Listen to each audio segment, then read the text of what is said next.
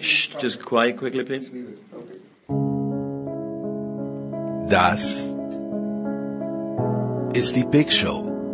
Das Sorgenkind unter den deutschsprachigen Sportpodcasts auf sportradio 360.de. Bescheidene Tonqualität. Immer dieselben Gäste. Überlänge. Kein Wunder, dass sich bald auch der letzte unserer zwölf Hörer jüngeren, frischeren, technisch perfekten Projekten zugewandt haben wird. Was hilft uns da unser gepflegtes Name-Dropping? Hallo, hier ist Roger Fedor. Hallo, hier ist Thomas Müller. Hey guys, it's Michaela Schifrin. Hallo, hier ist Fabian Hambisch. Hallo, hier ist Marc Girardelli. Hallo, Sie hören Christoph Daum. Nichts. Trotzdem, die Big Show. Fast live aus den David Alaba Studios. Jetzt. Ihr hört Sportradio 360. Hilft ja nichts.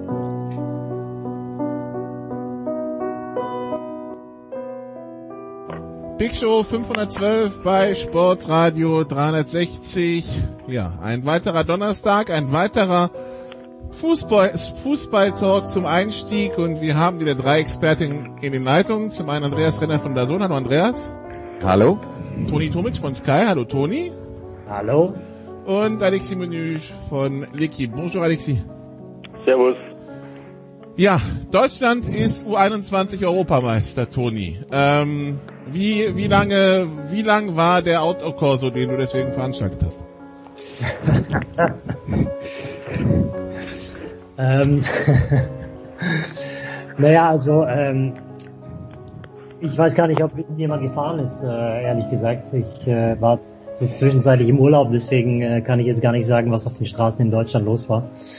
Ich kann nur sagen, dass es für mich ähm, relativ überraschend äh, kam letztendlich, dass Deutschland Europameister geworden ist, aber aufgrund der Präsentation absolut verdient. Also gerade im Finale war das ein sehr beeindruckendes Spiel, wie ich finde. Äh, Andreas, wenn wir, wenn wir jetzt auf, auf, auf Stefan Kunz, den Trainer schauen, der ist jetzt zweimal U21 Europameister geworden, 17 und 21, 2019 stand er im Finale. Für mich ist Stefan Kunz irgendwie so ein bisschen äh, problematisch, das heißt problematisch, aber wie gescheiterter Manager in, in Kaiserslautern und anderswo äh, als Trainer unterschätzt oder? Gescheiterter Manager in Kaiserslautern. Ich will jetzt nur mal darauf hinweisen, dass die aktuell kurz davor waren, in die Regionalliga abzusteigen und unter Stefan Kunz waren sie zwischenzeitlich zurück in der Fußball-Bundesliga. Also äh, definiere Scheitern. Ja, ähm, zu dem Zeitpunkt, ist, sagen wir es mal so, in der zu, zu, zu dem Zeitpunkt, wo er da war, dass das jetzt natürlich eine Traumsituation ist, ist klar. Sie würden jetzt auch keinen Trainer mehr entlassen, weil sie Achter in der zweiten Liga sind. Das ist mir auch klar. Ja, ähm, also ich, äh, ich, ich sehe halt die Amtszeit von Stefan Kunz in Kaiserslautern nicht so. Da gibt es sicher ja. Dinge, über die man diskutieren kann. Man muss allerdings auch sagen, Kaiserslautern ist mit dem Umfeld einfach etwas, wo man nur verlieren kann. Aber wahr ist ja, dass Stefan Kunz ja vor seiner Zeit als äh, ähm, äh, Geschäftsführer war er dann auch beim FCK, äh, dass er davor auch schon als Trainer gearbeitet hat und dort nicht so sehr erfolgreich war. Und ich glaube, was wir halt einfach auch mal sehen müssen, und das ist im Prinzip das Gleiche, was bei Joachim Löw auch passiert ist, da hätte man auch sagen können, na, zu dem Zeitpunkt, als den Jürgen Klinsmann in sein Trainerteam geholt hat, war das ein in Anführungszeichen gescheiterter Trainer weil er in Deutschland mehrfach entlassen wurde, dann äh, in der äh, Türkei zwischenzeitlich gearbeitet hat. Und ich glaube, als äh, Klinsmann ihn geholt hat, äh, musste er ihn tatsächlich nicht von irgendeinem Verein ähm, ablösen, sondern der war halt frei verfügbar. Ähm, aber ich glaube, was man halt nicht vergessen darf, ist, dass Trainer wie Spieler sind im Sinne von, die können durchaus eine Entwicklung machen. Und das heißt nicht, dass sie das automatisch müssen, aber die Möglichkeit ist da. Und die Art und Weise, wie ein Trainer arbeitet, ist heute halt anders als früher und manche gehen halt den Weg und entwickeln sich weiter und andere lassen das bleiben. Ein Jürgen Klopp äh, hat heute auch vielleicht noch die, äh, die, die Basics seiner Philosophie, die er umsetzt, wenn er das mal vergleicht mit den Zeiten, als er als Trainer in Mainz angefangen hat. Aber die Art und Weise, wie die Fußball spielen lassen, weil sich die Taktik auch international verändert hat, ist, ähm, äh, ist natürlich komplett anders als, äh, als vor 15 oder 20 Jahren, als er der Trainer in Mainz wurde. Und äh, Stefan Kunz hat äh, offensichtlich äh, sich intensiv weiterentwickelt und immer äh, an die äh, ähm, äh, immer orientiert an dem, was eben taktisch gerade äh, aktuell ist. Jetzt muss man natürlich aber auch nochmal dazu sagen, diese Nationalmannschaftsgeschichten sind jetzt dann auch ein bisschen anders als das, was in Clubs passiert, weil wir, ähm, weil wir da halt immer nur eine kurze Vorbereitungszeit haben. Das heißt, was die Mannschaften taktisch umsetzen können, kann nie so komplex sein wie das, was eine Fußball-Bundesliga-Mannschaft umsetzen kann, wenn sie das ganze Jahr über äh, zusammen trainiert. Also das ist dann schon immer bei allen Nationalmannschaften taktisch ein wenig zurückgenommen und ähm, das macht es vielleicht auch ein bisschen leichter. Aber nicht jeder, nicht jeder schafft es dann in solcher Regelmäßigkeit. Das müssen wir dann auch dazu sagen. Äh, Alexi, was hast du von dem Turnier verfolgt? Ja, mir ist aufgefallen, dass es schon, wie der Tommy gesagt hat, überraschend, dass Deutschland gewinnt, weil frag mal im Ausland, wer kennt schon äh, Berisha, wer kennt schon einen Matcher, ähm, Piper und so weiter, kein Mensch.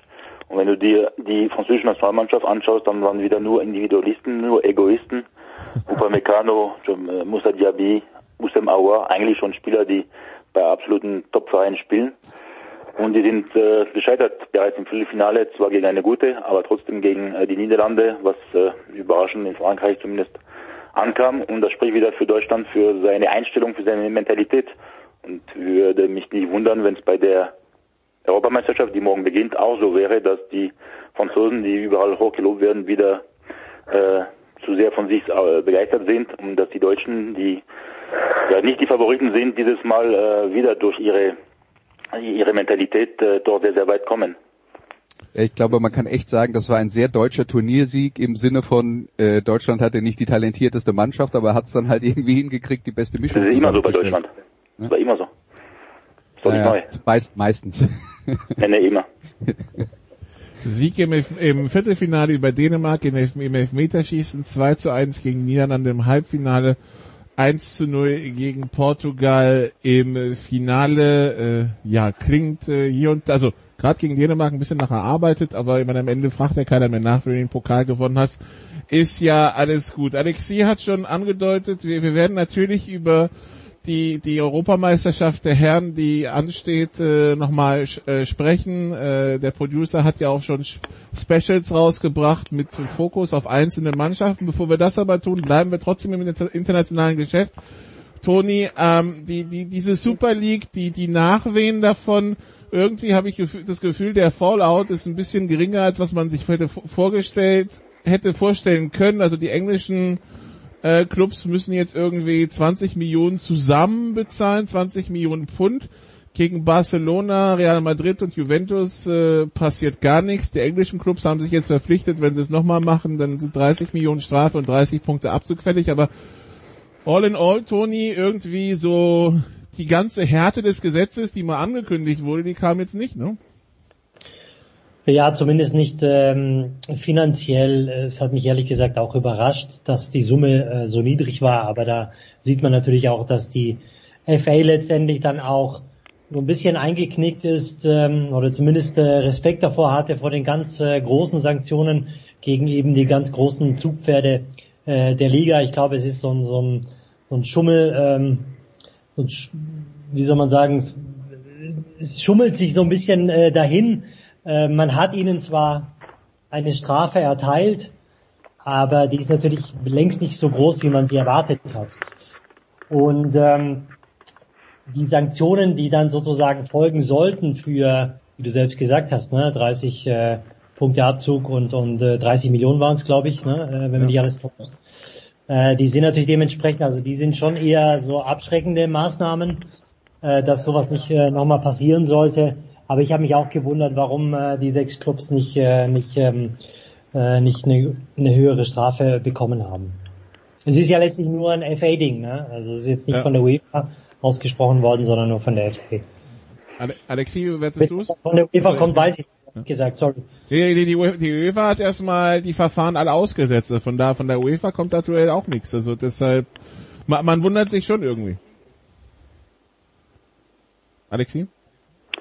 Ja, ich bin da komplett bei beim, beim Tommy. Also ich, wir hätten doch andere Strafen nicht erwartet, weil es war irgendwie klar. Ich weiß nicht, ob die UEFA da noch einmal wirklich konsequent sein wird. Kann mich beim besten Willen nicht vorstellen. Das stellt man sich vor. Am 26. August gibt es die Gruppenphase Auslosung in der Champions League und da fehlen auf einmal äh, Juve, Real und Barca, weil die gesperrt werden. Ich kann kein Mensch äh, davon ausgehen. Auch wenn es vielleicht die größte Chance wäre, damit Paris Saint-Germain endlich mal die Champions League gewinnt. Ja, also ich glaube, was man halt bei der ganzen Geschichte nicht vergessen darf, das ist halt, das sind halt politische Entscheidungen. Ne? Und bei der politischen Entscheidung geht es natürlich darum, dass man ein Signal sendet, dass man ähm, äh, Fehlverhalten äh, sanktioniert. Auf der anderen Seite ist natürlich auch so, wenn, wenn man äh, jetzt zum Beispiel 30 Punkte Strafe gegen alle diese Vereine ausrufen würde, sagen wir mal nachträglich, wären die nächste Saison alle nicht in der Champions League mit dabei oder in der übernächsten, weil mit 30 Punkten Rückstand werden es dann wahrscheinlich doch keiner äh, schaffen, äh, dann am Ende wird es keiner schaffen, am Ende noch Vierter zu werden. Und wir, damit würde sich die UEFA ja letzten Endes dann auch äh, in den eigenen Fuß schießen und die FA auch. Ja? Das sind die Aushängeschilder und man muss auch bei dieser, bei der Verhängung der Strafen ähm, geht es darum, Signal nach außen zu senden, aber es geht halt auch darum, dass diese Strafe nicht so extrem ist, dass man die Vereine dann gleich wieder von sich wegtreibt, weil die sagen, na, wenn ihr uns so behandelt, dann brauchen wir trotzdem nicht bei euch zu bleiben. Also da, da muss man halt so, ein, so einen Mittelweg finden und am Ende ist es dann halt äh, ein, ein äh, halbgarer Kompromiss, aber so ist halt Politik, der, die besteht halt zum größten Teil aus halbgaren Kompromissen. Aber, aber gibt es denn irgendwie eine Strafe, die, die deutlich wäre, ohne dass ähm, ohne dass man sich quasi selbst in Fuß schießt als liegen? Weil warum weil so wirkt wirkt's ja, so wirkt's ja so ein bisschen als erhobener Zeigefinger und selbst der nur mittelstreng, ne? Also ja, niemand will doch auf diese Vereine verzichten. Ja. Die UEFA will nicht auf die Vereine verzichten, die FA will nicht auf die Vereine verzichten. Äh, ja. Toni, glaubst du, es hat sich damit mit dieser Super League erledigt oder sehen wir dann ein zweites Revival? Mich wundert ehrlich gesagt diese Hartnäckigkeit von äh, Real, Barca und Juve. Da steckt ja offensichtlich dann doch äh, noch ein größerer Plan dahinter, dass sie an diese Super League glauben letztendlich, wenn du keine Mitstreiter hast, dann wird es wahrscheinlich auch schwierig sein, so eine Super League äh, letztlich äh, zu formieren.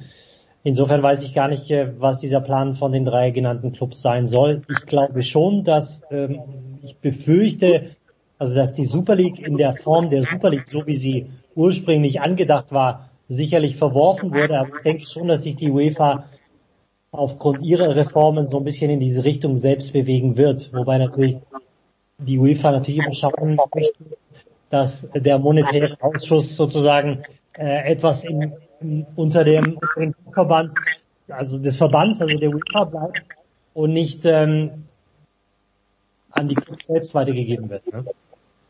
Also, die UEFA muss äh, schauen, wie, wie, wie es da weitergeht. Wie gesagt, die Bila, also bisher die FA eine Strafe ausgesprochen gegen die englischen Vereine und die UEFA erstmal alle äh, Verfahren gegen die zwölf Vereine, also auch gegen die sechs britischen. Die, die könnte in dem Fall ja von der UEFA auch was, da könnte auch noch was kommen, erstmal ausgesetzt und dann sehen wir mal, äh, was, äh, was passiert und äh, wie sehr das jetzt Barcelona, Madrid und, und, und, und dann noch Juventus einbremst. Gut, wir machen eine kurze Pause und dann beschäftigen wir uns mit der Europameisterschaft, die ansteht. Bis gleich.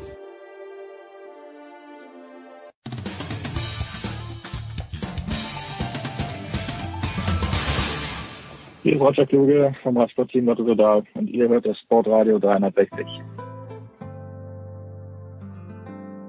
Big Show 512 bei Sportradio 360. Wir sind immer noch im äh, Fußball mit äh, Alexi Menüsch, Andreas Renner und äh, Toni Tomisch. Fußball der Big Show wird Ihnen präsentiert von bet365.de, dem beliebtesten Sportwettenanbieter der Welt. Neukunden erhalten bis zu 100 Euro in Wettcredits. Ja, sie steht also an, die Fußball-EM zwei, die UEFA Euro 2020, so heißt sie ja offiziell jetzt, also wegen der Pandemie 2021 stattfindet.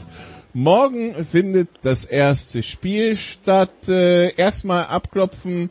Alexi, wie sehr bist du schon in der EM-Stimmung?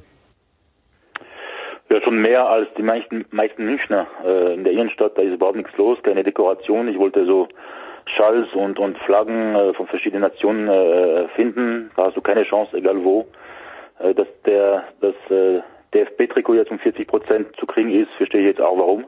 Und äh, ja, schon komisch äh, vom Außen her, noch keine Deutschen mit äh, der üblichen Flagge am, am, am Auto, am, am Spiegel, nicht zu sehen, auch von den äh, äh, Freunden von Toni, die Kroaten auch, bis jetzt gar keine Stimmung. Also ich weiß nicht, ob die aufs erste Spiel warten oder ob kein, keine Lust mehr auf Fußball haben, aber auf jeden Fall bis jetzt keine Stimmung, aber ich bin schon sehr heiß und allein aufs Spiel Türkei, Italien morgen, weil ich glaube, die Leopoldstraße wird eh voll, so oder so. Ich habe das Gefühl, Toni, einige müssen tatsächlich auf den Plan schauen, was morgen das Eröffnungsspiel ist, aber im Kopf hat das nicht jeder, dass es Türkei-Italien ist. Ja, also so, also ähm, sicherlich habe hab ich auch schon mit einigen gesprochen, äh, gerade über das Thema, das du gerade eben auch angesprochen hast, wie ist es mit dem ähm, mit dem EM-Fieber oder ums EM-Fieber bestellt? Und viele sagen mir wirklich, und das ist so, ich weiß gar nicht, wer bei der EM alles mitspielt. Also äh, da siehst du schon mal zumindest das Interesse daran. Wir, die uns äh, mit Fußball beschäftigen, die sehen das natürlich ganz anders. Aber ich denke, letztendlich hat die Welt und das Land natürlich auch ganz andere Probleme als jetzt momentan ein Fußball, ein großes Fußballturnier. Ähm, klar äh, könnte ich mir vorstellen, dass wenn die EM dann losgeht, dass es dann auch so ein bisschen mit der Stimmung dann ähm, beginnen könnte in den Straßen äh, von München. Aber solange du nicht weißt, äh, wann du wo auswärts sitzen kannst, also außerhalb sitzen kannst in der Gastronomie und innerhalb sitzen kannst, und, und wann du deinen Impftermin bekommst, äh, gibt es letztendlich ganz andere Probleme ähm, als äh, den, den internationalen Fußball. Ich, ich bin gespannt auf äh, nächsten Samstag, also in zehn Tagen, ob dann die Straßen auch so leergefegt sind, wie man es dann von anderen Turnieren kennt, wenn man dann unterwegs ist, äh, weil irgendwie zum, zum Zeitpunkt des deutschen Spiels bin ich dann glaube ich wieder im Auto. Aber ja, lassen wir uns lassen wir uns überraschen. Äh, Andreas, die, die EM, also 24, für die es vergessen haben, es sind inzwischen 24 Teams. Die beiden Gruppensieger der sechs Gruppen kommen weiter, ebenso die die besten Dritten. Äh, die deutsche Gruppe, Andreas, sollte bekannt sein. Deutschland, Frankreich, Portugal, Ungarn. Ähm, und ist wahrscheinlich auch die mit am hochkarätig besetzte, weil ähm, ja, der beste Dritte muss schon zittern, dass er da weiterkommt. Äh, es geht direkt los für Deutschland gegen Frankreich und damit wahrscheinlich auch mit dem, also ich glaube Joachim Löw hat ja auch direkt gesagt, das ist so das variabelste Team der der der EM äh, mit dem ja wahrscheinlich auch schwersten Gegner. Ne? Ja, mit dem auf dem Papier schwersten Gegner. Ähm, Alexi kann uns ja dann äh, gleich nochmal sagen, äh, warum die nicht so gut sind, wie sie auf dem Papier aussehen. Aber auf dem Papier ist es die bestbesetzte Mannschaft. Und wir reden halt äh, zum Beispiel in der äh, Innenverteidigung davon, äh, dass da Leute nicht mitgenommen wurden oder zur U21 geschickt wurden, die bei sagen wir mal, 98 Prozent der, der anderen beteiligten Mannschaften äh, vollkommen gesetzte Stammspieler sind. Also die Franzosen haben den größten ähm, den größten Talentpool und ähm, auch das ist die Wahrheit. Das ist nicht ungewöhnlich, dass sie den größten Talentpool haben. Da scheitert es halt dann oft an, äh, an, der, an der Mannschaft, die dann am Ende tatsächlich auf dem Platz steht, beziehungsweise an dem Teambuilding und die Individualisten und sowas. Da kann Alexi bestimmt, ähm, ich weiß nicht, hast du da schon ein Buch drüber geschrieben? Aber äh, wär, ich bin dabei. ja. Also das ist, das sind ja äh, altbekannte äh, Geschichten und da wird's dann halt ähm, ja, das wird halt die erste Standortbestimmung. Und ich glaube, was wir nicht vergessen dürfen, ist, auch wenn es jetzt um die deutsche Mannschaft geht, über die Jahre hinweg äh, ist ja äh, der, Rhythmus dann immer, die treffen sich vier, fünf Mal im Jahr, haben dann vielleicht drei Trainingseinheiten, gehen auf den Platz, bestreiten ihre Qualifikations- und Freundschaftsspiele. Der wird hier nie wirklich irgendwas einstudiert, weil die Zeit gar nicht da ist. Und jetzt ist halt ein bisschen Vorbereitungszeit für so ein Turnier. Und das war bis auf 2018 immer die Zeit auch, in der Joachim Löw sehr effektiv mit der Arbeit, mit der Mannschaft daran gearbeitet hat, ähm, sagen wir mal, das Optimum aus dem Vorhandenen rauszuholen. Und ähm, ja, ob das jetzt diesmal gelingt, ist halt der entscheidende Punkt. Ich glaube, wir können uns alle nicht sicher sein, wie das aussehen wird, was dann da auf dem Platz steht. Ähm, ich glaube, wir äh, haben eine ungefähre Idee davon, dass Löw wahrscheinlich äh, hauptsächlich mit äh, Dreierkette agieren will bei dieser Europameisterschaft. Ähm, aber ja, wie, wie gut das dann tatsächlich funktioniert, also das ist äh, das ist eine Wundertüte und ähm, die die Mannschaft ist sicher sicher ein bisschen unbekannter, als wir das über die letzten Jahre hatten, ähm, wo wir äh, gerade im vorderen Bereich auch nicht so richtig wissen, äh, welche, welchen Timo Werner kriegen wir, welchen Kai Havertz kriegen wir. Das sind ja alles Spieler, die äh, sehr talentiert sind, aber ähm, auch wenn jetzt vielleicht das Tor im Champions League Finale drüber hinwegtäuscht, also Kai Havertz hat keine konstante Saison bei Chelsea gespielt und Timo Werner hat auch keine konstante Saison bei Chelsea gespielt. Das werden halt zwei wichtige Bausteine sein. Wie gut werden die funktionieren? Also da sind ganz viele Fragezeichen halt. Gut, auf der anderen Seite Alexi Frankreich, also wir wissen mit Benzema ist wieder da, Benzema jetzt übrigens ausgewechselt im letzten Spiel äh, wegen eines Pferdekusses, aber das soll jetzt äh, kein Problem für Dienstag sein, wenn ich es richtig verstanden habe. Wir haben dann aber auch gesehen, äh, wenn Benzema raus ist, spielt Frankreich anders. Was ist von diesen Franzosen zu erwarten? Äh, die, die, Probleme mit Frankreich allgemein sind bekannt, wobei wenn wir nicht so einen Gimp wie Dominik als Trainer haben, ist ja schon ein großer Schritt getan. Ja, das, das, das siehst du richtig, aber äh, wäre sie dann nicht ausgefliegt, wäre Dominik Weltmeister geworden. Also nur so zur Erinnerung. Ja. Ähm, ja, aber, so, trotz, aber wegen ihm oder trotz ihm, das ist dann die große Frage. Ja gut, aber, aber nicht so weit weg, deswegen. Mhm. Aber da gebe ich dir recht, ausnahmsweise. Bei äh, Frankreich sehe ich zwei Schwächen. Also die Innenverteidigung mit Varane und Kimpembe, weil Varane ist nicht mehr äh, so stark, wie er zuletzt war. Er ist immer wieder verletzungsanfällig und hat keine großartige Saison bei Real Madrid gespielt. Ups. Und da ist er rausgeflogen? Ich glaube deswegen, weil sich der Rest der Welt wundert, dass sich die Franzosen über ihre Innenverteidigung beschweren.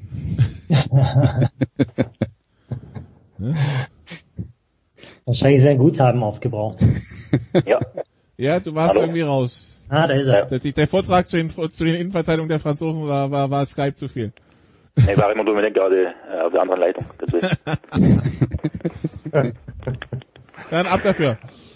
Okay, also ich sehe zwei Schwächen bei den Franzosen. Äh, die Innenverteidigung mit Varan Kimpembe, die haben nicht so oft zusammen gespielt und Varan ist nicht mehr äh, der von 2018, 2016, also der Abwehrchef. Er hatte auch äh, schwangende Leistungen in dieser Saison bei Real Madrid, war schwer krank durch den Covid, also er ist nicht in einer bestechenden Form und seine besten Tage scheinen hinter ihm zu sein.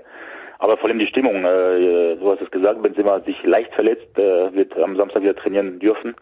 Äh, und dann kam Giroud rein, der zwei Tore machte und dann gab es schon ja, gewisse Miss, äh, Missstimmung in der Mannschaft, weil Mbappé den Giroud nie den Ball gibt.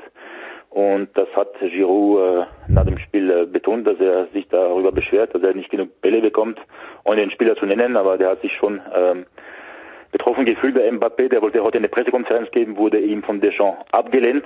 Dafür kommt Pogba. Also man sieht schon, dass die Stimmung nicht unbedingt top ist, gerade in der französischen Nationalmannschaft. Und ich denke schon bei so einem Turnier, wo man alle vier Tage ran muss, dazu diese Hammergruppe mit den letzten Welt- und Europameistern, äh, kann die Stimmung wirklich eine elementare Rolle spielen. Ja, gut für alle anderen, würde ich mal sagen. Sogar für Ungarn, ja. Ja, schlecht für uns Franzosen. Äh, Toni, ja, Portugal ist äh, amtierender Europameister. Wollen wir nicht vergessen? Äh, auch in dieser Gruppe drin, welche Rolle geben wir denen? Oder trauen wir denen zu?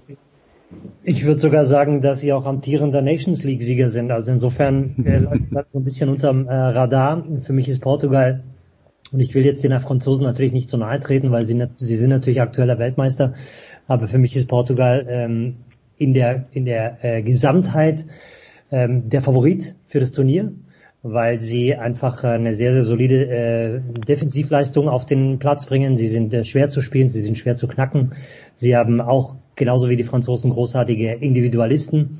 Und ähm, und gehen sowieso mit einem enormen Selbstbewusstsein, dass sie sich verdient haben äh, durch den Gewinn der Europameisterschaft und der Nations League. Also die, ich glaube schon, dass die portugiesische Mannschaft sich ihrer Stärke bewusst ist und sie, sie auch noch im Laufe des Spiels von der Bank dementsprechend nachlegen kann. Also für mich ist Portugal zusammen mit äh, Frankreich und Belgien sicherlich einer der Top drei Favoriten. Sollte ich jetzt einen von den drei nennen müssen, dann würde ich tatsächlich sagen Portugal, weil ich habe einige Spiele von denen gesehen, auch in der Nations League.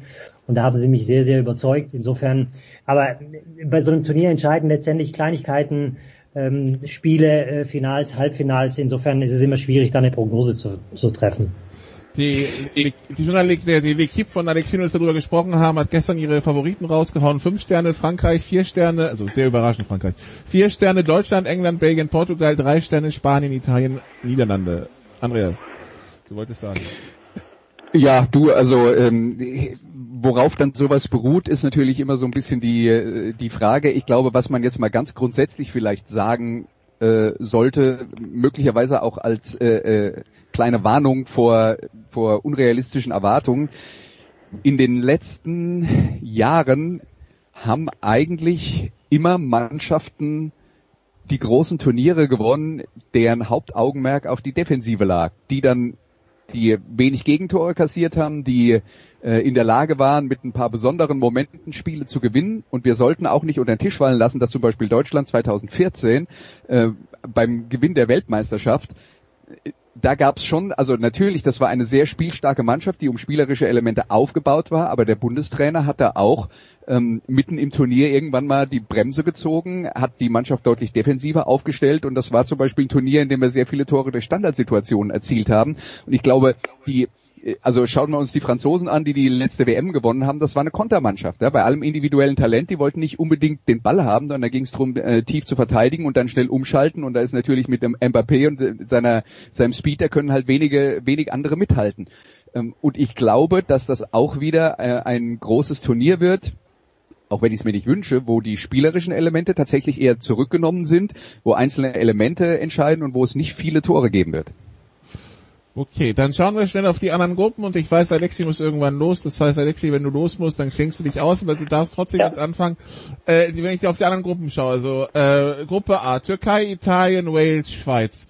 Italien hat man natürlich immer wieder äh, auf dem Zettel stehen. Wie schaut's mit den drei anderen aus? Was können wir da erwarten? Also wie, wie, wie sehr ist Italien in dieser Gruppe Favorit? Ja, für mich ist äh, die Türkei ein äh, Überraschungsmannschaft, also eine Mannschaft, die ins Halbfinale kommen kann. Nicht nur, weil die drei äh, französische Meister in der Reihen haben, aber äh, frisch gebacken, aber trotzdem, äh, ja, diese Mannschaft scheint mir ja nicht unbedingt die beste Mannschaft zu haben, aber durch ein, zwei, drei Individualisten äh, können sie wirklich sehr, sehr weit kommen, äh, auch mit einem gewissen Spirit. Und ja, dann wird es um Platz drei zwischen Wales und die Schweiz entschieden und da sehe ich beide Mannschaften eher schwach, ja nicht besetzt, aber auf dem in einer schwachen äh, Form, so dass äh, mich würde es auch nicht wundern, wenn beide aussteig, äh, ausscheiden. Italien äh, sollte man auf jeden Fall auf der Rechnung haben, weil äh, die haben sich gefangen. Zwar spielen immer noch äh, Chiellini und äh, Bonucci hinten, die zusammen, glaube ich, 95 äh, Jahre alt sind, aber zumindest gefüllt. Aber die sind immer noch da. Und Erfahrung ist schon ein wichtiger äh, Faktor bei so einem äh, Turnier. Und äh, mit vielleicht einem der besten Mittelfeldspieler mit Barella kann schon Italien nicht für Überraschung sorgen, weil die gehören zu den vermeintlichen Favoriten, aber die können trotzdem mindestens ins Halbfinale einziehen. Okay, also das Eröffnungsspiel Türkei-Italien, nicht nur das Eröffnungsspiel wegen, sondern auch weil äh, relevant auf jeden Fall einkreisen. Gut, Gruppe B, Toni, Dänemark, Finnland, Belgien, Russland. Belgien, natürlich, wie schaut's mit dem Rest aus? Also ich halte in der Gruppe die Dänen äh, nach den Belgiern äh, als die stärkste Mannschaft.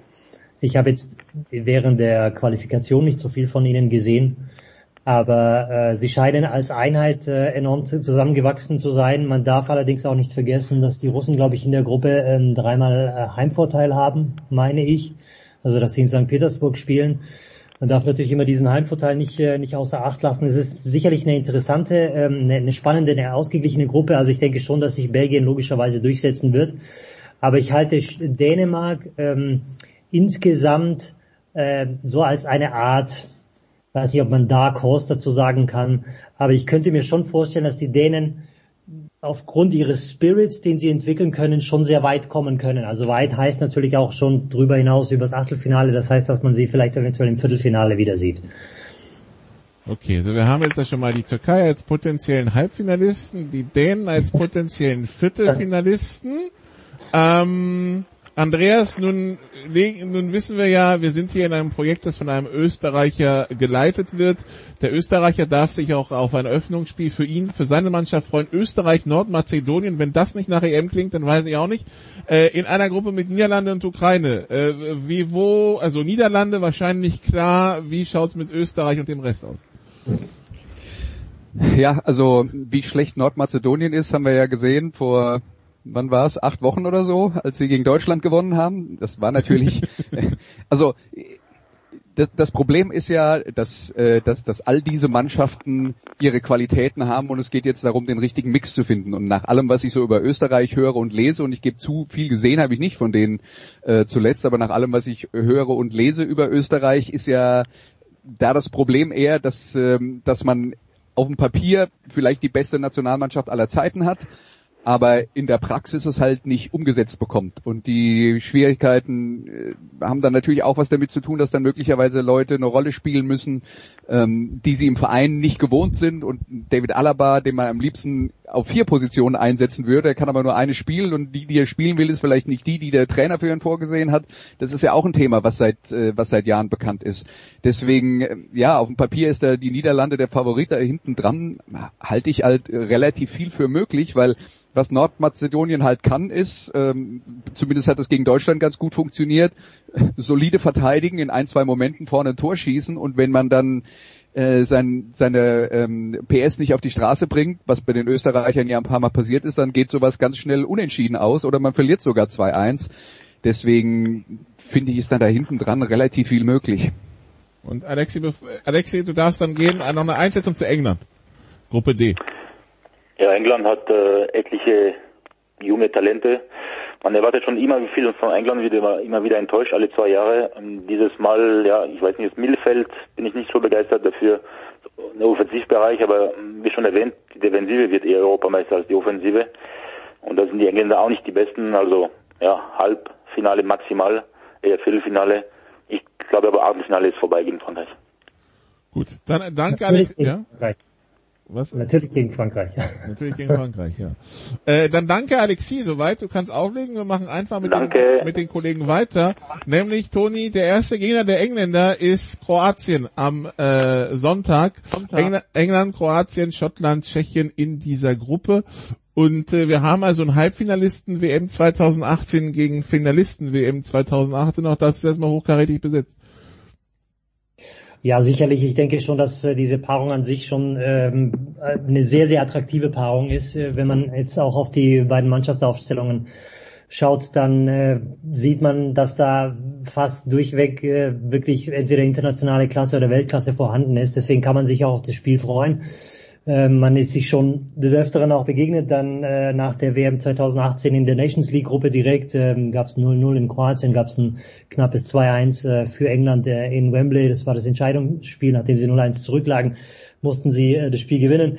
Ähm, wie Alex es gesagt hat, England ist äh, sicherlich hochtalentiert, ähm, veranlagt. Die Frage ist, ob diese Jugend und diese ähm, Unbekümmertheit letztlich auch Turniere gewinnen kann ich denke schon, dass mit den Engländern logischerweise zu rechnen ist, egal auf welcher, auf welcher Ebene. Aber ähm, der, der Turnierbaum an sich, wie Alexis selbst schon gesagt hat, kann natürlich ähm, dazu führen, dass sie im Achtelfinale auf Frankreich treffen und dann eben schon ein relativ frühes Ende da ist. Ne? Wir wollen jetzt nichts verschreien. Ich denke schon auch, dass England aufgrund des Heimvorteils ähm, logischerweise den, den, den Favoritenstatus in der Gruppe haben wird. Ich denke auch, dass sich England durchsetzen wird in der Gruppe als Erster. Ähm, es kann gut sein, dass, äh, dass sie äh, Kroatien auch mit dieser Euphorie vielleicht im ersten Spiel schlagen, weil äh, bei Kroatien gibt es einige Probleme momentan, ähm, weil sie sich in einem gewissen Umbruch befinden. Insofern, ähm, ja, aber der Turnierbaum spricht, glaube ich, nicht unbedingt oder der, der Spielplan spricht nicht unbedingt für die Engländer. Sollten sie erst in der Gruppe werden.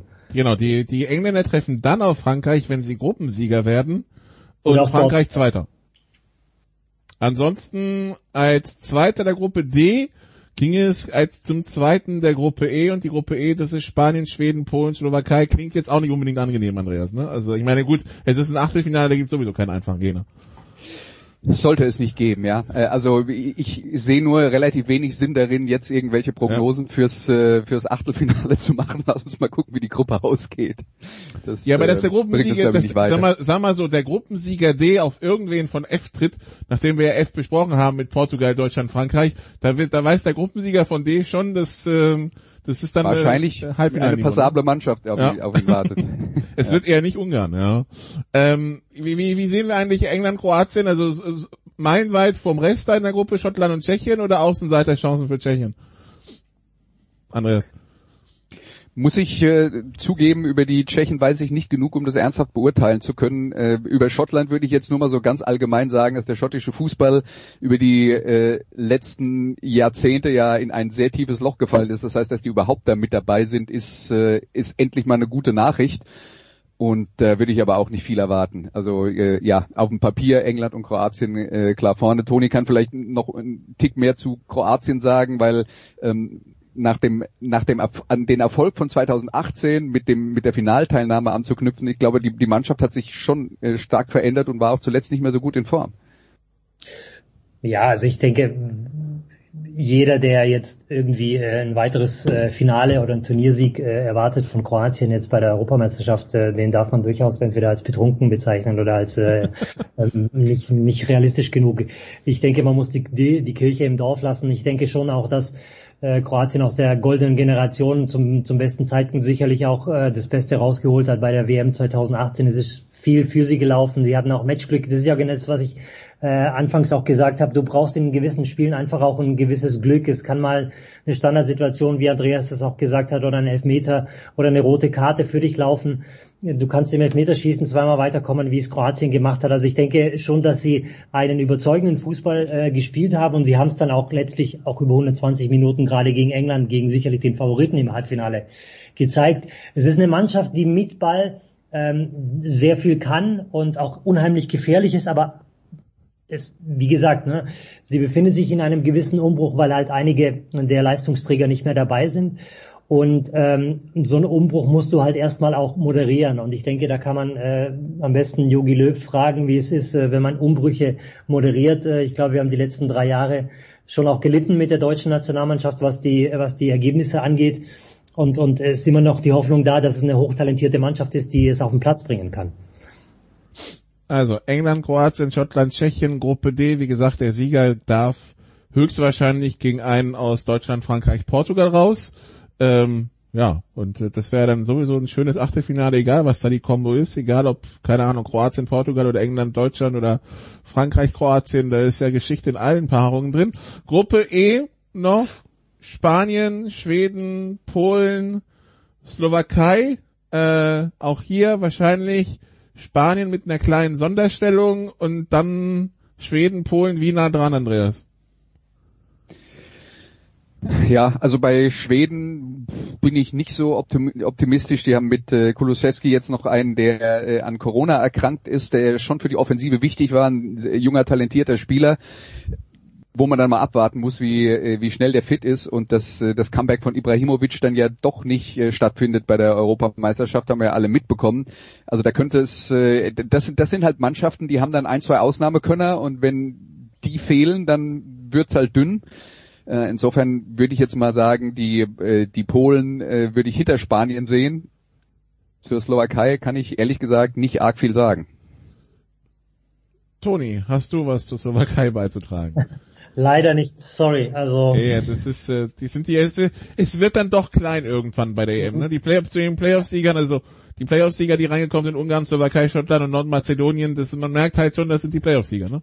Ja, ja, ja und, und, unser Problem ist halt auch, die, die Nationalmannschaften, die spielen dann an irgendwelchen Nationalmannschaftsspieltagen, da spielen dann innerhalb von, äh, finden innerhalb von, von äh, drei Tagen, finden dann 37 Spiele in ganz Europa statt, die, selbst wenn wir das beruflich machen und uns dafür interessieren, können wir sie trotzdem nicht alle gucken.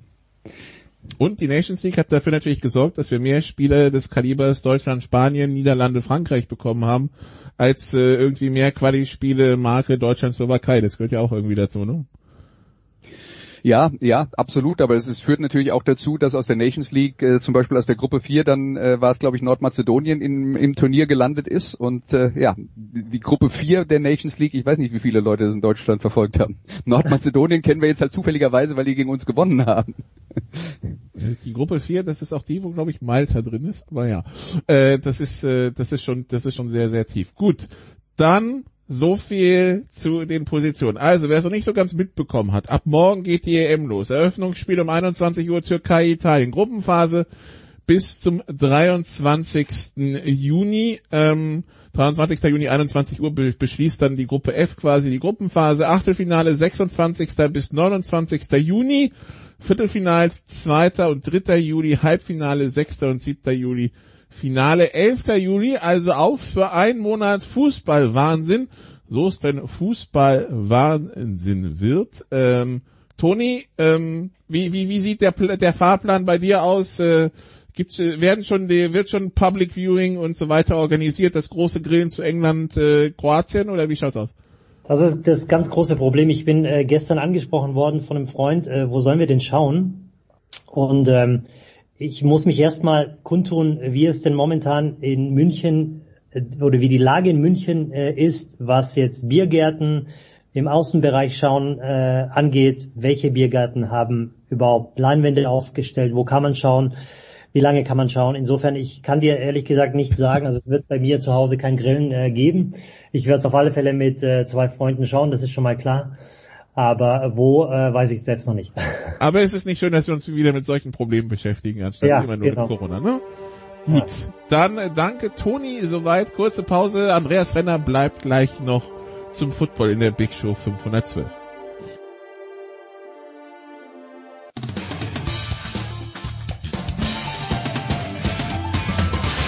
Hello, this is Karen Hatchinoff and you're listening to Sports Radio 360. Big Show 512 bei Sportradio 360. Wir sind angekommen beim Football. Andreas Renner ist in der Leitung geblieben, neu dazugekommen. Christian Schimmel von der Draft.de. Hallo Christian. Einen wunderschönen guten Tag. Ja, der erste Spieltag in der German Football League ist gespielt. Es gab ein paar, es gab äh, ein knappes Ergebnis, es gab ein paar weniger knappe Ergebnisse. Aber Christian, fangen wir wieder an. Es, es war wieder Football, es war Football in den Stadien und das war der ganz große Schritt nach vorne. Ne? Ja, das ist das Ding. Die, die Offseason ist, ist vorbei. Ähm, wir haben jetzt Football, der zählt, der um Punkte gespielt wird, wo es um, um Playoffs und Auf- und Abstieg geht. Ähm, zum Teil vor Zuschauern, was man bei einer Partie auch sehr, sehr stark gemerkt hat, wie ich fand. Ähm, ist ein Schritt in die richtige Richtung. Ich glaube, wir haben uns alle gefreut. Und äh, ja, jetzt ja, am Wochenende steigen noch das eine oder andere Team ein, was jetzt am ersten Wochenende noch nicht gespielt hat, sowohl in GFL 1 als auch in GFL 2. Und äh, dann kommen wir hoffentlich in Rhythmus rein, wo wir sehr viel Football über den Sommer sehen. Auch sehr viel guten Football, wie ich, wie ich meine. Und äh, ja, da können wir uns alle drauf freuen. Wir haben eröffnet am Freitag, Andreas, mit Schäbischei gegen Ravensburg. Das ging 58-14 aus. Es ist jetzt kein Wunder, wenn der Vizemeister gegen den Aufsteiger spielt, zumal nach so einer langen Pause. Wir, wir sehen halt, das System Schwäbisch Hall, ähm, ja, das, das Uhrwerk funktioniert weiter. Ja, die haben, die haben gleich einen guten Eindruck gemacht. Äh, Für den Aufsteiger Ravensburg war es natürlich dann auch die maximal schwere Ausgabe gegen Schwäbisch Hall und das Auswärts. Und dann kommt halt noch dazu, dass sie in diesem Spiel sich dann halt selbst auch ein paar Probleme bereitet haben. Und äh, im ersten und im dritten Quarter halt auch mit eigenen Fehlern dazu beigetragen haben, dass die Unicorns, die ohnehin besser besetzt sind, dann ganz früh 21-0 geführt haben und im dritten Quarter äh, sämtliche Restzweifel dann äh, ratzfatz beseitigt haben. Das war jetzt dann leider für die Zuschauer nicht das attraktivste Spiel, weil eben so einseitig, aber man muss halt die Qualität der Schwäbisch Hall Unicorns hervorheben und die Schwäbisch Hall Unicorns sind halt europaweit gesehen eins der Top 5 Teams, ich glaube, das kann man ohne Übertreibung sagen.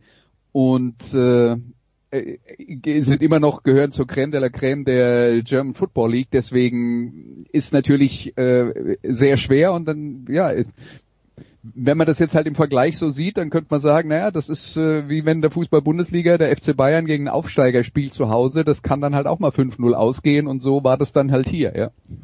Oder das Öffnungsspiel gegen Schalke bestreitet und 8-0 gewinnt. Ja. Das ist auch schon Ja. passiert, ne? Also Ja, aber Schalke ist nicht aufgestiegen und Nee. ich wollte halt eine Analogie mit einem Aufsteiger finden.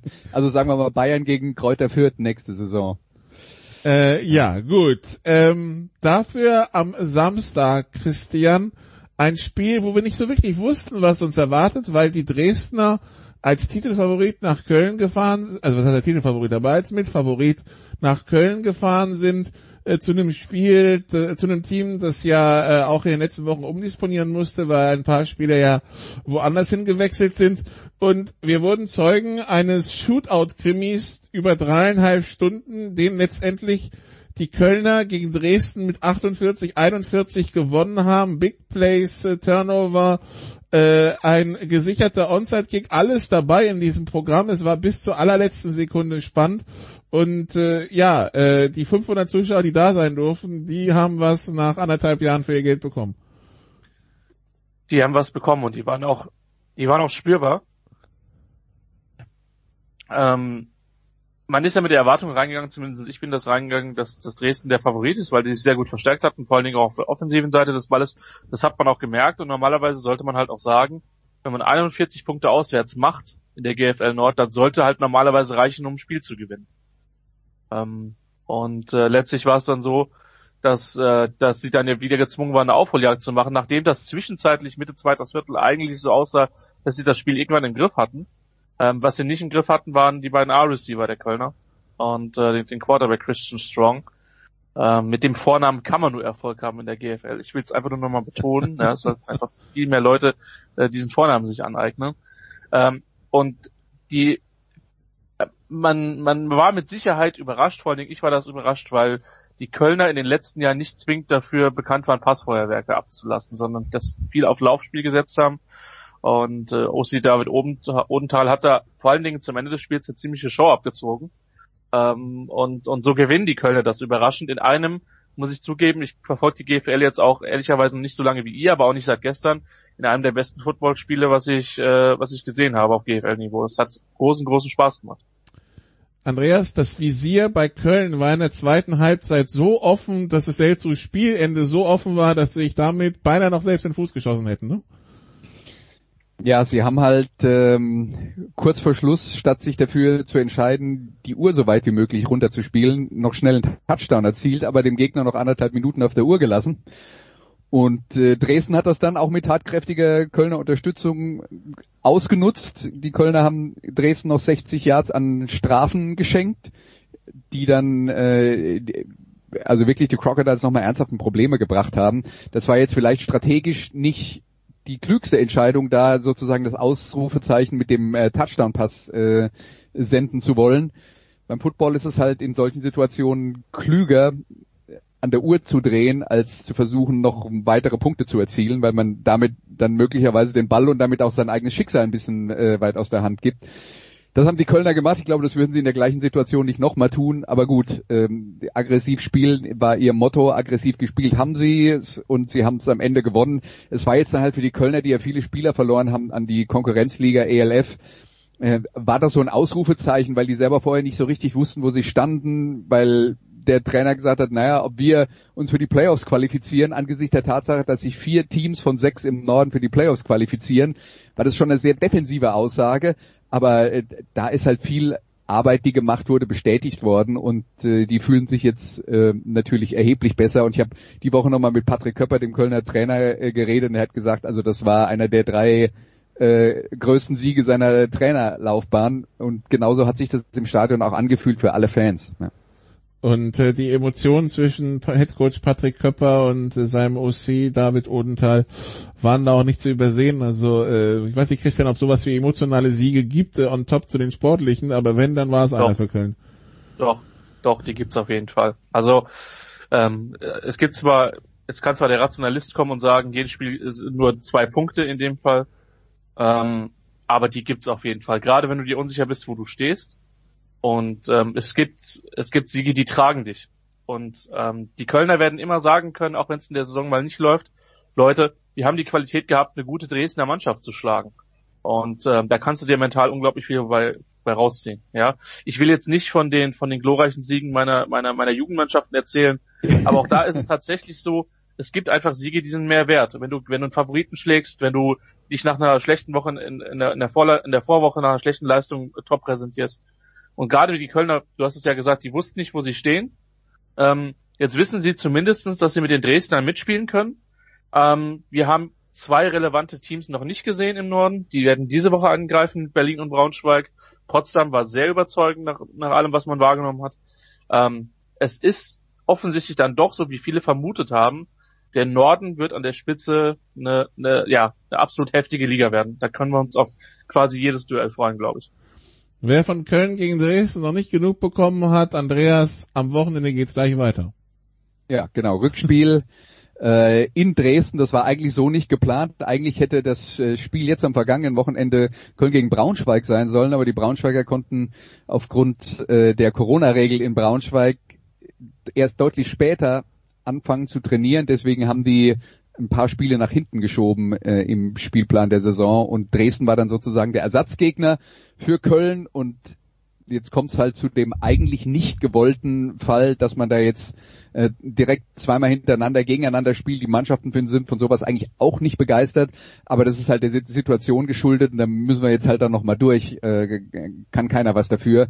Und jetzt kommt es dann halt wirklich zum Rückspiel und ich glaube, die Dresdner wissen natürlich auch, dass sie ihr, ihr, ihr Potenzial nicht ausgeschöpft haben. Also da muss man sich nichts äh, muss man sich nichts vormachen.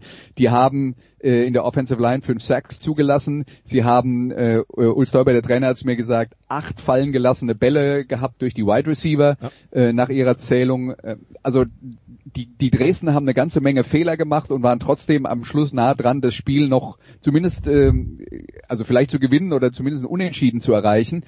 Äh, deswegen erwarte ich da schon auch, dass das äh, Imperium äh, versucht zurückzuschlagen am Wochenende und dann müssen wir mal gucken, ob die Kölner darauf dann auch eine Antwort haben. Das wird auf jeden Fall spannend und äh, das Schöne ist, können tatsächlich, also können sowieso immer alle sehen über Livestream, aber dieses Wochenende läuft das äh, Rückspiel dann am Samstag ab 16.30 Uhr auch bei Sport 1. Und wer in Dresden ist, 1530 Zuschauer sind zugelassen, also bei den Dresden Monarchs mal auf der Webseite schauen. Ich glaube, es ist noch nicht ausverkauft, natürlich mit Testpflicht und allem drum und dran, aber man kann in das Stadion und mit 1500 sollte dann dementsprechend auch für noch mehr Stimmung gesorgt sein, als die 500 in Köln schon gemacht haben, die zum Ende wirklich, äh, den, wo es wahrscheinlich keinen mehr auf den Sitzen gehalten hat. Ja, gut, also so viel zu Dresden gegen Köln, dem Hin- und Rückspiel. Das war definitiv einer der Höhepunkte äh, in Sachen Football der letzten, auch der letzten Jahre in der GFL. Äh, das kann man jetzt natürlich, Christian, über äh, das, was einigen anderen Teams passiert ist, so nicht sagen. Wir wussten, Frankfurt Universe ist im Umbruch, dass sie in einem Umbruch stecken, der 0 zu 72 in München endet. Das ist natürlich herb. Das war jetzt der, der härtest vorstellbare Cut den du, den du machen konntest, ne? Ja, aber ich ähm, habe jetzt nicht mehr so viel Auswahl, wenn ich auf die Ergebnisse schaue, ja, ne? Also. Äh, es war deutlich, es war offensichtlich relativ chancenlos. Ähm, ähm, ich bin kein Fan davon, äh, Mannschaften nach dem oder vor dem ersten Spieltag abzuschreiben. Es wird, glaube ich, eine lange Saison in Frankfurt. Ja, ohne dass es Overreaction Monday ist, Andreas, äh, wir müssen natürlich warten, was die Stärke von München ist, die sich ja stetig äh, nach vorne arbeiten die letzten Jahre, aber das war schon, das war schon böse. Ja, das war böse. Um es jetzt mal kurz zusammenzufassen unter einer Überschrift wäre halt das äh, Fazit, man kann halt mit einer dritten Drittligamannschaft nicht in der ersten Liga spielen. Und was halt passiert ist in Frankfurt ist, aufgrund der äh, Situation mit dieser äh, Konkurrenzliga European League of Football, da ist halt die ursprüngliche Frankfurter Mannschaft komplett in die neue Liga gewechselt und man hat dann halt innerhalb von ein paar Monaten versucht, mit Spielern aus der äh, Umgebung ein neues Team zusammenzuführen, äh, die, die sie vorher nicht gekannt haben. Da wurden neue Trainer verpflichtet, also die haben quasi bei Null angefangen und klar, der Talentpool äh, im Rhein-Main-Gebiet ist zwar relativ groß, aber höher als zweite Liga hat da halt bis dato niemand gespielt und dann wird's halt schwer. Ne? Und das sieht man dann auch auf dem Platz. Und ob das dann die unterm Strich die beste Entscheidung war, dass Universe gesagt hat, wir versuchen trotzdem eine Erstligamannschaft auf die äh, auf den Rasen zu bringen, das wird man dann am Ende der Saison sehen, aber die ersten Amtszeichen waren halt nicht gut. Also das gab ein 72 zu 0 in München. Äh, die Münchner, Christian, packen wir die mit Allgäu irgendwie in die Gruppe äh, Verfolger Schwäbisch Hall oder wie, wie bewerten wir den Süden? Ja, also irgendwie Hall steht, glaube ich, im Moment über allem. Ähm, und danach, äh, mir ist auch zu früh zum Beispiel die Magdeburger komplett rauszunehmen, auch wenn das offensiv ziemlich dünn war, was sie in, was sie in Allgäu gespielt haben äh, gegen Allgäu gespielt haben. Allgäu München mit Sicherheit. Ich glaube auch, dass die Ravensburger nicht so schlecht sind insgesamt. Also ähm, Andreas hat das ja am Anfang gesagt, das ist das, das unglücklichste Matchup, was du bekommen kannst äh, in, in Woche 1 gegen Hall. Ähm, wie gesagt, Marburg gehört da für mich, für mich rein. Ähm, und, und Saarland mit Sicherheit auch. Nach dem relativ ziemlich überzeugenden Sieg gegen Stuttgart. Ähm, bei München ist halt sowieso das Ding, das ist halt für uns ja so gefühlt ein schlafender Riese. Ich glaube, die haben ein bisschen was an ihrer Organisation gearbeitet. Seit haben 20 Jahren. Ja. das haben wir ja auch in anderen Sportarten mitunter. Ähm, ich glaube, München ist auf einem guten Weg, aber das Problem ist, dass man das Ergebnis der ersten Woche halt nicht im Ansatz beurteilen kann, weil äh, das, das, wird man erst, ich glaube, sie spielen in, in, zwei Wochen in Kempten. Äh, das wird auf jeden Fall interessant. Ähm, dann, dann weiß man ungefähr, wo die, wo die zumindest Kurve einzuordnen sind. Nach dem ersten Spiel ist es mit dem Score schwer zu sagen. Ja, die, die, die Saarland Hurricanes hatten die Scorpions, die ihre sehr eigenen Kaderprobleme hatten, zu Gast 35-6 gewonnen. Jetzt geht's nach Frankfurt für, für die, für die ähm, Hurricanes, Andreas, könnte sich die positive Situation ergeben, dass man in den ersten zwei Spieltagen schon mal ein paar Punkte sammelt, um der Relegation zu entgehen und äh, das dann vielleicht auch ein bisschen entspannter angehen kann die folgenden Wochen, ne? Das stimmt. Ich würde es jetzt aber eher mal aus Frankfurter Sicht betrachten, dieses Spiel, und sagen, naja, also ähm, da kommt jetzt ein Aufsteiger und die Saarland Hurricanes sind ja auch ein Aufsteiger, der nach oben geholt wurde, obwohl sie sich sportlich nicht qualifiziert haben. Das heißt, ja. ähm, das ist jetzt eine Mannschaft, bei der man halt erwartet hätte, naja, die müssen gucken, dass sie nicht letzter werden. Das wäre natürlich ein Riesenschritt für, Schritt für die, aber für Frankfurt ist ganz klar, die Saarland Hurricanes sind zumindest mal auf dem Papier ein Gegner, der mindestens mal ein Level unter ähm, unter den Munich Cowboys ist und dann mal schauen, wie Frankfurt gegen die aussieht. Wenn das wieder komplett hoffnungslos ist, dann äh, ja, dann bleibt halt die Frage, gegen wen wollen die noch gewinnen? Ähm, außer vielleicht gegen Stuttgart, die ja ähnliche Probleme haben, vielleicht nicht ganz so schlimm wie äh, in Frankfurt. Das werden wir sehen, aber für, für Universe ist halt der entscheidende Punkt. Die, die müssen in diesem Spiel zeigen, dass es Mannschaften gibt in der GFL, gegen die sie mithalten können. Ich rede jetzt nicht vom Sieg, aber mit 40 Punkten das Ding zu verlieren, das wäre, wäre halt ein Desaster. Definitiv. Äh, Christian, wir werden uns dieses Wochenende so um die, um die, um die Sorgenkinder schauen. Ich darf Frankfurt gegen Saarland begleiten und du Stuttgart gegen Marburg und dann müssen wir, dann haben wir hoffentlich nächste Woche ein paar mehr Antworten, wie weit oder wie nicht weit sie von den anderen weg sind, ne? So ist es. Diese, dieses Trio in dieser Podcast-Runde wird sich aufsplitten, um die Footballwelt zu retten. Na, so pathetisch sollten wir vielleicht nicht sein, aber äh, Andreas, Andreas darf, darf nach Dresden, ähm, du darfst nach Frankfurt, ich darf nach Stuttgart. Alles schöne Städte. Ist die Frage, wie schön der Football ist, äh, den wir dort sehen werden. Ähm, aber hier ist der Punkt, Nikola. Du hast es am Anfang gesagt. Es ist Football, es ist GFL-Football. Ich bin weit davon weg, mich über irgendwas zu beschweren. Ganz weit. Ich, ich hoffe für mich, dass es das letzte Geisterspiel ist, bei dem ich bin, äh, weil Frankfurt wird keine Zuschauer haben, Stuttgart wird 500 haben, Dresden ja. 1500. Äh, wie gesagt, ich hoffe, ich hoffe, dass, äh, dass es nicht mehr allzu viele werden, weil den Unterschied haben man schon gemerkt zwischen dem Vorbereitungsspiel in Wiesbaden und dem Spiel in Köln letzte Woche oder selbst in Marburg. Äh, wenn Zuschauer da sind, das ist dann schon ein Riesenunterschied. Deshalb hoffen wir äh, ganz stark, dass es äh, in den nächsten Wochen auch wirklich an jedem Football-Standort Zuschauer geben wird. Ähm, gut, dann ist das der Part zu, zu Football. Äh, Andreas, Samstag Dresden, alles schön und gut, aber Sonntag steht wieder hier die, die harte Sportradio 360 Arbeitswelt an mit dem Musikradio. Gibt, was gibt's diese Woche? Ja, also du, du meinst die, die, die, das wichtigere Event als das Footballspiel in Dresden, Musikradio 360. Aus, aus der Sicht von Jens natürlich.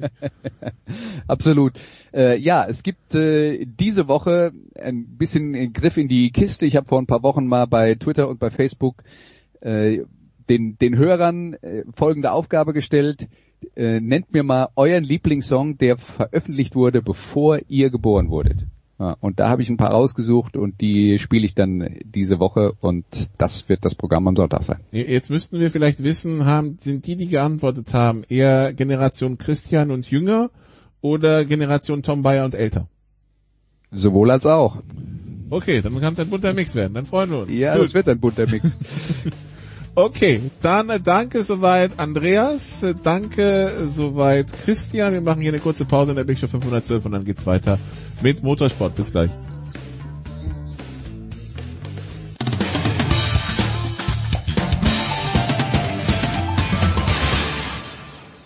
Hallo, hier ist Jutta Kleinschmidt und ihr hört Sportradio 360. Big Show 512 hier bei Sportradio 360. Wir sind angekommen im Motorsportteil und wir fangen mit dem allgemeinen Motorsport an, äh, auch wenn es vielleicht ein bisschen zum Wetterbericht wird. Wir haben in den Leitungen äh, zum einen Stefan de Vois Heinrich. Hallo Stefan. Ich grüße euch. Und Eddie Mielke, natürlich von der Autobahn. Du bist nicht mehr von einem Sender, du bist von der Autobahn. Eddie ist auch am Start. Genau, das ist richtig. Ich bin äh, auf dem Weg nach Most in Tschechien, wo wir am kommenden Wochenende die internationale deutsche Motorradmeisterschaft streamen. Äh, Freue ich mich drauf. Äh, ist, glaube ich, das erste Mal seit einem Jahr, dass ich mal wieder äh, in einem anderen Land mich bewegen werde. Und äh, in Most war ich auch noch nie. Das ist eine der wenigen Rennstrecken in Europa, auf der ich noch nie war. Ich bin mal gespannt. Gut, ich äh, verzichte jetzt auf schlechte Wortspiele mit Most und Holen und ja. Ähm, wir schauen auf die äh, 24 Stunden vom Nürburgring, Eddie. Zumindest was davon sichtbar war, weil äh, wenn ich jetzt das Wort Nebel in den Mund nehme, wie, wie sehr zuckt es da bei dir? Ach ja, wir haben ja versucht durchzusenden in unserem Stream und äh, das haben wir letztes Jahr auch schon erlebt mit dem Nebel. Das war aber letztendlich die einzig richtige Entscheidung, weil man hat vom Dorint Hotel zum Beispiel äh, den Tower nicht mehr gesehen und äh, dann ist das nicht fahrbar. Das äh, war vorher schon mit dem Aquaplaning grenzwertig. Also das Wetter in der Eifel hat sich mal wieder so gezeigt, wie wir es kennen, nämlich unberechenbar. Aber wenn sie dann gefahren sind, äh, das war zwar kurz, ein kurzes Vergnügen, eins der kürzesten 24-Stunden-Rennen in der Eifel überhaupt, äh, aber wenn sie gefahren sind, es waren dann im Grunde genommen zwei Sprintrennen, äh, bis auf die Diskussionen, dass es keine Park-Vermehr-Regel gibt, der Sport letztendlich war guter Sport und aus meiner Sicht hat die verdiente Mannschaft mit dem Mantai Porsche gewonnen. Äh, Kevin Estre, einer der Männer des Rennens, genauso wie mein Freund und Kollege Martin Topczyk mit dem Rowe BMW mit seiner unglaublichen Anfangsphase, wo er von Startplatz 25 auf 2 vorgefahren ist in seinem ersten Stint. Also, das war mal wieder chaotisch, na klar, aber das gehört auch irgendwie der Eifel mittlerweile schon dazu.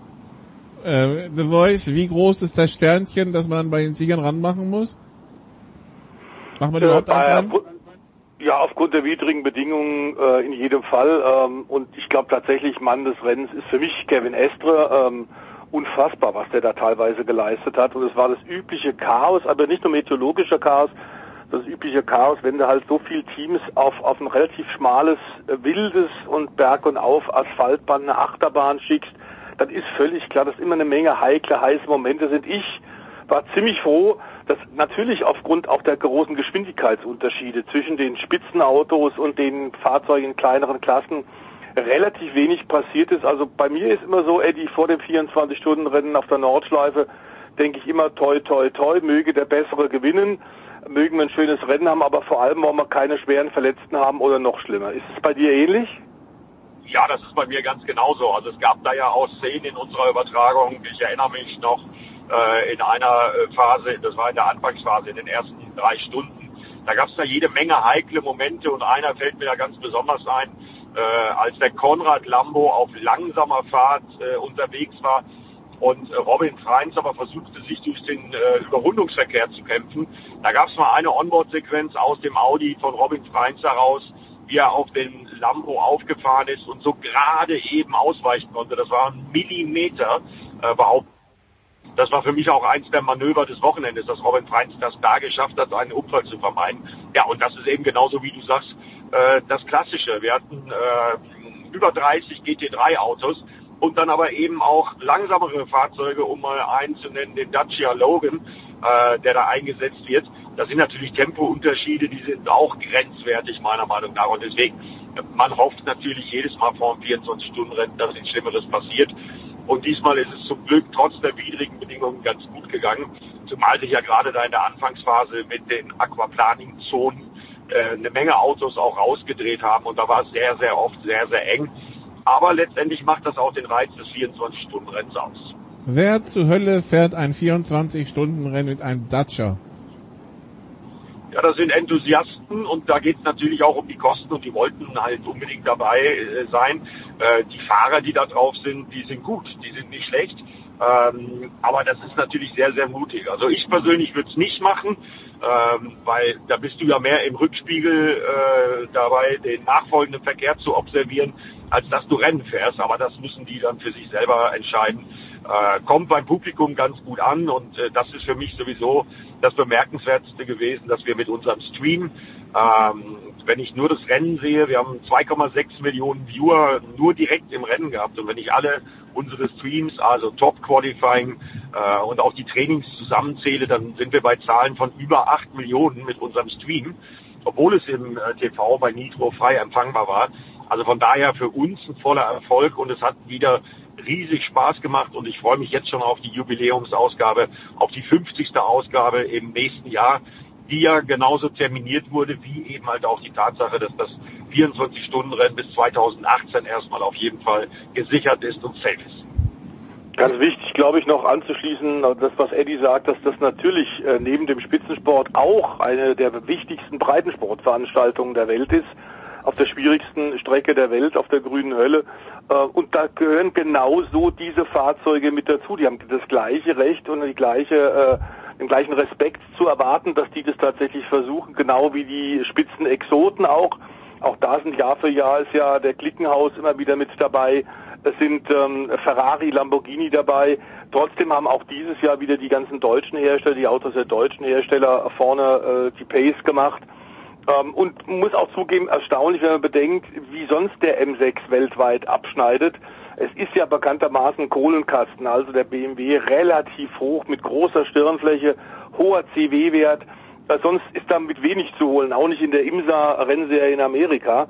Und dass sie trotzdem im letzten Jahr die Rovermannschaft zum Sieg gefahren sind, diesmal Platz zwei geholt haben, das ist A natürlich Martin Tomczyk äh, zu verdanken, aber B der gesamten Truppe.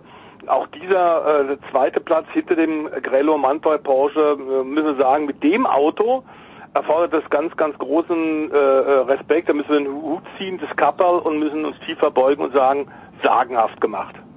Das war jetzt auch nicht Ja, da stimme ja. ich dir voll, da stimme ja. ich dir voll zu, Stefan. Aber es ist ja ähm, auch äh, was äh, präsentiert worden, nämlich der neue BMW M4 GT3. Äh, ein tolles Auto, wie ich finde. Ich durfte mich sogar schon mal reinsetzen. Äh, und der wird beim nächsten NLS-Lauf äh, an den Start gehen. Und ich habe mit den Jungs, die das Auto entwickelt haben, Jens Klingmann zum Beispiel, Martin Tomczyk sprechen können, äh, die da schon viele Kilometer mit abgerissen haben. Also das wird eine Ansage geben und das werden wir dann beim nächsten NLS-Lauf außerhalb der Wertung natürlich, weil das Auto noch nicht homologiert ist. Äh, ja, und äh, da bin ich gespannt. Das betrifft mich ja auch insofern, weil wir dann in naher Zukunft diesen neuen BMW M4 GT3 ja auch in der DTM äh, sehen werden. Also ich bin mal gespannt, äh, da bahnen sich große Dinge für die BMW-Fans an. Gut, ähm, es war jetzt übrigens auch nicht despektierlich gegen den Dacia gemeint, aber äh, da, würde, da hätte ich schon Bedenken, mich in normalen Autoverkehr reinzusetzen. Äh, bei Rennen äh, nochmal umso mehr. Aber ja, äh, drumherum, äh, Eddie, ich hatte mitbekommen irgendwie, es gab nochmal eine besondere Verabschiedung für die äh, im Frühjahr verstorbene Sabine Schmidt zum Beispiel. Ja, zum Beispiel, das war ein sehr emotionaler Moment. Ähm, Im ähnlichen Design, der Eifelblitz neu aufgebaut äh, die Teams standen alle in der Boxengasse und die anwesenden 11.500 Zuschauer auf den Tribünen standen auch und alle haben applaudiert und äh, der Sabine nochmal Gruß nach oben geschickt. Äh, ja, und das gehört sich auch so. Das war aber, wie gesagt, ein sehr, sehr emotionaler Moment. Gut, dann äh, wechseln wir den Ort, gehen vom nebligen, von der nebligen Eifel ins äh, Katalonische nach Barcelona, wo äh, ja am Wochenende die Motorradrennen stattgefunden haben. Ich habe The Voice viel Aufregung gelesen um Fabio Quattararo, der mit anscheinend offener Kombi gefahren ist, irgendwie bestraft wurde, aber hätte stärker bestraft werden müssen. Was ist passiert und worum dreht sich die Diskussion? Ähm, es dreht sich um die Sicherheiten, das ist momentan völlig klar, betrifft nicht nur MotoGP, sondern auch in der Moto 3 müssen wir sagen, da ist natürlich nach dem, was äh, tragischerweise rund um Jason Duplasquet in Italien eine Woche vorher passiert ist, der Unfalltod des jungen Schweizers, klar ein besonderer Fokus jetzt auf das Thema Sicherheit im Zweiradsport und das natürlich vor allem dann bei der Motorrad-WM verständlich. Also in der Moto 3 haben diverse große der Stars, die MotoGP-Stars auch zuguckt. Und was wir schon ein paar Mal gesehen haben, vor allem die Qualifying-Situation, schreit eigentlich nach einem Einzelzeitfahren, weil da sind teilweise bei den ganz jungen, wilden Reitern äh, Aktionen dabei, wo, da stehen dir echt, und ich habe nicht mehr viel, aber die Haare, die ich noch habe, die stehen mir wirklich teilweise senkrecht. Äh, gen Himmel, denn äh, das ist so hochgefährlich, was die Buben da treiben. Ähm, und das war jetzt im Rennen bei Pulkbildung ganz genauso, weil einer von den Spitzenleuten dort an Gresini-Fahrer, nämlich Jeremy Alcoba, immer wieder verlangsamt hat. Und dadurch kam es erneut zur Pulkbildung. Äh, die Motorräder sind quasi gleich schnell, die Fahrer sind unglaublich talentiert, die Reifen machen keinen Unterschied aus. Äh, die Motoren sind, sind vergleichbar, deswegen Pulkbildung und dann geht's drunter und drüber. Und genau das, was eigentlich vermeid, vermieden werden soll, nämlich heikle Momente, heiße Situationen, war da zuhauf und auch ein, ein Franco Morbidelli und ein Valentino Rossi und ein äh, Francesco Pecco Bagnale, alles Spitzenfahrer aus der Elite der MotoGP haben gesagt, Leute, so geht das einfach nicht mehr. Was da gemacht wird, da muss die Rennleitung sich was einfallen lassen. Solche Aktionen gehören abgestellt, vielleicht bestraft.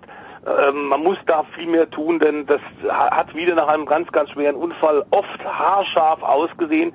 Es ging Gott sei Dank dort alles gut, aber Berührung bei Höchstgeschwindigkeit von 240 waren da auch eigentlich an der Tagesordnung und nach dem, was wirklich vor kurzem passiert ist, rund um Dupasquier Junior müssen wir sagen, das brauchen wir alles nicht. Da muss man ein anderes Auge drauf haben. Dein, ähm, deine Anmoderation, Nikolas, geht natürlich in Richtung des offenen Overalls.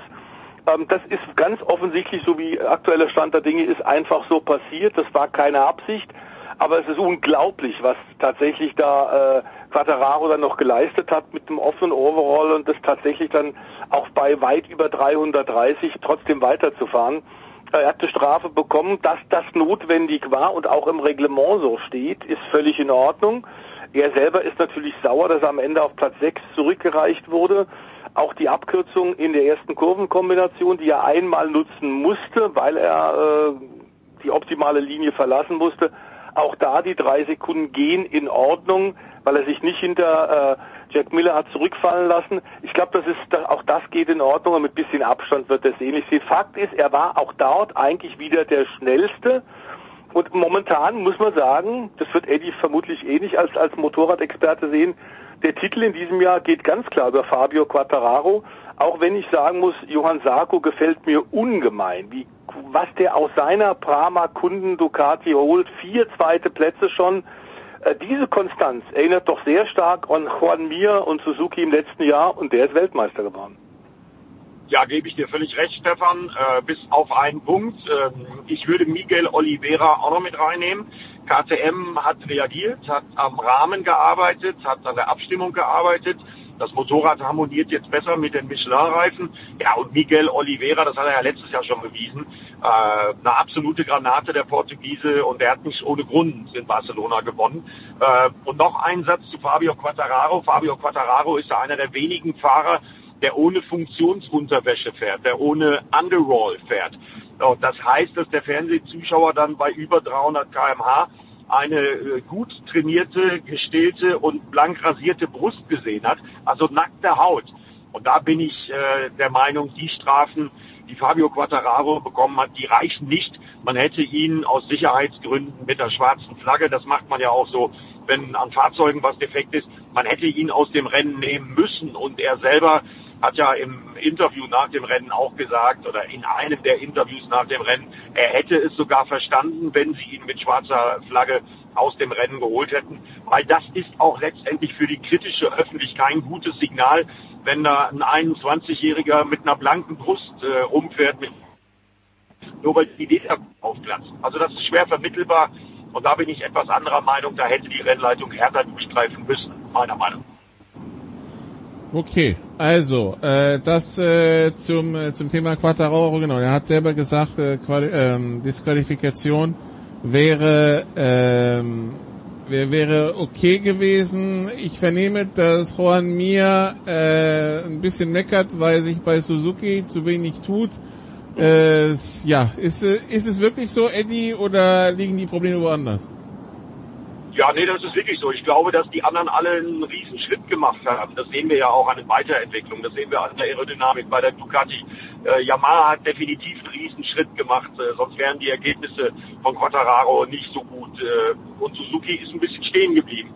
Die haben auch als Letzte angefangen, mit dem Starting Device zu arbeiten. Da kommen viele Sachen zusammen. Hängt natürlich auch immer ein bisschen am Budget. Suzuki hat von den Werksteams einfach das niedrigste Budget, das wollen wir nicht vergessen. Ja, und äh, das ist klar, dass Juan Mir da so langsam aber sicher ein bisschen seine Fälle davon schwimmen sieht. Gar nicht läuft es ja auch beim Teamkollegen bei Alex Rins. Äh, der hat sich den Arm gebrochen, äh, ist gar nicht gefahren, ist aber davor viermal in Folge gestürzt. Also bisher ist ein Suzuki solchen Jahr, die ja im letzten die Markenmeisterschaft geholt haben. Und das ist völlig verständlich, dass Juan Mir als amtierender Weltmeister sich da ein bisschen zu Wort meldet und ein bisschen den warnenden Na? Ein bisschen den warnenden Eddie, das, das letzte Wort ist irgendwie in einem Tunnel oder so untergegangen, keine Ahnung. warnenden Zeigefinger hebt. Das Ah, war das letzte Wort. Gut, okay. Äh, Jetzt ja, bestürzen sollte man vielleicht noch sagen, Nikolas, dass natürlich auch bei Marc Marquez, auf den wir ja alle natürlich besonders schauen, nach seiner äh, Verletzungssaison letztes Jahr, äh, ist jetzt in drei aufeinanderfolgenden Grand Prix gestürzt, weil er ganz offensichtlich ähm, nicht einsehen will, dass die Honda momentan äh, das nicht hergibt, was er von ihr verlangt. Und er ist, das haben wir ja hier bei Sportradio auch schon, Eddie und ich, äh, mehrfach äh, erwähnt, natürlich noch nicht, bei weitem nicht, aber in seiner alten Form und bei seiner alten Fitness.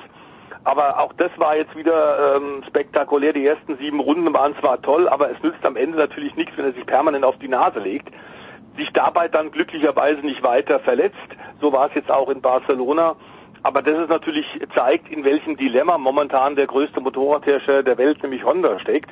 Äh, Das Motorrad ist, äh, ja, man kann nicht sagen unfahrbar, weil es geht noch einigermaßen, aber die Qualifikationsleistungen äh, zeigen es ziemlich deutlich. In Katalonien war Paul Espargaro 12., Marc Marquez 13., Taka Nakajima, Nakajami war 14. und Alex Marquez war 20. Ähm, also ähm, natürlich sind die wahnsinnig erfolgsverwöhnt durch die Serientitel von Superstar Marquez der letzten Jahre. Aber wenn man bedenkt, wie schnell, und das hat der Eddie ja gerade angesprochen, äh, tatsächlich KTM auf die Probleme zu Saisonbeginn reagiert hat, wie schnell man eine technische Lösung gefunden hat, wie schnell man wieder konkurrenzfähig geworden ist. Erst mit Podium, jetzt sogar mit Sieg. Die sind also innerhalb von sechs, sieben Grand Prix, haben die Matti Hofner aus Österreich es geschafft, wieder Anschluss an die Spitze zu finden und zu gewinnen aus eigener Kraft. Davon ist Honda meilenweit entfernt. In der Konstrukteurs-WM sind sie abgeschlagen, eine fünfte hinter Suzuki. Und nur Aprilia steht noch hinter ihnen, die, die ein Zwei-Motorrad-Team ja nur dabei haben. Also der Serienweltmeister ist komplett von der Rolle. ähm, ja, das hätte ich jetzt nämlich angesprochen, dass wir bei Marc Marquez wieder ein DNF und einen Sturz eintragen, ja. Ähm, läuft noch nicht so ganz, äh, und, aber das heißt auch, ähm, The Voice in Sachen WM auch schon Haken dran, oder? Ja, ja, das ist völlig klar. Das war aber von Anfang an schon klar, dass äh, der Titel in diesem Jahr für ihn kein Thema mal sein kann.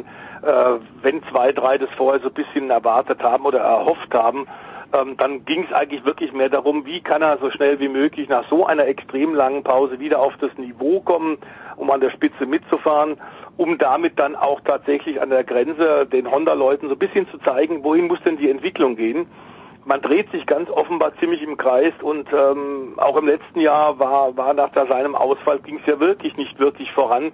Also die äh, haben jetzt einen wichtigen Test am Montag gehabt äh, in Barcelona nach dem Grand Prix, also die, Montag dieser Woche.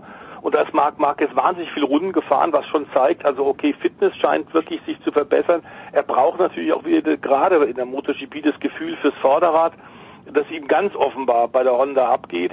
Ähm, und äh, das hat sicherlich eine Menge gebracht, aber es ist ein Übergangsjahr äh, 2021. Geht es nur darum, äh, wie schnell wird Marc Marquez wieder wieder fit und wie kommen sie bei Honda voran äh, mit der Entwicklung dann fürs nächstjährige Bike. Okay. Ja, und das ist ja nicht das einzige Sorgenkind im MotoGP-Fahrerlager. Was nutzt es Valentino Rossi, wenn er eine gute Qualifying-Leistung schafft, wie jetzt in Barcelona, aber dann im Rennen auch schon wieder stürzt? Also nicht nur Marc Marquez ein großes Sorgenkind für die MotoGP-Fans, sondern auch Mr. MotoGP schlechthin.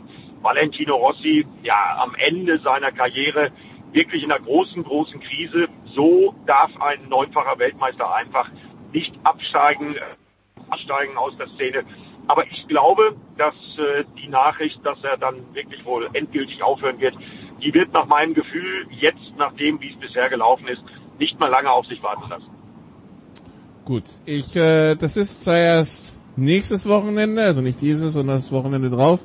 Dann kommt die MotoGP an den Sachsenring. Eddie, weiß man schon, wie es zuschauertechnisch aussehen wird? Ist irgendwas zugelassen oder wie, wie, was, was erwartet uns da? Nein, keine Zuschauer. Das hängt auch mit der besonderen Problematik am Sachsenring zusammen, weil der Sachsenring ja keine permanente Rennstrecke ist, wie, wie Barcelona meinetwegen, sondern der Sachsenring ist ein Verkehrssicherheitszentrum, was man zu einer Rennstrecke umgemodelt hat. Und das bedeutet auch, dass die ganzen Tribünen, die man sonst braucht, und die man ja gerade jetzt in Corona-Zeiten braucht, um das Ganze mit einem vernünftigen Sicherheitskonzept überhaupt zuzulassen. Jetzt in Barcelona waren ja Zuschauer. In Assen am Red Bull Ring werden auch Zuschauer sein. Das geht am Sachsenring nicht, weil man sich irgendwann mal entscheiden musste, ob man die Tribünen aufbaut oder nicht. Zu dem Zeitpunkt, als man sich entscheiden musste, aufgrund der ganzen Logistik, die da ja auch hintersteckt, wenn man da eine Rennstrecke mit äh, Tribünen, mit mobilen Tribünen ausstattet. Zu dem Zeitpunkt äh, war nicht dran zu denken, dass Zuschauer eventuell an die Rennstrecke kommen könnten. Ja, und jetzt ist es schlicht und ergreifend zu spät. Das heißt, der Sachsenring, so schwer es auch fällt, wird ein Rennen ohne Zuschauer sein. Okay, das dann also nächste Woche Thema, ebenso wie dann der DTM-Start, also nächste Woche Picke, Packe voller Rennkalender, äh, über den es dann zu sprechen gilt. Dann machen wir hier eine kurze Pause und dann sprechen wir gleich über das Rennen in Baku, wo mehr gefahren wurde als am Nürburgring, aber wo es äh, nichtsdestotrotz mindestens genauso wild war. Danke Eddie, kurze Pause hier in der Big Show 512.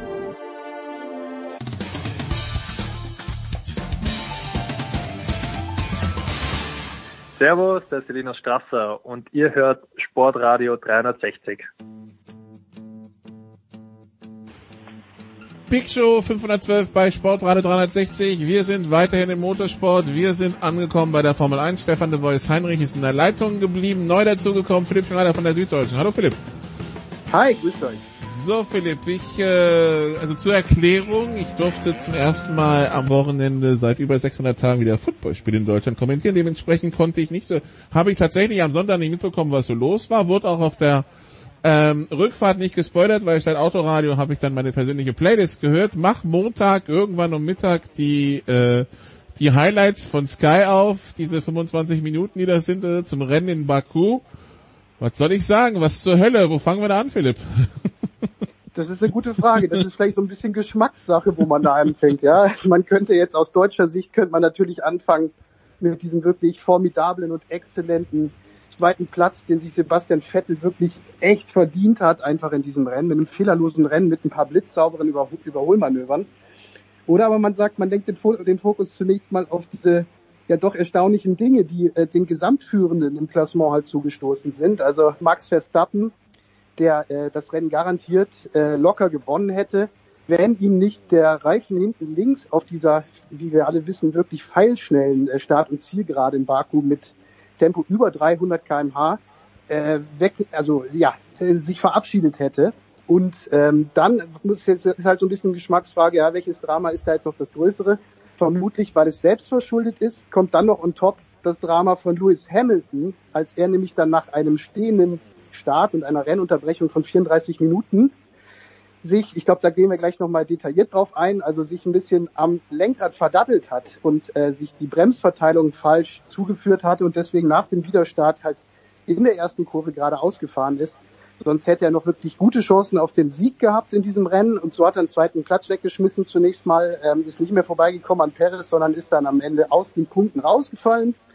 Ja, äh, wie ich finde, also wenn du mich jetzt fragst, was ist das Erstaunlichste von diesen drei Dingen, da würde ich tats tatsächlich sagen, für mich ist das der Fehler von Hamilton, ähm, dass er in so einem entscheidenden, weil er ist einfach Mister zuverlässig, Mister auf dem Punkt. Und äh, ein Widerstart zwei Runden vor Schluss, er liegt an Position zwei, hat sich die Vorderreifen gut aufgewärmt und dann verstellt er sich an seinem äh, Lenkrad und ähm, ja, schmeißt deswegen alle Punkte weg. Also da weiß ich nicht, ob ihr euch an irgendwie einen ähnlichen Fehler erinnern könnt bei ihm. Also ähm, das, er hätte sonst die WM-Führung halt wieder zurückerobert. Mercedes hätte die WM-Führung zurückerobert. Und so ist es halt doch ein bisschen bitter gewesen. Ich muss ja zugeben, ich habe dann diesen, also nachdem Verstappen abgeflogen ist, habe ich mir diesen Restart angeschaut, The Voice, und dachte so, okay, das äh, ist jetzt der, das ist wieder der Führungswechsel im WM-Dings und dann fährt er da geradeaus in Notausgang. Das, das, das, das kann es doch jetzt aber auch nicht sein. Inzwischen hat sich rausgestellt, er hat einen ein, ein, ein Knopf bedient, der unter dem Namen Magic Button fungiert. und die, die, die Magic war jetzt nicht auch ganz auf der Seite von Lewis, wenn wir ganz ehrlich sind, The Voice, ne? Nee, aber äh, die Magie, das war das Ungewöhnlichste, die Magie hat er ja eigentlich immer verbreitet. Äh, man muss ja auch sagen, dass, dass Mercedes tatsächlich Mo Monaco und jetzt Aserbaidschan ihren W12 überhaupt nicht äh, richtig hinbekommen haben. Das ist auch an sich schon mal eine große Überraschung, dass Baku nicht mehr ihre Lieblingsstrecke war. Es steht völlig klar, äh, wussten wir auch, aber Trotzdem haben sie in den letzten Jahren da sehr oft gewonnen. Fakt ist aber, dass äh, man alles versucht hat, das Ding dann wieder einigermaßen passabel hinzubekommen. Das Auto Hamilton hat dann wohl ein bisschen Vertrauen gefasst, weil Thierry Bottas überhaupt nicht. Ähm, die Ingenieure haben ganz offenbar das Auto noch einigermaßen hinbekommen, aber auch das ist ja ungewöhnlich bei einem Serienweltmeister der letzten Jahre, dass die solche Schwierigkeiten haben, tatsächlich die, die Reifen äh, zum, zum Arbeiten zu bringen. Eine ihrer großen Stärken ja in den vergangenen Jahren, dass egal wann man, wo man, äh, zu welcher Tageszeit man, bei welchen äußeren Temperaturen man gefahren ist, Mercedes war eigentlich immer verlässlich da. Uh, und, man sieht auch, dass so ein bisschen was dran ist. Äh, Hamilton zum ersten Mal und Mercedes zum ersten Mal ein bisschen unter Druck, weil Red Bull, das haben wir seit Saisonbeginn gesehen, tatsächlich ziemlich auf Augenhöhe ist. Mercedes unter Druck und plötzlich machen sie Fehler, wie eben auch dieser individuelle Fehler von, von äh, Lewis Hamilton. Ähm, und man muss sagen, äh, für mich war eigentlich auch klar, stehender Start, noch zwei Runden, Sprint, das ist eine gemähte Wiese eigentlich, zumal er ja den Start dann wirklich gut hinbekommen hat äh, und vorbeigehen konnte an Perez. Ich glaube, äh, jemand, der allerdings auch äh, bisschen, bisschen äh, Arbeit vor sich hat neben Mercedes, ist Pirelli, denn ähm, zwei äh, Unfälle bei Topspeed, ähm, das ist ein bisschen viel und sie waren äh, beide an der gleichen Stelle, äh, linker Hinterradreifen, erst Lance Stroll, der da abgeflogen ist und wir haben bei beiden Crashs Glück gehabt, dass da nichts Größeres passiert ist, müssen wir eindeutig sagen, das kann so nicht sein. Ob das tatsächlich, wie äh, von Pirelli behauptet, ähm, mechanischer Defekt gewesen ist. Das heißt, man sei über Teile rübergefahren. Bei Stroll kann man es kaum glauben, weil es zu Rennbeginn war. Da waren vorher im Grunde noch keine großen äh, Chancen, dass tatsächlich Teile auf der Strecke liegen. Bei Verstappen möglicherweise. Aber da wird Pirelli jetzt intensiv arbeiten und wird eine tolle Analyse machen müssen und da wartet die Formel 1 jetzt auf Antworten. Genau, und deshalb sind die ja auch schon auf diese, auf diese Randstein-Theorie schon verfallen, weil es ja, ja völlig klar ist, dass zumindest bei Stroll halt keine Teile vom Auto gewesen sein können. Mhm. Oder höchstwahrscheinlich keine Teile von Autos, äh, die halt den Reifen aufgeschlitzt haben. Also, wenn, dann muss es schon irgendwie ein festmechanisches Teil gewesen sein, eventuell in der Strecke, aber wer glaubt da dran? Also, wahrscheinlich ist es nicht. Ja, es waren dann äh, die, die Reifen, das hat man ja klar gesehen, schon äh, so waren die Auslöser und nicht, äh, das war nicht die, die Folge. Wobei man sagen muss, Philipp, äh, ich weiß ja nicht, was für Geschwindigkeiten, ob jetzt 300, 330, 350, wo der Verstappen abgeflogen ist. Ähm, äh, das ist schon gut, wie so ein Auto dann sowas aufnimmt und wie der Verstappen dann aufsteigt und dann quasi nachdem er ausgestiegen hat, die Geduld hat, sich dann an seinem Hinterreifen abzuarbeiten in Form von Tritten. Wenn das in dem Moment seine größte Sorge ist, denke ich mir halt, bei den Sicherheit von Formel 1 Autos ist alles in Ordnung. So kann man das sehen, ja. Und wir wissen ja, es ist ja tatsächlich auch äh, viel getan worden an der Sicherheit der Formel 1 Autos ähm, in den letzten Jahrzehnten. Und ähm, andererseits muss man genau bei dieser Stelle halt sagen, na klar, das war halt eine feilschnelle Stelle, Start und Ziel. Allerdings war das jetzt äh, aus Unfallsicht ähm, nicht eine, ich sag mal, ähm, ja nicht, nicht das düsterste Szenario, das denkbar gewesen wäre, weil es eben sozusagen sie ja an die Bande geknallt sind. Also sie sind nicht sozusagen auf eine auf eine Mauer zugefahren, sondern sie fuhren an einer Mauer entlang, wenn man so will. Ähm, ja, der Verstappen hat sich, du sprichst darauf an, also er ist ausgestiegen, hat sofort gegen den linken Hinterreifen getreten, beziehungsweise das, was von ihm noch übrig war. ähm, da war er jetzt mit Sicherheit äh, schon eher gedanklich wieder bei der Gesamtführung, die er halt massiv hätte ausbauen können auf Hamilton. Und in, in dem Moment dachte er natürlich noch, er wird sie jetzt wirklich verlieren. Er konnte ja noch nicht ahnen, dass Hamilton danach aufführen würde. Ähm, aber vor dem Hintergrund, dass wir halt auch ein Budget Cap haben jetzt in dieser Saison zum ersten Mal, sind natürlich so zerlegte Autos auch keine Spitzennachricht für Red Bull. Ne? Also dass dieser Schaden, der da aufgetreten ist, der ist dann wohl nach Aussage des Teams halt geringer ausgefallen, als auf den ersten Blick zu befürchten war, aber nichtsdestotrotz, also es ist halt einfach auch sind Kostenfragen, ne, die aufkommen bei so einem, bei so einem Crash. Natürlich. Äh, wobei, wenn es am Reifen lag, zahlt, also, also zählt das immer noch am, äh, zählt dann immer noch ins Budget, da wird dann nicht, äh, gut, okay.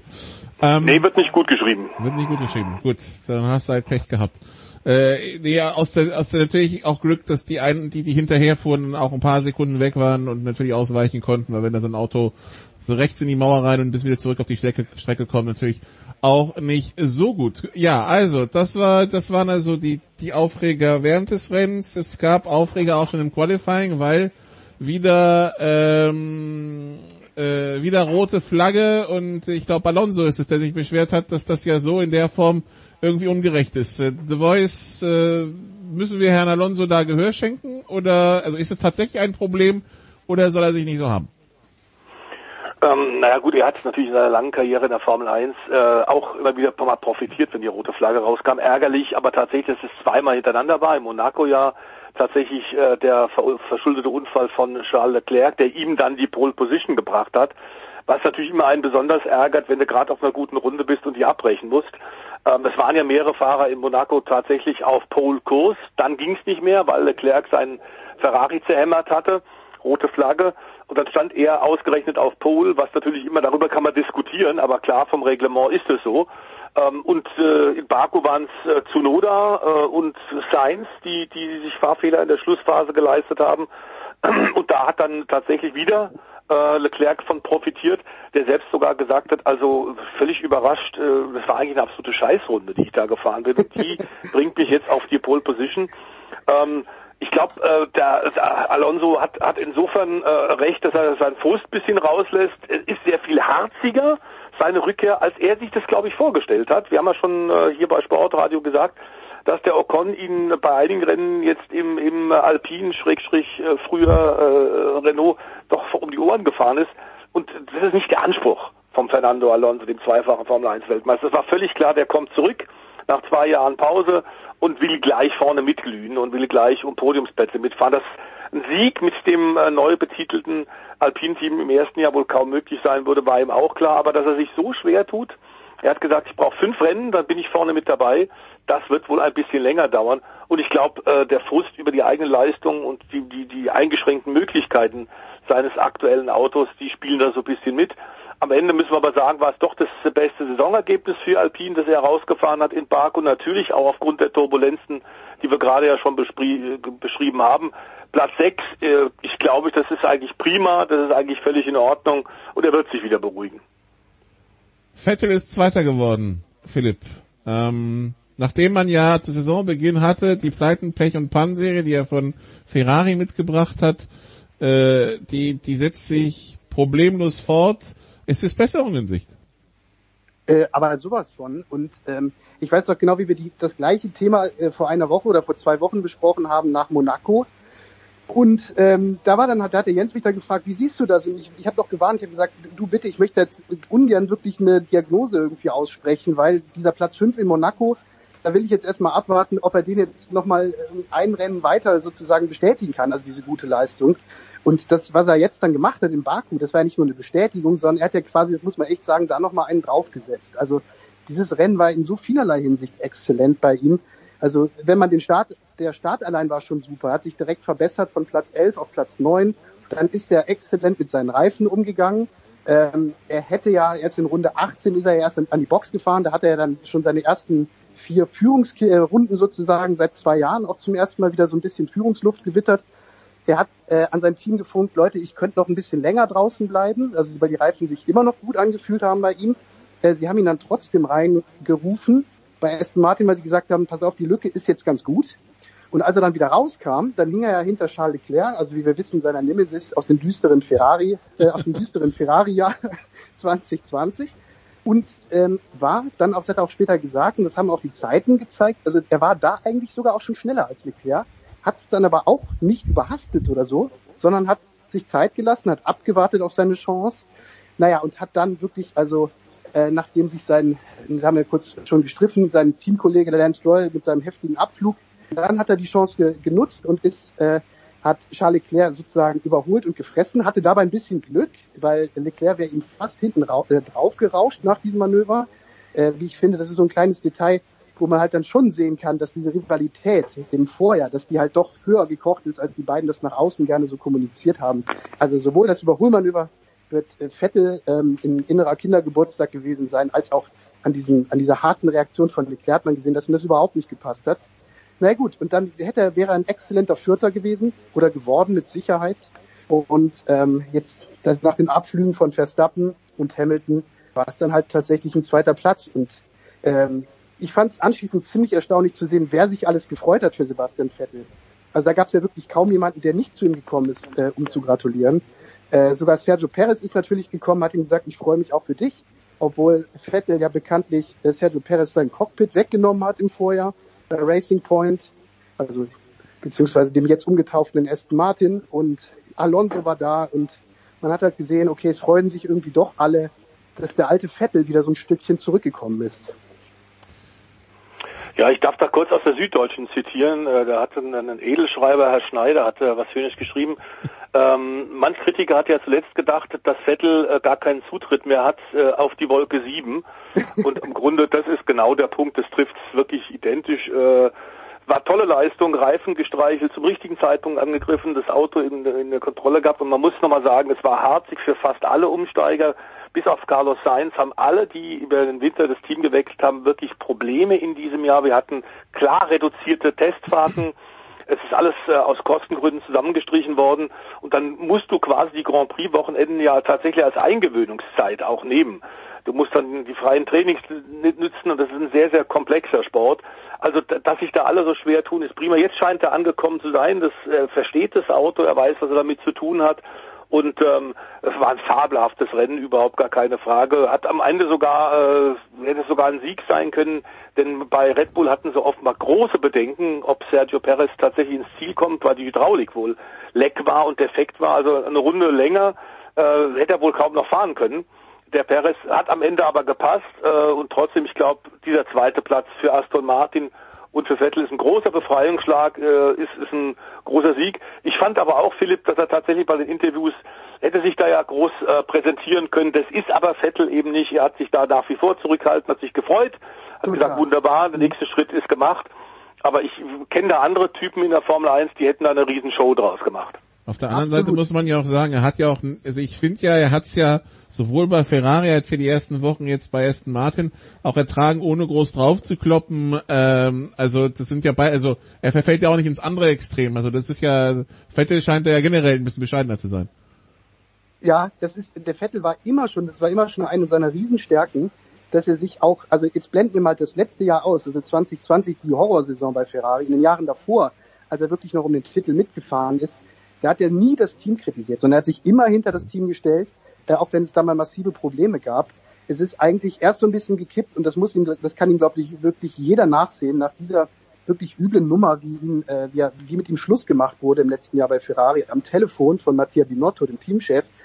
Da hat er dann hin und wieder auch mal wirklich äh, öffentlich das Auto kritisiert, aber da hat er ja ohnehin nur den Elefanten im Raum angesprochen, den ohnehin jeder sehen kann und jeder hat gesehen, wie schlecht dieses Auto war. Aber es ist wirklich eine Stärke, finde ich auch, würde ich genauso unterschreiben, dass der Vettel halt einfach einer ist, der äh, in der Krise nicht das Team kritisiert und der sich aber auch im Erfolg niemals irgendwie so diese Genugtuung, se seht ihr da, ich wusste es doch und jetzt habe ich es euch gezeigt oder so, das ist überhaupt nicht die Art von Vettel.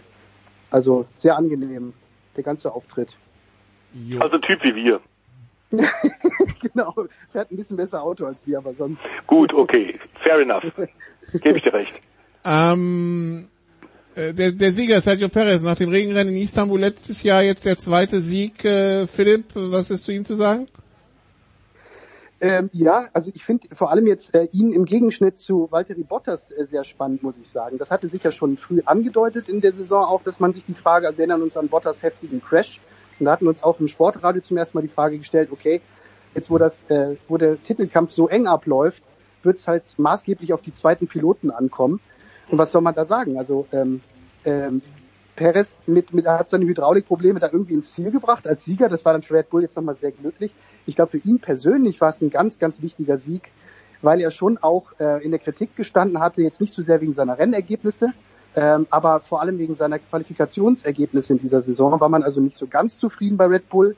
Ähm, er hat das natürlich jetzt, ja, er hat jetzt den Sieg im Prinzip geerbt von Max Verstappen. Also wir würden jetzt wahrscheinlich gar nicht über Perez so sehr reden, beziehungsweise wahrscheinlich doch, weil es hätte einen Doppelsieg gegeben von Red Bull. Und dann hätten wir schon gesagt, okay, Stand jetzt hat Red Bull den wesentlich besseren zweiten Piloten in Paris, äh, in Paris als, als Mercedes in Bottas, ähm, weil dessen Krise sich jetzt natürlich auf ja, fast schon unglaubliche Weise auch fortgesetzt hat in Baku. Also um die Frage zu beantworten, für Perez sehr, sehr wichtig. Ich glaube, er wird da, das wird ihm auch nochmal einen Push geben, persönlich, also weil er jetzt halt ähm, das Erfolgserlebnis hatte, auf das er so hingefiebert hat.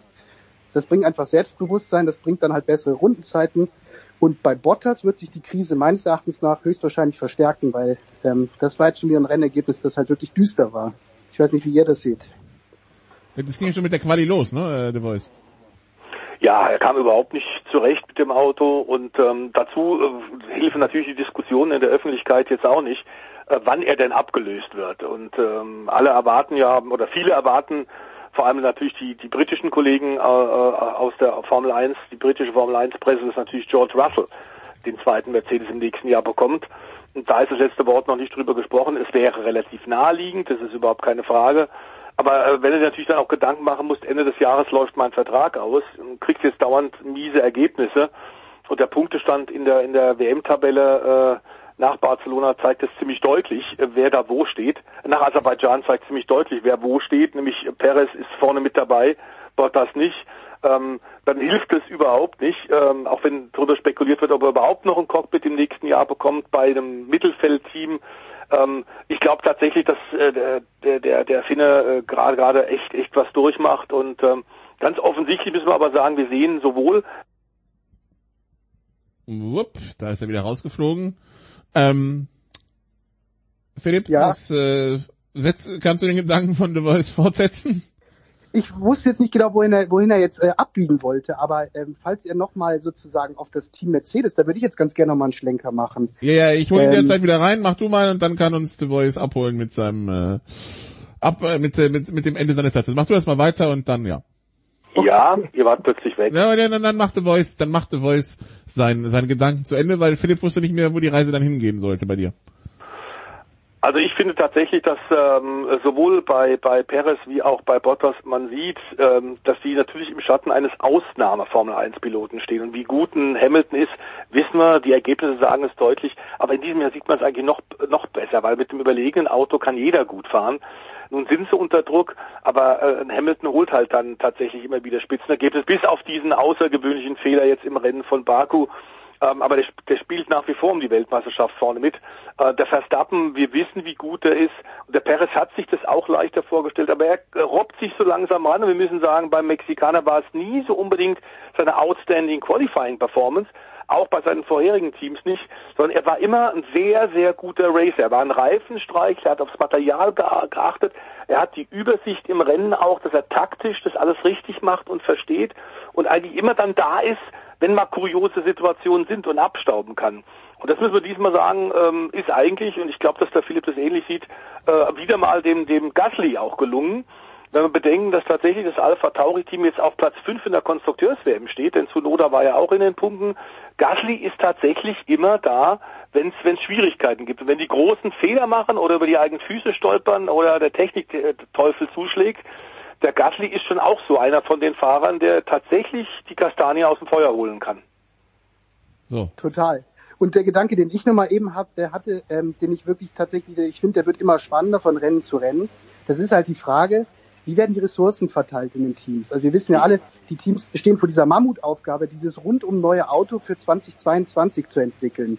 Und ähm, jetzt so, so, so eng und so spannend, wie die Saison verläuft. Äh, und man kann auch schon sagen, Red Bull hat ja tatsächlich, so wie es ausschaut, einfach das, ja, das bessere Allrounder-Auto. Äh, auch wenn das jetzt gerade zwei sehr spezielle Stadtkurse waren, äh, die Red Bull halt besser war. So ist doch jetzt die Frage, wie verteilen die, die Teams, also Mercedes und Red Bull, ihre Ressourcen, im Übrigen auch Ferrari, finde ich auch spannend, äh, den Gedanken vor dem Hintergrund. Also setzen die jetzt doch alles auf die Saison oder setzen die alles aufs nächste Auto oder wie ist da die beste Mischung? Und ähm, jetzt hat Verstappen schon mit einem Satz äh, mich hellhörig gemacht, weil er hat gesagt, jetzt wir wären doch blöd, wenn wir diese Riesenchance, die wir jetzt haben, nämlich jetzt Weltmeister zu werden, in dieser Saison, wenn wir die nicht nutzen würden, um jetzt das Auto so, so schnell und so gut zu verbessern, wie es überhaupt nur geht. Und er hat dann gesagt, ich habe vollstes Vertrauen in meine Ingenieure, dass das Auto, das wir kommende Saison haben, sowieso gut wird. Also der ist total heiß einfach darauf und man will es ihm auch nachsehen, ja. Äh, dieses riesige Versprechen, Max Verstappen, der will jetzt endlich seinen ersten WM-Titel haben und der will den nicht nächste Saison haben, sondern der will den in diesem Jahr haben. Und für Mercedes stellt sich halt echt, da wird ja wird's wirklich von Rennen zu Rennen jetzt die Stimmung ein bisschen ruppiger. Ähm, Toto Wolf, wenn man genau hinhört, spricht plötzlich Dinge aus und hat Schärfen und Spitzen in seinen Sätzen auch in Richtung Christian Horner von Red Bull, die man so von ihm eigentlich nicht kennt. Also jetzt hat er ihn ja neulich genannt im Zuge des Flügelstreits, äh, er sei ein Schwätzer, der gern vor der Kamera steht und so weiter. Und ähm, ich bin wirklich gespannt, wie, wie das da jetzt ausgeht, also wie da die Ressourcen intern verteilt werden, ähm, ob nochmal, was ja gerade schon mal aufgekommen ist, ob nochmal ein Fahrer getauscht wird, ob der Russell eventuell kommt für den Bottas. Also das jetzt, das, also die Gegenwart und die Zukunft gleichermaßen zu handeln in diesen beiden Teams, das wird ganz spannend zu beobachten sein, wer sich dafür was entscheidet. Und vielleicht ist nachher dann im nächsten Jahr Ferrari der große lachende Dritte, einfach weil die sagen, okay, äh, unser Auto ist überraschend gut in dieser Saison, aber wir fahren ja nicht mit um den Titel. Und wir ziehen jetzt alle Ressourcen wirklich ab auf die kommende, auf das, für das kommende Auto und während Mercedes und Red Bull halt viel halt auch noch, ja, ähm, ausgeben für das gegenwärtige Auto.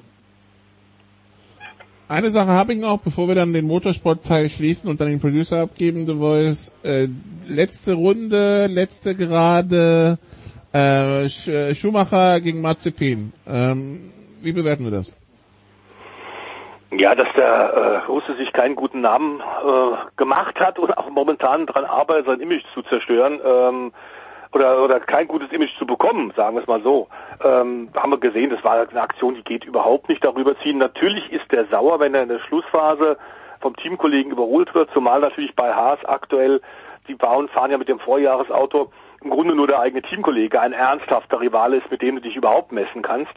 Und natürlich hat der äh, Nikita Mazepin auch mitbekommen, dass inzwischen äh, der Mick ihn regelmäßig in, in, in äh, Grund und Boden fährt.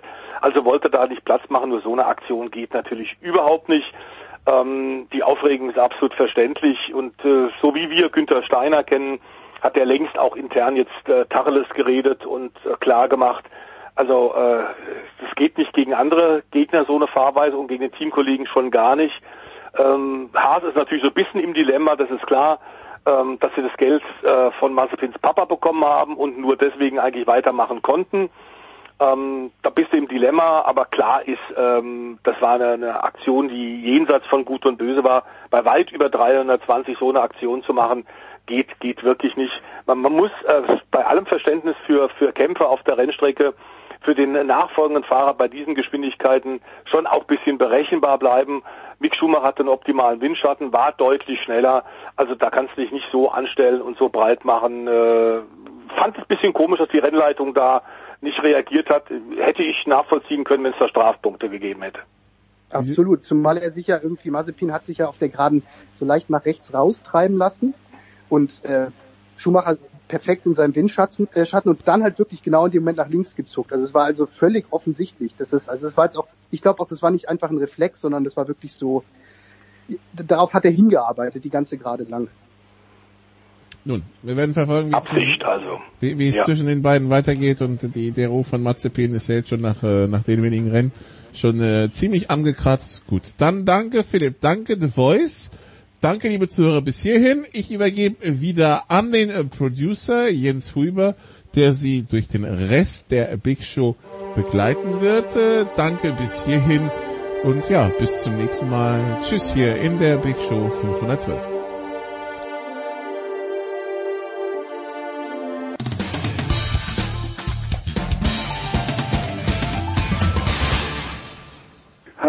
spricht Thorsten Leidenhardt, Headcoach von Ratio Farm Ulm und Sie hören Sportradio 360.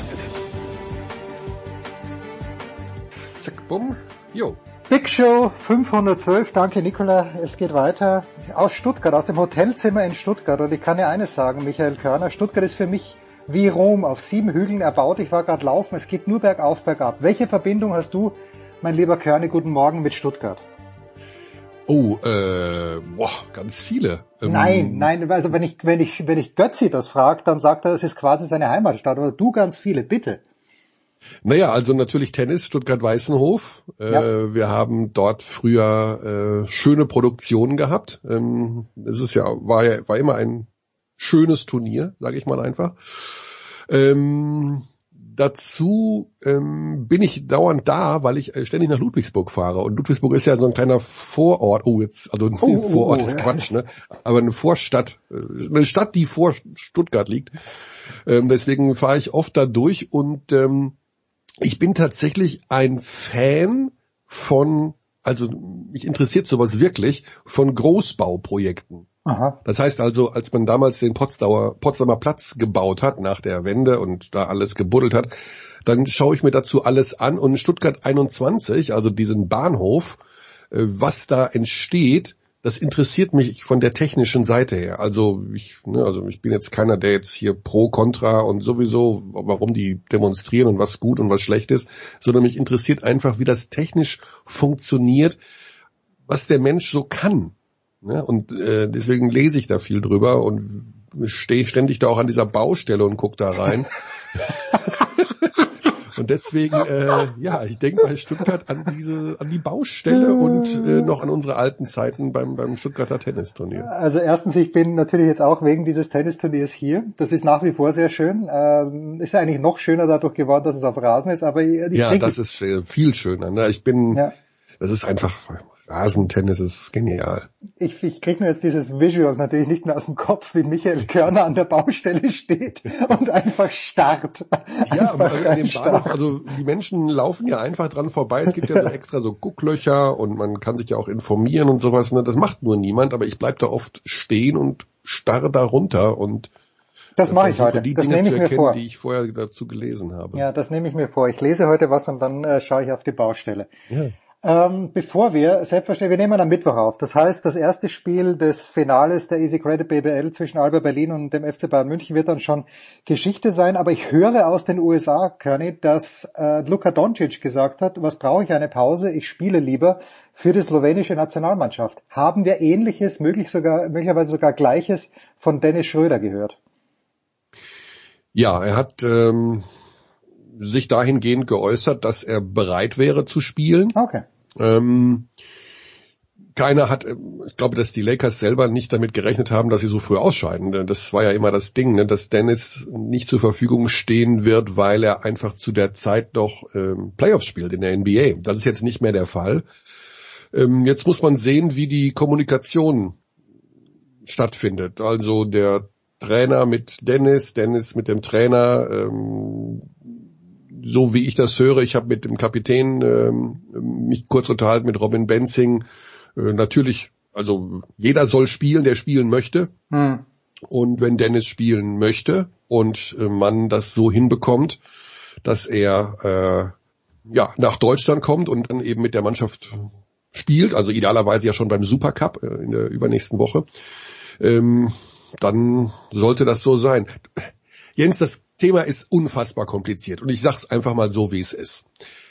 Dennis Schröder ist einer der besten Basketballer der Welt. Ihn aber in eine deutsche Nationalmannschaft zu integrieren ist wahnsinnig schwierig, weil du natürlich zum einen einen Spieler hast, der das ganze System sozusagen an sich reißt und auch in der Vergangenheit immer, ich sag's mal so, ein paar extra Wünsche hatte, hm. um dann auch zur Mannschaft zu stoßen. Das ist gar nicht böse gegen Dennis gemeint, aber natürlich hat er gerne seine Entourage dabei, äh, Frau, Kinder, bla bla bla. Und ähm, da muss man alles mal sehen, ob das so funktioniert. Ja, also vom Grundprinzip ist es völlig klar, einen der besten Basketballer der Welt zu haben, äh, ist super und den sollte man natürlich auch in der Nationalmannschaft spielen lassen. Äh, wenn daraus zu viel Heckmeck entsteht, sprich extra Wünsche, äh, komme aber erst einen Tag vor dem ersten Pflichtspiel, äh, komme vielleicht zwei Tage vorher, äh, bla, uns extra Kram noch und nöcher und weiß ich nicht, Teamkollegen sagen, warum kriegt der das und ich nicht? Ist jetzt nur, ne, also ja, klar, verstehe ich, ne? ja. Dann sollte man es lassen. Wenn aber alles sich fügt und alle sagen, super, damit können wir leben und das ist toll, dann würde ich natürlich Herzlich Tür für ihn aufmachen. Ja. ja. Herzlich willkommen.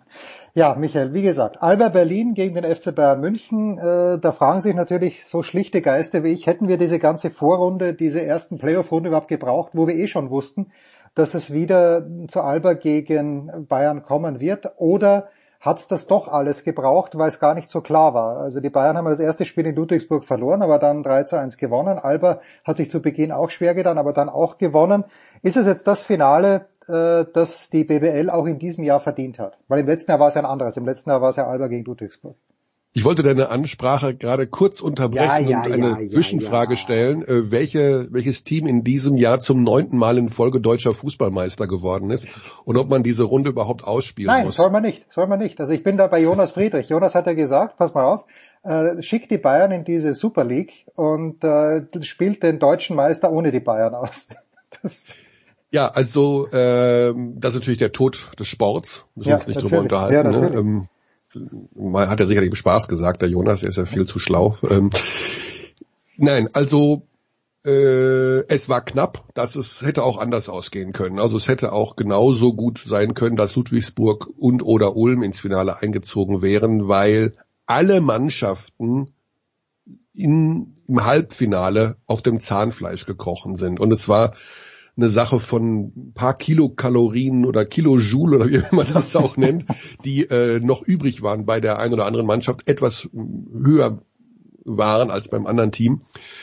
Äh, es ist klar, beides, ich würde auch Berlin und München als die beiden besten deutschen Mannschaften bezeichnen. Das hat man ja auch, das liegt auch daran, sie liegen natürlich in der, mit der Euroleague-Saison ganz klar rein sportlich gesehen vor anderen deutschen Teams. Sie haben mit Abstand den besten Kader.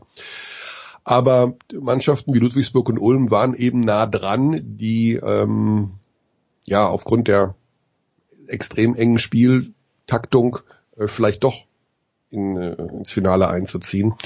Ähm, ich, ich glaube, es ist das richtige Finale vor dem Hintergrund, weil warum soll es das falsche Finale sein? Beide haben sich durchgesetzt, beide sind, haben den besten deutschen Kader. Das ist momentan so, das wird sich auch im nächsten Jahr nicht ändern.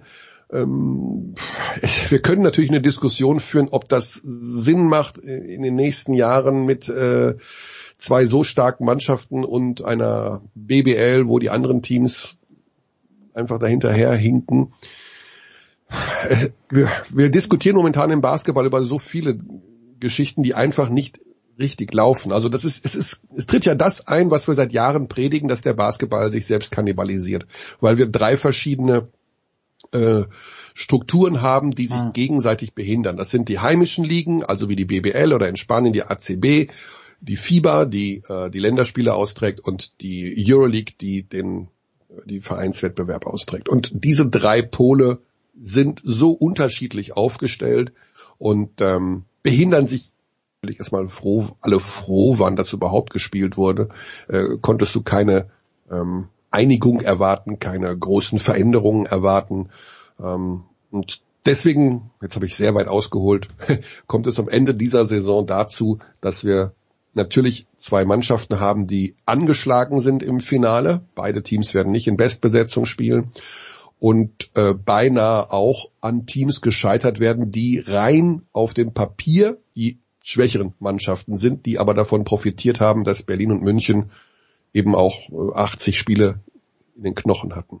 Ist ja. ein super schwieriges Thema. Also es ist, es ist so schwierig und es tut mir auch so in der Seele weh, dass äh, Sport, Politik und äh, Verbandspolitik und Strukturen im Hintergrund eine Sportart so dermaßen blockieren können, wie es im Basketball der Fall ist. Weil wir haben ja eh noch das Problem in Europa und in Deutschland, dass wir die Fanlager geteilt haben. Ne? Wir haben ja im Basketball gibt es den NBA-Fan, der schaut keinen hm. europäischen Basketball, ja. oder wir haben den europäischen Basketball-Fan, der Euroleague oder heimische Liga schaut, aber keine NBA.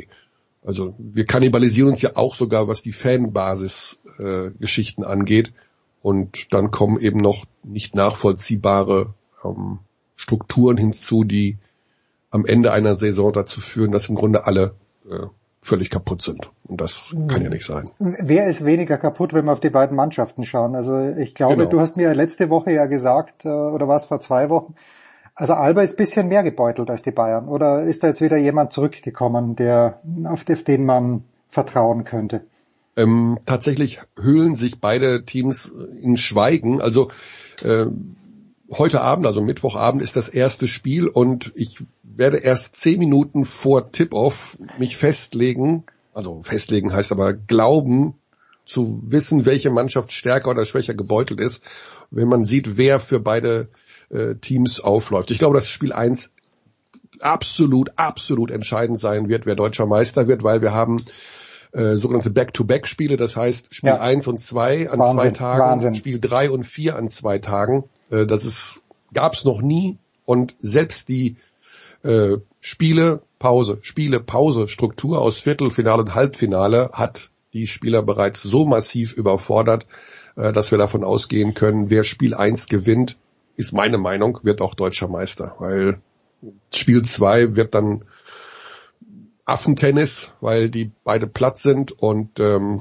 wenn du da schon mal einen Sieg hast, dann hast du einen massiven Vorteil. Warum drängt das so? Warum hätte man jetzt hier nicht sich noch die insgesamt dann zwei extra Tage geben können mit der Pause dazwischen? Ist es die Angst, dass vielleicht doch noch jemand sich was einfängt? Was ist da der Hintergrund? Es gibt zwei Gründe. Ähm, das eine ist äh, der Beginn der Fußball-Europameisterschaft Ah ja, ab, ah ja. ab Freitag. Du Ja. willst natürlich diesem Sog ein bisschen aus dem Weg gehen.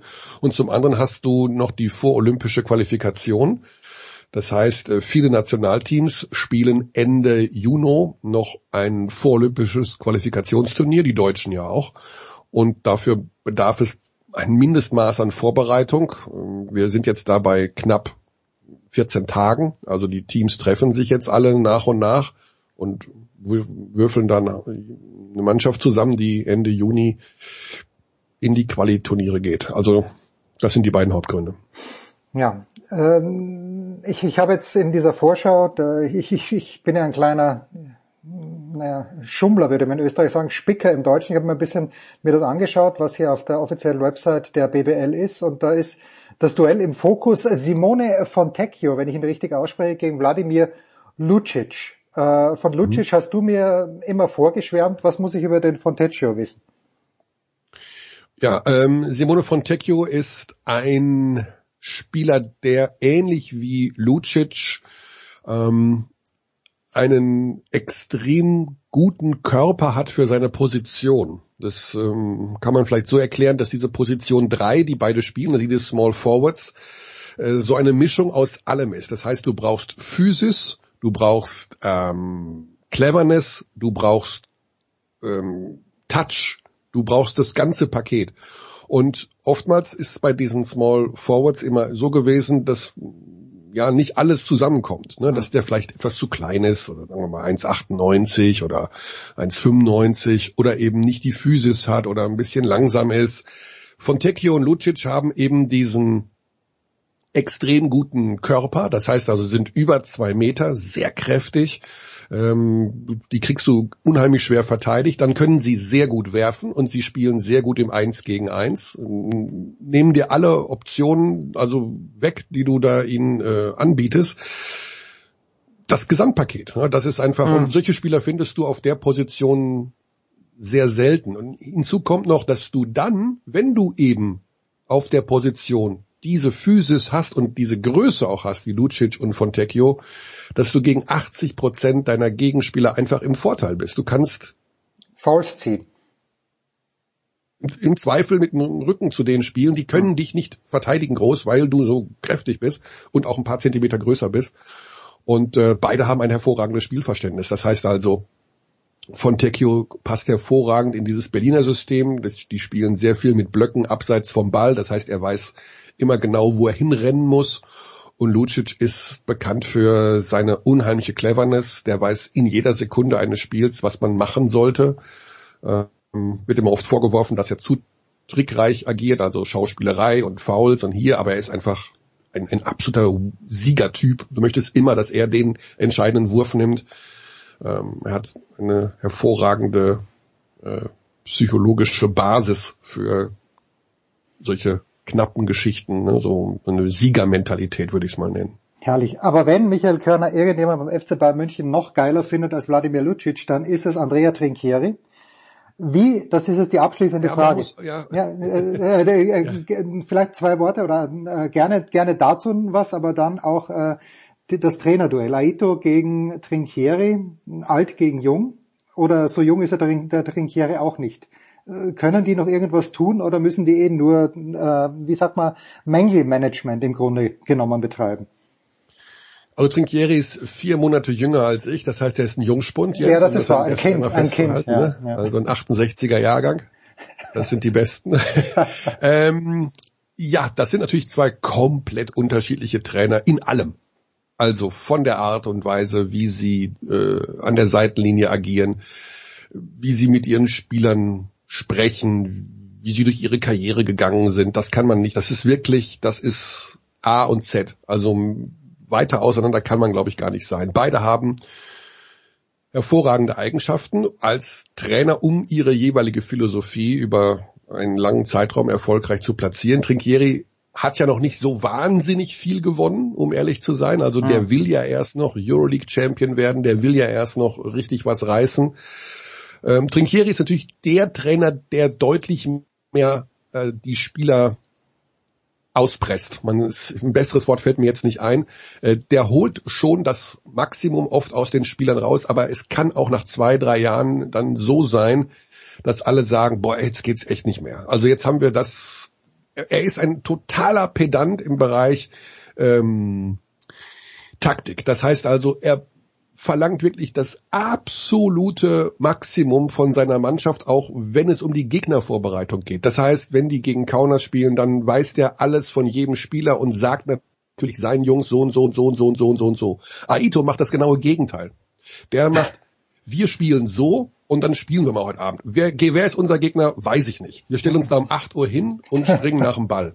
So. Und das ist zum Beispiel, das sind Sachen, die weniger ähm, auslaugend sind. Ne? Also du bist ja, ist ja nicht nur der körperliche Stress, dem du ausgesetzt bist bei einem Basketballspiel, sondern der mentale Stress kann ja noch viel, viel größer sein bei dieser extrem komplexen Sportart, weil du musst oftmals 20 Systeme des Gegners auch noch im Kopf irgendwo haben. Was machen die da? Ach ja, dann müssen wir das machen. Und ähm, das ist auch ein, ein, ein Duell der Trainerphilosophien. Also Trinkieri halte ich taktisch gesehen für das Maß aller Dinge, hm. muss ich ganz ehrlich sagen. Das ist einer, der weiß auf alles eine Antwort, der hat immer einen Plan B.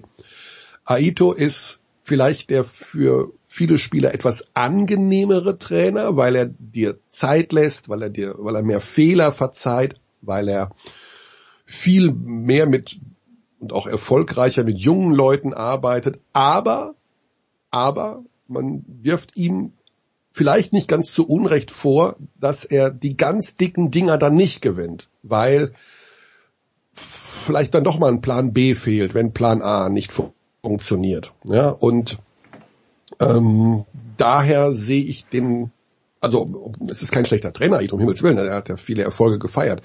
Aber für so eine Geschichte, wo du fünf Spiele in sieben Tagen hast und ganz schnell reagieren musst und dir eine Option wegfällt, weil jemand verletzt ist oder weil dein Gegner irgendwas durchschaut hat, da ist, glaube ich, äh, Tranquieri der flexiblere und der ähm, ja in dem Fall auch bessere Trainer. Ich, also ich sehe da eine eine Riesenherausforderung für Alba. Wir haben das auch äh, mehrfach thematisiert äh, im Pokalfinale, äh, ja. als ja die Münchner gewonnen haben. Äh, Berlin fehlt oft ein Plan B, wenn ihnen de, der Gegner Plan A wegnimmt. Und äh, das ist, wenn du Mittwochs, Donnerstags, Samstags, Sonntag spielst, enorm wichtig, weil ja, du brauchst Antworten auf alles.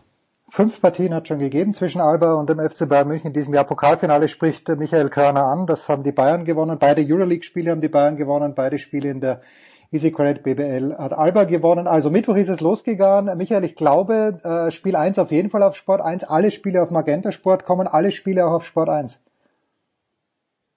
Kann ich dir nicht sagen. Aber Magenta ich auf jeden Fall. Bei Magenta, sei, ja. bei Magenta seid ihr gut aufgehoben. Ich glaube, äh, Spiel 1 und 4, ich weiß es nicht, ich würde jetzt was Falsches Komm, sagen. Scha schaut einfach Magenta, dann, dann wissen wir schon. The Great Michael Körner wird jetzt, äh, ich, ich gehe jetzt gleich Baustellen starren. Das ist eine ganz, ganz großartige Idee. Wenn's Tennis vorbei ist. Kurze Pause, ja, also, äh, es ist einfach, äh, man muss sich das vor Augen führen, immer wieder vor Augen führen, Wozu der Mensch äh, zu was ist. Menschen in der Lage sind. Also so eine Baustelle, so, so ein Ding zu bauen, das ist unfassbar komplex. Also das sieht ja nur aus, als würden da irgendwelche Drähte in der Luft stehen und ein paar Böden eingegossen werden, aber das ist ja viel mehr. Und das ist äh, große Ingenieurskunst und wir sollten uns immer wieder vor Augen führen, wie, wie, wie so dumm die Menschen oft sind. Ich wollte gerade sagen. Wie, ja. Wie, ja, wie, wie, wie, zu welchen Leistungen sie dann doch am Ende des Tages in der Lage sind. Herrlich. Ich fahr gleich runter. Pause.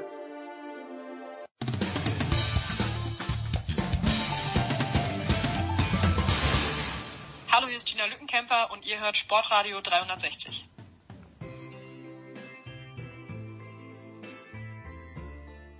Es geht weiter in der Big Show 512 mit einer Frau, die am vergangenen Wochenende in Braunschweig war. Ich war dort schon mal zu Wetten das und ein lieber Kollege von mir mit Namen Michael Mittermeier hat gesagt, weißt du Jens, nach dem ersten Mal durch die Stadt durchgehen, weiß ich, warum diese Stadt Braunschweig und nicht Grünschweig heißt.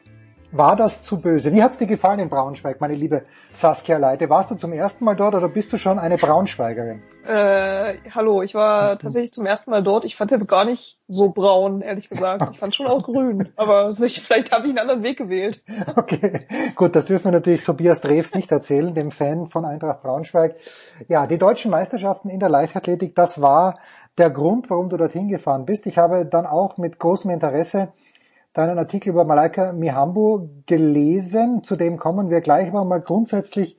Äh, wir sprachen ja drüber, wir haben auch über die deutschen Schwimmmeisterschaften gesprochen, wo du nicht warst. Wie waren denn jetzt so hier die Arbeitsbedingungen für dich? Ich bin gerade in Stuttgart. Ich sagte, wie es ist. Es sind zwar nur maximal 500 Fans auf der Tennisanlage, aber das Gefühl ist schon fast wieder befreit, wenn man nicht mit Maske herumrennen müsste die ganze Zeit. Äh, wie war es in Braunschweig? Waren Zuschauer zugelassen? Wie waren denn die Arbeitsbedingungen? Ja, also es waren jeden Tag äh, 2000 Zuschauer zugelassen. Ähm, ich habe jetzt auch keine offizielle Zahl gelesen, wie viel tatsächlich da waren. Es sah ehrlich gesagt schon weniger aus. Okay. Ähm, und dann hatten sie halt noch so, äh, ja, diese, die, dieses Publikum, äh, Pappfiguren äh, auf den Sitzen, dass es auch noch ein bisschen mehr aussieht. Ähm, ja, also stimmungsmäßig pff, war was zu hören, sag ich mal, aber ähm, ja, war, war, war schon mehr als halt ein leeres Stadion, das kann man schon sagen. Und ansonsten von den Arbeitsbedingungen äh, kann ich mich jetzt eigentlich nicht beschweren. Also das, wie du jetzt auch, das sexy eigentlich mit deinem Eindruck, das ist äh, schon wieder nahe an äh, dem, wie man es früher auch hatte, halt dann nur mit Maske und ein bisschen, ja, ein bisschen mehr Abstand halten, aber das war schon in Ordnung. Also. Ja, Genau, also es ist auch hier sehr in Ordnung. Beim Tennis natürlich was anderes. Äh, da, da können die Leute wandern ja auch über die Anlage und mein Gott, dann ist die Tribüne halt nicht ganz so voll, wie sie vielleicht wäre, wenn jetzt gerade das Finalspiel wäre. Aber wir nehmen alles mit dieser Tage, jeden Zuschauer, den wir kriegen können. Und äh, lass uns gleich mit Malaika Mihambo anfangen. Ich hatte sie vor circa einem Jahr hier zu Gast bei Sportradio 360. Ich habe immer noch diese WM 2019 im Hinterkopf. Du warst ja damals in Doha, wenn ich das richtig äh, in Erinnerung habe. Und ich habe letzte Woche auch mit Johannes über Niklas Kaul gesprochen. Und für mich, ich bin damals aus dieser aus dieser WM 2019 als Zuschauer rausgegangen, wo ich mir gedacht habe, den, den Franz Beckenbauer Gedanken von 1990. Auf Jahre hinaus unschlagbar. Und jetzt hast du aber richtigerweise geschrieben, vielleicht war es auch ein Zitat, 2019 ist nicht 2021. Ähm, und zwar in dem Sinne, dass Malaika Mihambo eben nicht mehr so ganz souverän ist. Hat sie dir einen grübelnden Eindruck vermittelt oder ist sie trotzdem zuversichtlich, was die Olympischen Spiele angeht? Also genau, das hat sie selber gesagt jetzt mit es war tatsächlich ein Zitat, ähm, dass 2021 nicht 2019 ist. Ähm, ja, der Eindruck, also wenn man sie jetzt so bei den Sprüngen und zwischen den Sprüngen und im Wettbewerb beobachtet, da sieht man natürlich schon eine große Unzufriedenheit. Muss man, glaube ich, dann auch sein, wenn man es halt nicht hinkriegt, irgendwie das Brett so richtig zu treffen. Ne? Ähm, und dann halt auch nicht, nicht mal ansatzweise an die Weiten herankommt, die man eigentlich springen kann. Ähm, wenn man so mit ihr redet, äh, äh, überzeugt sie einen aber allerdings auch, dass sie schon zuversichtlich ist, dass das noch was wird. Ich meine, sie hatte jetzt zwei Wettbewerbe, ähm, einen in Dessau vor zwei Wochen, ähm, wo es auch relativ kühl war. Es waren auch einfach, kann man natürlich jetzt immer sagen, andere sind auch schon weit gesprungen dieses, dieses Jahr. Aber von den Bedingungen war es jetzt auch noch nicht das super Weitsprungwetter, ne? Also das war jetzt kein Doha-Wetter, sag ich mal. ähm, ja, und äh, wie gesagt, also durch durch dieses 2019, äh, 2020, wo sie halt mit mit ihrem kurzen Ansprung, äh, Anlauf nur gesprungen ist und jetzt wieder zurückfinden muss in, in, in das alte System mehr oder weniger, da tut sie sich halt gerade noch schwer und du hast halt jetzt noch ein, ja, sieben Wochen, sie bleibt da entspannt. Wir sagen dann schon, wir sagen euch dann schon so, okay, sind nur noch sieben Wochen, ne? Ja, und sie sagt, es sind immer noch ähm, sieben Wochen ja, jetzt nicht, nicht so direkt, aber es ist der Eindruck, den sie vermittelt. Also, da also ist schon eine gefühlte Tiefenentspannung bei ihr noch vorhanden auf jeden Fall. Ja, sie, bei Malaika Mihambo, sie hatte ja diesen interessanten Gedanken und das Lustige war ja, dass sie das dann irgendwie, äh, ich glaube fünf Minuten nachdem ich, äh, nachdem mein Gespräch mit ihr vor einem Jahr vorbei war und äh, Sebastian Kaiser war auch dabei und wirklich, also am selben Tag oder am nächsten Tag ist dann irgendwie eine Pressemitteilung gekommen, dass sie zu Carl Lewis wechseln mhm. wird, wechseln möchte. Ich könnte mir vorstellen, dass da schon eine gewisse Frustration jetzt auch bei ihr am Start ist. Bei Gina Lückenkämper war es ja auch so, dass sie eigentlich ein ganzes Jahr nicht in die USA reisen konnte. Welche ist, ist denn Malaika Mihambo so, so dünkt sie dich als Frohnatur? Also als, na, sagen wir so, als jemand mit einer hohen Frustrationstoleranz, weil Carl Lewis ist eine Legende. Du bist zu jung dafür, aber ich habe Carl Lewis gefeiert 1984 in Los Angeles, weil ich nicht wissen wollte, was in seinem Körper drinnen ist. Ich habe ihn einfach trotzdem gefeiert. Aber denkst du, dass die eine, eine große Frustrationstoleranz hat? Weil es muss ja doch schwierig gewesen sein. Ja, also erstmal Gina Lückenkämper ist schon in den USA. Ja, jetzt ist sie schon, ja genau, die, die, die, die, die sehe ich ja auf, äh, auf Instagram, aber da hat es ja ewig gedauert, ja, genau. bis sie überhaupt drüber durfte, ja. Ja, aber ja, das ist immerhin dann noch angelaufen. Ne? Das ist jetzt anders als beim Mihamu, die halt jetzt wirklich auch das das Problem war da ja auch, dass halt einmal die die Arbeit halt auch mit ihrem alten Trainer geendet hat halt einfach, ne? Und äh, dann kam die Pandemie und oder beziehungsweise es war halt in, in dieser Pandemiephase und ähm, dann musste sie jetzt halt, oder was heißt musste, aber irgendwie musste sie eine Zwischenlösung finden zwischen Carl Lewis und ihrem alten Trainer, mit dem sie irgendwie 16 Jahre lang, glaube ich, zusammengearbeitet hat.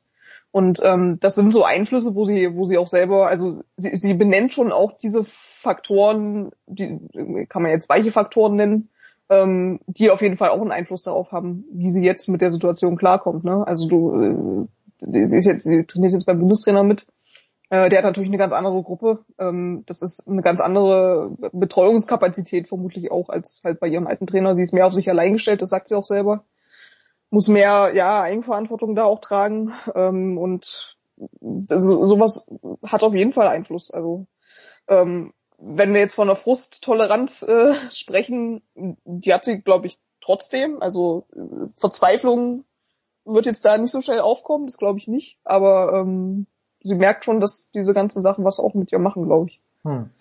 Ja, aber ist sie denn, also wenn man von, von einem Aushängeschild für die deutsche Leichtathletik spricht, ist das Malaika Mihambo? Es ist ja auch wieder eine, eine Disziplin, die ja, ich, ich finde es ja toll, also ich, ich finde Weitsprung toll, aber es ist halt jetzt nicht diese Kerndisziplin.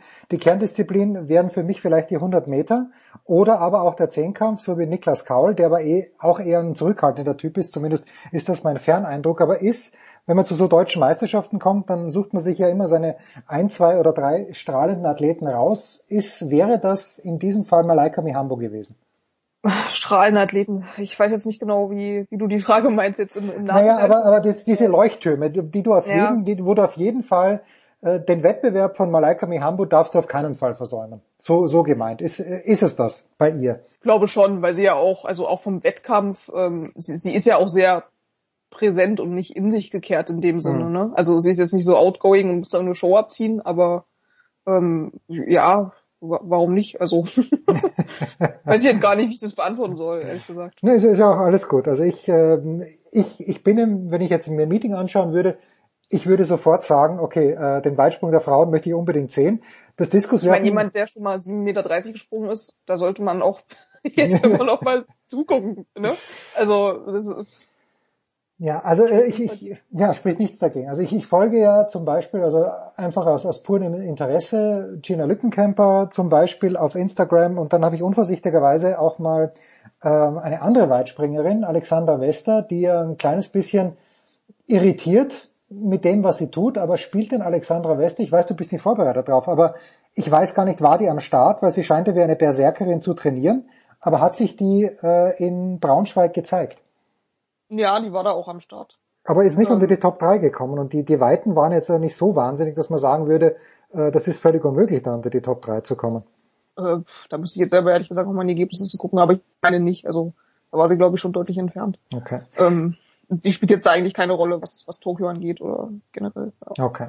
Gut, dann lass uns äh, eins weitergehen, weil du Tokio schon ansprichst. Ist das äh, auch das vorherrschende Thema gewesen, wenn du mit Athleten und Athletinnen äh, gesprochen hast, für die es eben nicht so wie Mihambo darum geht, dort eine Medaille zu gewinnen, aber ich, ich habe hier mir, mir random wirklich ein paar Namen rausgesucht, von denen ich ehrlicherweise noch nie gehört habe. Und ich schäme mich nicht dafür, aber ich sollte mich schämen dafür. Carolina Kraftzig hat sich über 400 Meter zum Beispiel ähm, qualifiziert über 1500 Meter. Robert Faken, ist das hier so wie, wie ja, das, das übergeordnete Thema gewesen, wer es geschafft hat und gibt es vielleicht ein paar Kandidaten, wo man gedacht hätte, dass sie schaffen, äh, aber die eben noch nicht für Tokio qualifiziert sind.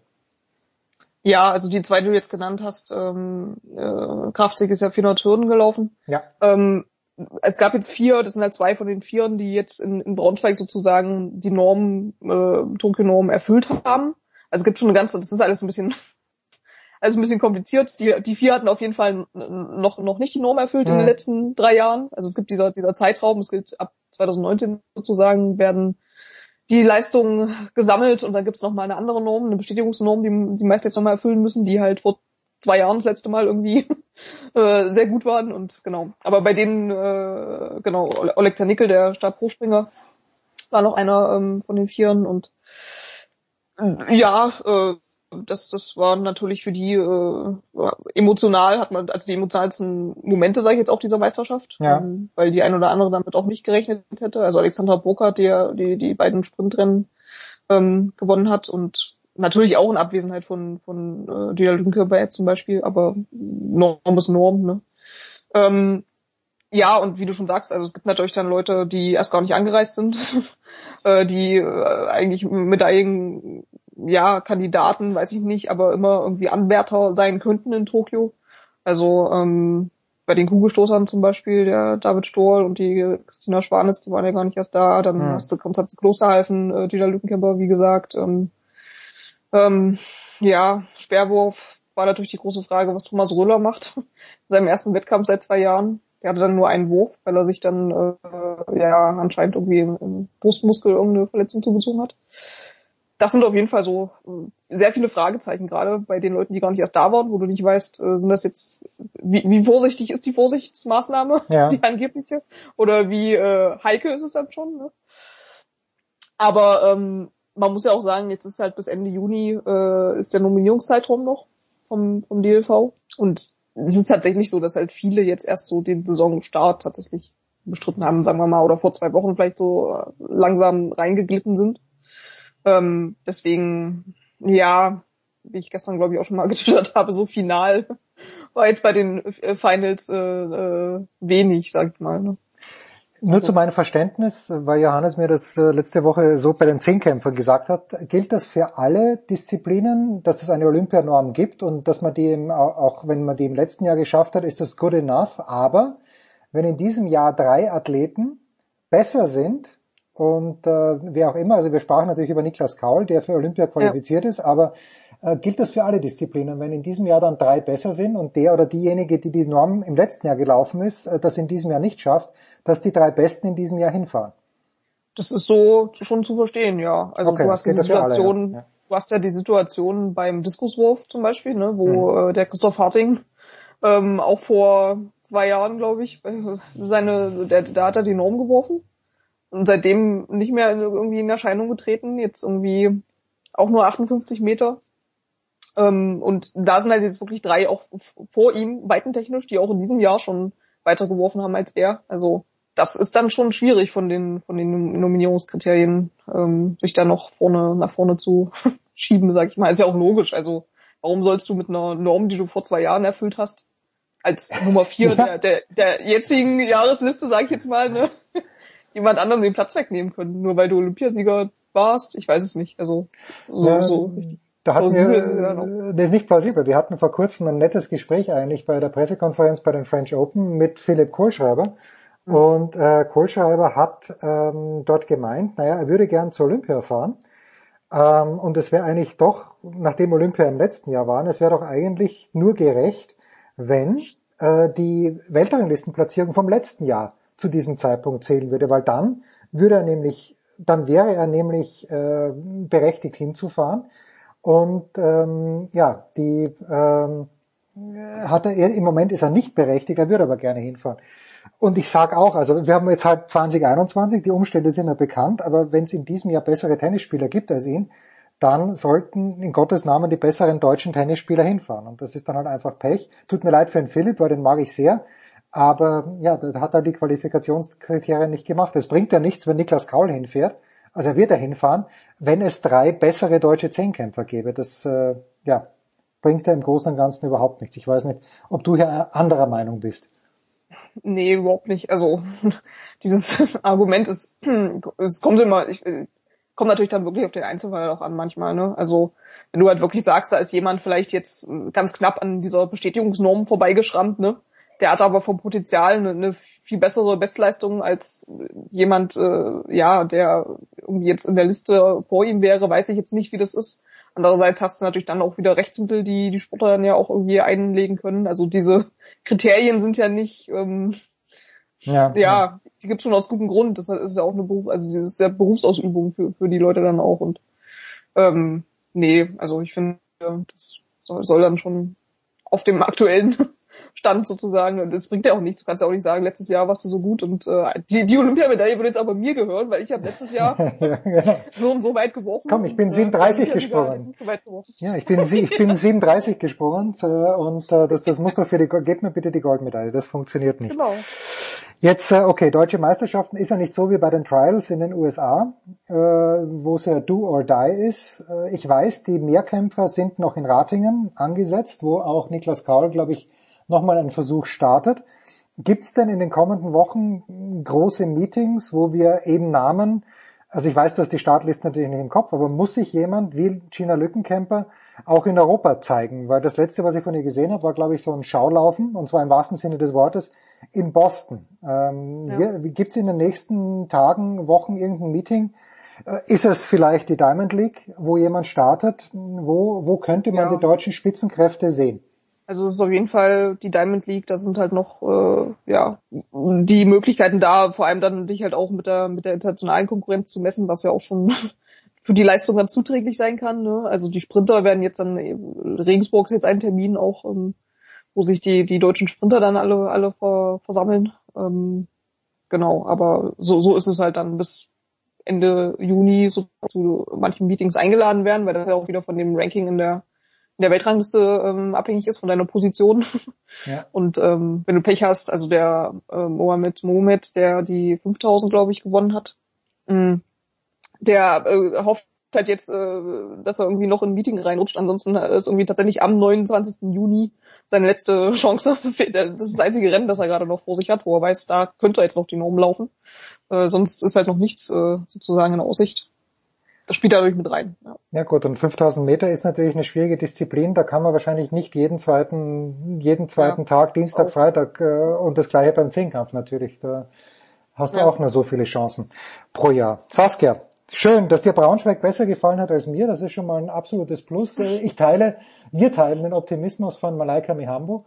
Äh, ich habe jetzt heute gerade gehört, dass äh, dann von der DPA doch ein paar Leute hinfahren. Die fahren in voller Mannschaftsstärke übrigens nach Tokio.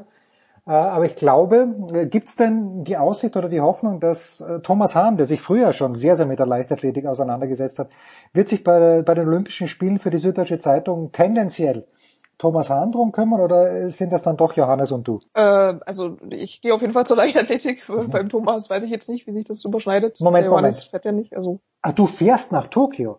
Ja, also ah. fliege, aber. Ah, ja, ja, okay, nein, um Gottes Willen, das wusste ich ja gar nicht. Das ist, ich, ich dachte, dass. Gut, dass wir mal gesprochen haben. Ja, gut, dass wir gesprochen haben. Ein kleines Aufgebot. Okay, du fährst nach. Was weißt du schon über Tokio? Also wie, wie wird das dort sein? Wirst du, äh, gibt es da unter Anführungszeichen Freigang oder ist es wirklich nur Hotel und Wettkampfstätte? Wie, was, was weiß man dann? Im, was haben wir heute? Heute haben wir den äh, 9. Juni. Wie viel, wie viel rauskommen da möglich ist, weiß ich jetzt noch nicht. Bus natürlich dazwischen noch, aber. ja, also ich glaube, äh, kein Bus wird ja, jemals, ja, kein Bus wird, glaube ich, jemals hm? schöner sein als jener in Pyeongchang, wo, ja, äh, wo das Fernsehprogramm war, wo dann Holger Gerz drüber geschrieben hat. Fährt Holger auch nach Tokio? Ja. Herrlich, ne? da, da freuen wir uns auf die Geschichte. Ja gut, äh, Saskia, was soll ich dir sagen? Ich dachte, der Hahn muss alles alleine machen, aber wenn er solche Unterstützung hat, dann ist er, ist er großartig. Fantastisch. Ich danke dir ganz herzlich, äh, Saskia Leite. Big Show 512. Kurze Pause, dann machen wir weiter.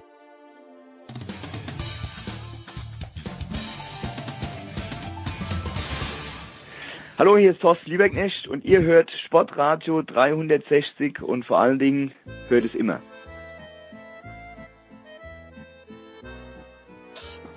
Ah, weiter geht's in der Big Show 512 und da erfahre ich so en passant, dass Markus Götz am Mittwoch in Stuttgart war, ohne seine Aufwartung beim TC Weißenhof zu machen.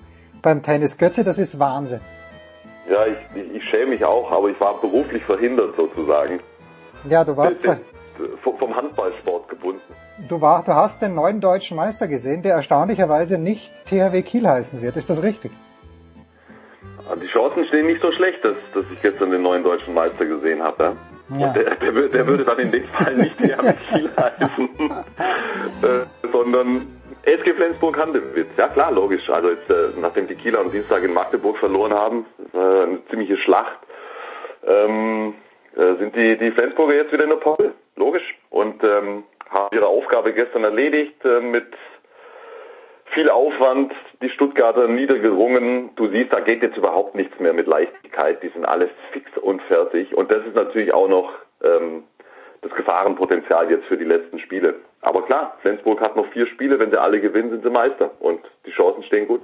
Hm, Ein paar Tage zurück, wir haben ja letzte Woche gesprochen, Götze, du bist nach Leipzig gefahren, danach weiter zum Final Four nach Hamburg und in der ersten Halbzeit bei Kiel gegen Lemgo dachte ich, was, was erzählt mir der Götz eigentlich? Du hast mir gesagt, na, Kiel wird ganz sicher nicht die beiden Spiele mit zehn Unterschied gewinnen. Ich glaube, sie waren acht oder sieben vorne. Erste Halbzeit gegen Lemgo. Und was ist dann passiert, Götzi? Ich habe es ehrlicherweise, ich gebe offen zu, ich habe es nicht gesehen, ich habe es dann nachgelesen, aber was ist dann passiert? Du meinst das Halbfinale gegen Das Halbfinale gegen Lemgo, ja. Lemgo, ja. Ja. Und, und Kiel führt zur Pause mit sieben. Ja. Also das war, das war wirklich eines der verrücktesten, äh, unglaublichsten Spiele, das ich, das ich je beobachtet habe. Wenn, wenn Kiel gegen Lemgo spielt, aus dieser äh, Konstellation raus, äh, ist die Favoritenrolle eh eindeutig verteilt und dann, dann führen die mit sieben und ähm, am Ende geht Lemgo als Sieger vom Feld. Das, ich habe das bis heute noch nicht ganz verstanden, was da passiert ist. Das, das, das hat so eine Dynamik entwickelt, die, die gegen Kiel lief. Das war, das war unerhört. Und ähm, äh, die Lemgo, also angetrieben von Christoph Teuerkauf, ich weiß nicht, ob du den kennst. Ja, nein, du- namentlich ja, ja, ja, natürlich. Christoph Teuerkauf, sagt mir noch was. also der ist ja eigentlich ist der schon in Handballrente. Hm. Ja? Ähm, der ist eigentlich Jugendkoordinator beim TBV. Aber der hat jetzt äh, in der Saison ein paar Mal äh, ausgeholfen, weil, weil sie halt viele Verletzte hatten. Aber der hat jetzt 2021 zweimal hat er mitgespielt, aber echt nur als Aushilfskellner. Und der war aber ja äh, auch maßgeblich involviert, als sie sich äh, ein Jahr oder eineinhalb Jahre zuvor äh, für dieses Final Four qualifiziert haben. Das ist, ja der Wettbewerb aus der Saison 1920, ja? darf man ja nicht vergessen, Ja, wo jetzt erst das Final Four stattfinden konnte. Und Teuerkauf hat sich das natürlich nicht nehmen lassen, da als Spieler nochmal mit dabei zu sein. Und der hat einen, eine solche Überzeugung, also es war fast wahnwitzig, der hat auf die jetzt, glaube ich, eineinhalb Jahre eingeredet, äh, dass, dass sie das gewinnen und äh, hat da so eine Emotionalität äh, reingebracht und so einen Optimismus und, und irgendwie hat er die angezündet äh, und das weiß nicht, was sonst noch mit dazugekommen ist. Unglaubliches Spiel. Ja, und ähm, the rest is history, wie man das sagt. ja Team. Also Lemgo Pokalsieger, fettes Ding. Na, ich, ich habe mir heute, äh, als ich laufen war, in diesem Stuttgart, das mich immer mehr an Rom erinnert, weil es so viele Hügel gibt. Ich, ich renne nur bergauf, bergab, überhaupt Also, nicht aber das, das ist aber auch die einzige Gemeinsamkeit. Ja, Stuttgart und Rom. ja. Aber ich habe mir da gedacht, der Lemgo würde doch dieses Team of Destiny, das, das war's doch, oder? Diese zwei Tage, dass die, dass die den Pokalsieg holen. Äh, Das hat einfach dann, äh, auch wenn es nach der ersten Halbzeit gegen Kiel nicht so ausgeschaut hat, aber nur von den Ergebnissen her, es hat dann einfach auch sein müssen, dass sie das Finale auch gewinnen. Ja, offensichtlich. Und schön, dass es sowas noch gibt im Sport. Echt, ich denk's mir immer wieder. Das hat überhaupt nichts damit zu tun, dass ich gegen Kiel oder irgendjemanden wäre, sondern es geht um diese, diese, diese letzte Unberechenbarkeit. Gott sei Dank gibt's das noch. Ja, aber ist das nicht auch ein Markenzeichen? Du predigst ja hier äh, seit Jahren nicht nur die Eulen, die Eulen, die übrigens die Eulen sind, ja, die Eulen sind, sind, sind Wahnsinn, aber du predigst ja auch immer die Ausgeglichenheit der Liquimoli BB, äh, HBL, pardon. Und äh, das spricht natürlich schon auch dafür. Ich kann mir nicht vorstellen, dass in einem französischen Final Four eine Mannschaft bei aller Liebe zu Lemgo, aber die in der Tabelle ungefähr dort rangiert, wo Lemgo in Deutschland rasier, äh, rangiert, dass die dann PSG schlagen. Nein, in dieser, in dieser Breite ist äh, die HBL absolut unangefochten Spitze. Da, da gibt's überhaupt keine äh, Diskussionsgrundlage für irgendwas anderes. Und ähm, weil du die Eulen ja angesprochen hast und weil wir das oft zum Thema hatten, hier das, der Abstiegskampf, das spitzt sich ja gerade zum Wahnwitz zu. Ja? Also die unten, also drei abgeschlagen, zwei sind schon sicher abgestiegen, Essen, Coburg, Nordhorn wird es auch nicht schaffen, der Abstand ist einfach zu groß, so, also es wird gesucht, der vierte Absteiger. Und lange schien es, als würden Baling und Ludwigshafen, die Eulen, das untereinander ausmachen. Dann haben sie erstmal Minden damit reingezogen und mittlerweile ist auch Stuttgart und Hannover nicht mehr hundertprozentig sicher. Die haben alle schon geglaubt, wir sind in den Sommerferien, mhm. äh, bloß die da hinten punkten alle dermaßen, dass es äh, jetzt auch für die nochmal eng werden könnte. Und ähm, also wenn das jetzt so weitergeht, heute äh, Baling in Coburg, Ludwigshafen gegen Leipzig, ich rechne mit Siegen von beiden dann schiebt sich das so zusammen, das kann, das kann auch irrwitzig werden, äh, äh, was diesen vierten Abstiegsplatz betrifft. Wirst du am Start sein heute? Ja, ich bin in Coburg heute. Also ah, Coburg, okay. Ja. Äh, große Runde. Ja, bitte, das, da, da ist was los da unten, weil ja auch die äh, Ludwigshafen und Balingen ja auch ein Spiel weniger haben, zum Beispiel als Minden. Und äh, ja, äh, Ludwigshafen könnte. Ja, dann guck mal hin. Und wenn, wenn Kobo, äh, wenn jetzt Balingen und Ludwigshafen heute gewinnen sollten. Ja, 26, guck, 25. Guck, ja, und dann guckst du mal an die äh, bis bis Hannover. Also und, und, und weißt du, Hannover und Stuttgart, die, die waren durchgefühlt ja. und gedacht. Ja, Bremen auch. Werder Bremen auch, Götzi. Werder Bremen war ja, im Februar auch gefühlt durch, ja. Plötzlich spürt, ach du Kacke, die kommen ja immer näher das ist ja, das ist ja dann diesen mentalen Switch hinzukriegen. Wir haben das tausendfach im Sport beobachtet. Das ist nicht einfach. Hm.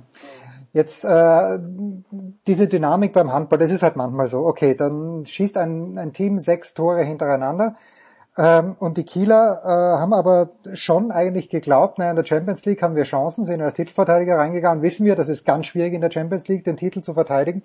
Aber deutscher Meister hätte es dann schon sein sollen. Und bei der Besetzung, bei der Besetzung des Pokalfinales gerne auch der Pokalsieg.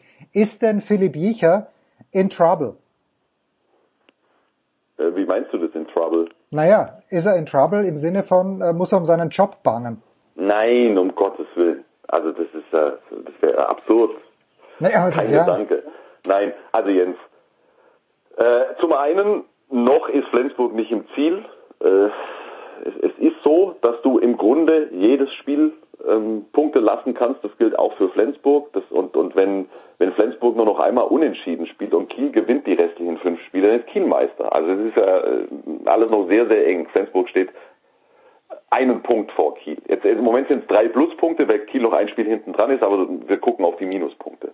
So, also das ist noch nicht durch. Äh, richtig ist, dass diese zweite Hälfte gegen Lemgo im Pokalhalbfinale, das war ein Nackenschlag für den THW und das hast du ihnen auch noch angemerkt, mindestens in der ersten Hälfte jetzt gegen Magdeburg am Dienstag. Das hatten die noch in den Kleidern. Und äh, sie konnten sich nicht vollständig davon befreien. Und ähm, das, das musste jetzt natürlich erstmal verarbeiten, dieses überraschende, äh, dieser, diesen überraschenden Halbfinal K.O. und diese Niederlage in Magdeburg. Ähm, da kombiniert noch mit dem Champions League Viertelfinale aus. Aber, aber hey, das, das, das kann auch dem THW äh, in, in diesen entscheidenden Phasen passieren. Und ähm, auch die Kieler, also die, die, es ist einfach verrückt, was die alle für ein Pensum äh, abspulen mussten.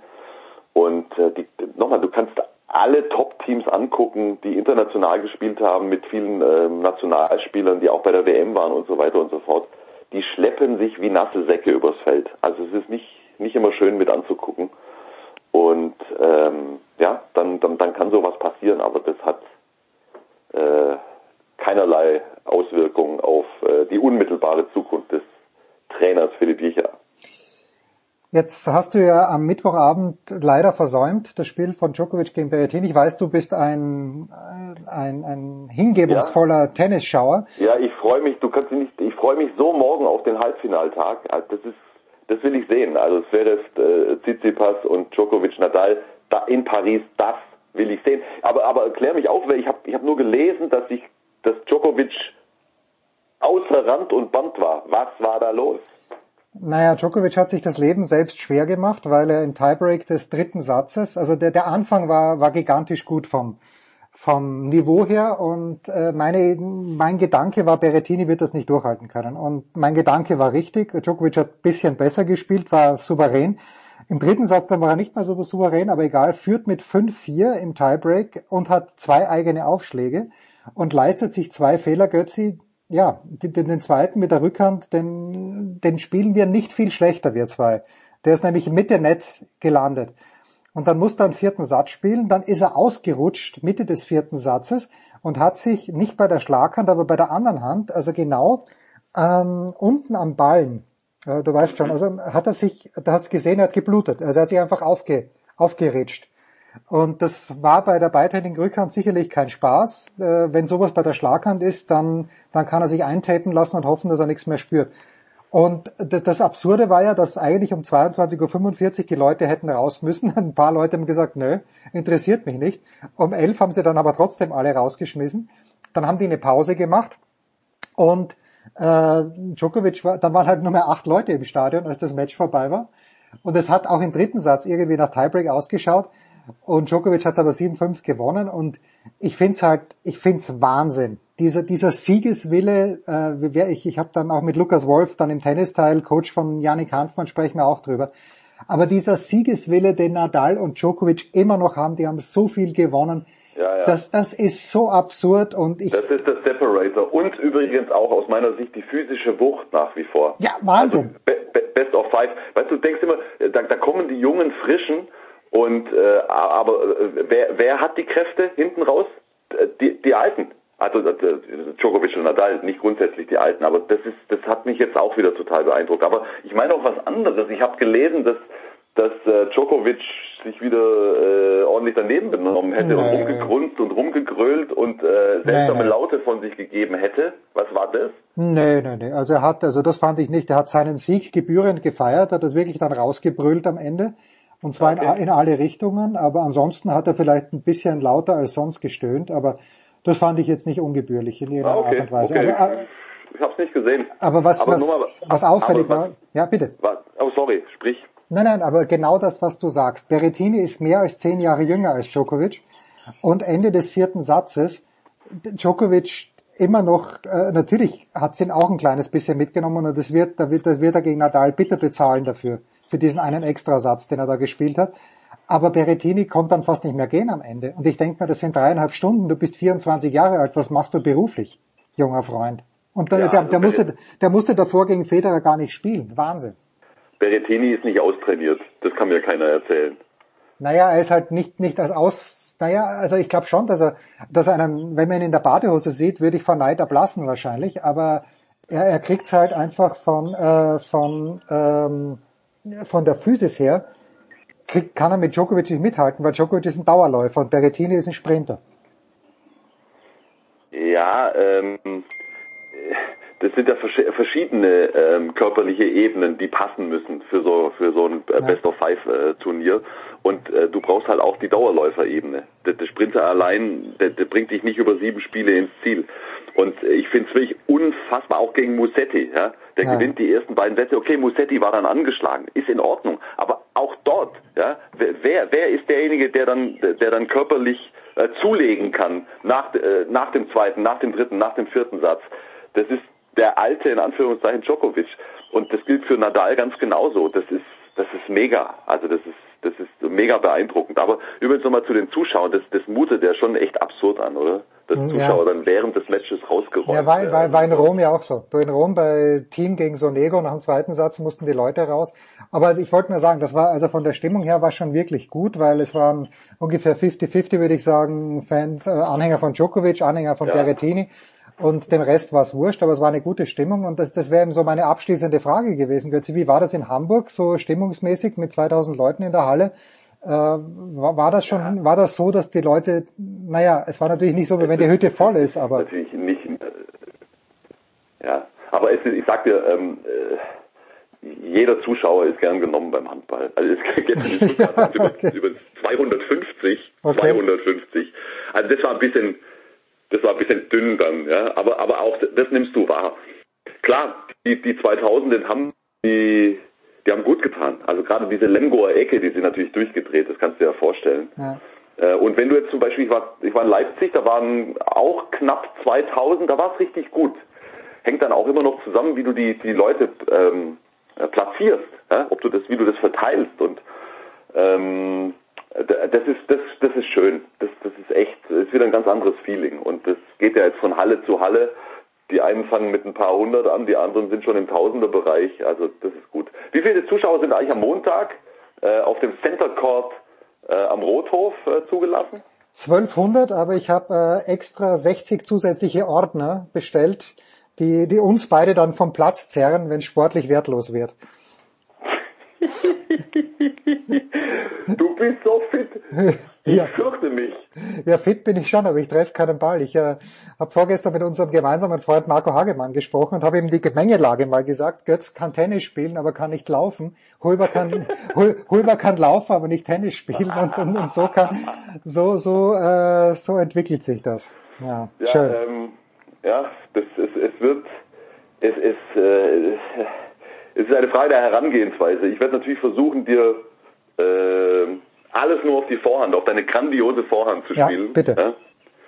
Und äh, du wirst mich natürlich ins Laufen bringen mit deiner wirklich unerträglich, mit deinem unerträglichen Rückhand-Slice. Du, äh, du wirst die Vorhand umlaufen. Also ich, ich sehe es schon vor. Ja, ich auch. Genauso muss man. ja, und wenn, wenn wir es wenn wir's ganz äh, böse treiben wollen mit allen Beteiligten, dann machen wir ein kleines Video und stellen das online. Götzi. Nein. Götzi. Da, da, da, muss ich ablehnen jetzt. Ja, ja, Götzi. Heute in Coburg Markus Götz, am Wochenende vor dem Fernseher, wie wir alle, um das Finale der French Open uns anzuschauen. Vor allen Dingen das Halbfinale am Freitag. Schöner Tag. Was glaubst du? Ich glaube, ein Finale Tsitsipas Nadal. Nadal gewinnt das Finale in drei ja. Sätzen. Punkt. Ich gehe voll mit. Ich ja. gehe voll mit. Also ich, da, da ist Nadal würde ich auf jeden Fall sagen. Ähm, äh, es wäre, finde ich, ein bisschen schwierig einzuschätzen, äh, ich, ich bin bei dir. Das war eine günstige Auslosung, um es mal vorsichtig zu formulieren. Aber das heißt ja nicht, dass er, dass er, dass er auch einen großen äh, äh, nein, schlagen könnte. Ja, nein, ja. nein, Aber, aber man, ich finde, man weiß es noch nicht so ganz genau. Er macht Ja. einen guten Eindruck. Er spielt größtenteils offensiv. Äh, er hat eine Platzposition ähm, größtenteils, die ich gut finde, die mir gefällt. Aber, aber ich, ich kann es noch nicht so richtig einschätzen. Ja? Also ich, ich Bauchgefühl würde ich auch sagen, Tsitsipas, aber gucken wir mal. Ja, und äh, genau über diese Platzpositionen alles andere bei Alexander Zverev spreche dann im Tennisteil mit Lukas Wolf. Danke dir, Götzi. Kurze Pause, Big Show 512.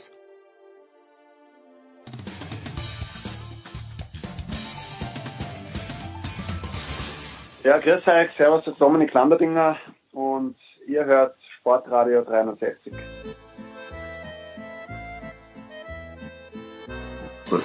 Herrschaften, Big Show 512 und ich möchte jetzt ein ganz kleines Bild malen. Nein, ich möchte über Bilder sprechen. Wie kann es sein? Folgendes ist passiert. Jürgen Schmieder schickt mir ein Bild aus Las Vegas, wo ich vor Neid erblasse, wo ich sage, möchte ich auch. Ein sagenhaft cooles Bild, Jürgen äh, geschafft nach einer harten Arbeitsnacht. Und er schickt dann Oldorp ein Bild von einer Hand, die blutverschmiert ist. Schmieder, äh, schön, schön, dass ihr beide dabei seid. Schmieder, ich kenne mich nicht aus. Wieso habe ich das, das Bild von der Hand nicht bekommen? Naja, das eine geht ja ohne das andere nicht. Also du, du, du wirst ja niemals alt und weise, wenn du nicht jung und dumm warst. Und, und du kannst ja nicht irgendwo in einer abgeranzten Bar in Vegas erschöpft unter Marilyn Monroe und Elvis liegen, wenn du dir nicht vorher irgendwas getan hast. Die Finger wund getippt hast. Das eine, also die, die blutende Hand kam davon, wir waren am Weg zu, zu den Golden Knights. Plötzlich hieß es da oben, äh, steht einer. Also wir wussten nicht, auf der Brücke will der sich umbringen, ist der, da, also ist der verwirrt oder keine Ahnung. Ähm, und, und ich wollte aber zum Stadion und äh, sagte der Fotograf, der dann später dieses Foto machte, er schmiedet, muss laufen. Es hilft nichts. Wir stehen hier auf dem, auf dem Highway, es geht nicht vor und hinter. Und da bin ich gelaufen, man kam aber nirgends raus. Und dann sah ich zwei Leute halt über Zäune so klettern, auf, auf dem Highway. Ja, die zwei jungen Leute, die da drüber kletterten, waren halt 20 Jahre jünger und 50 Kilo leichter als ich. Also die, sagen wir mal so, die kamen unverletzt über den Zaun, ich nicht. Aber Jürgen, du weißt doch, wenn so eine Masse erstmal in Schwung ist, dann bewegt die sich doch von ganz alleine nach vorne, oder nicht? Oder Ja, vorwärts. nach, ja, nach vorne ja, aber auch nach unten. Und wenn du dich mit der Hand an dem oberen Zaun, am Drahtzaun festhältst, bewegt sich die Masse halt trotzdem nach unten. Ja. Und die Hand ist nach oben. Also ich kann jedem nur raten, die Süddeutsche Zeitung heute, äh, ich habe das Ganze online mir angeschaut, also ich habe die Online-Ausgabe der Süddeutschen Zeitung und da ist natürlich das Wahnsinn, wie das wieder aufbereitet wurde. Ich weiß gar, ich weiß gar nicht, wie es im Print aussieht, aber äh, Jürgen, du warst mit deinem Lieblingsfotografen dort, nicht nur ein Fotograf, sondern drei Fotografen, sogar habe ich äh, zumindest im, in, äh, unterm Artikel dann gelesen ähm, und äh, hast auch bewegende Gespräche geführt mit einem DJ, vielleicht einen, ein ganz kurzer Anriss, ein ganz kurzer Teaser, warum die Leute das lesen sollten. Ja, also nach, nach 15 Monaten ähm, daheim in der Wohnung äh, macht Vegas wieder auf. Und zwar ohne Restriktionen. Keine Maske, kein Abstand halten, kein gar nichts. Und in dieser Stadt, die, die mehr gelitten hat als jede andere, weil, weil die lebt ja davon, dass Menschen aus aller Welt dahin kommen, dann auf engstem Raum miteinander Zeit verbringen und dann wieder äh, in jede irgendwie des Planeten gehen. Ähm, was passiert in so einer Stadt am ersten Wochenende, äh, wenn sie wieder aufmacht und die Leute wieder Ekstase machen? Und genau das steht, also wer Interesse an Ekstase und solchen Stücken hat, der möge es anschauen.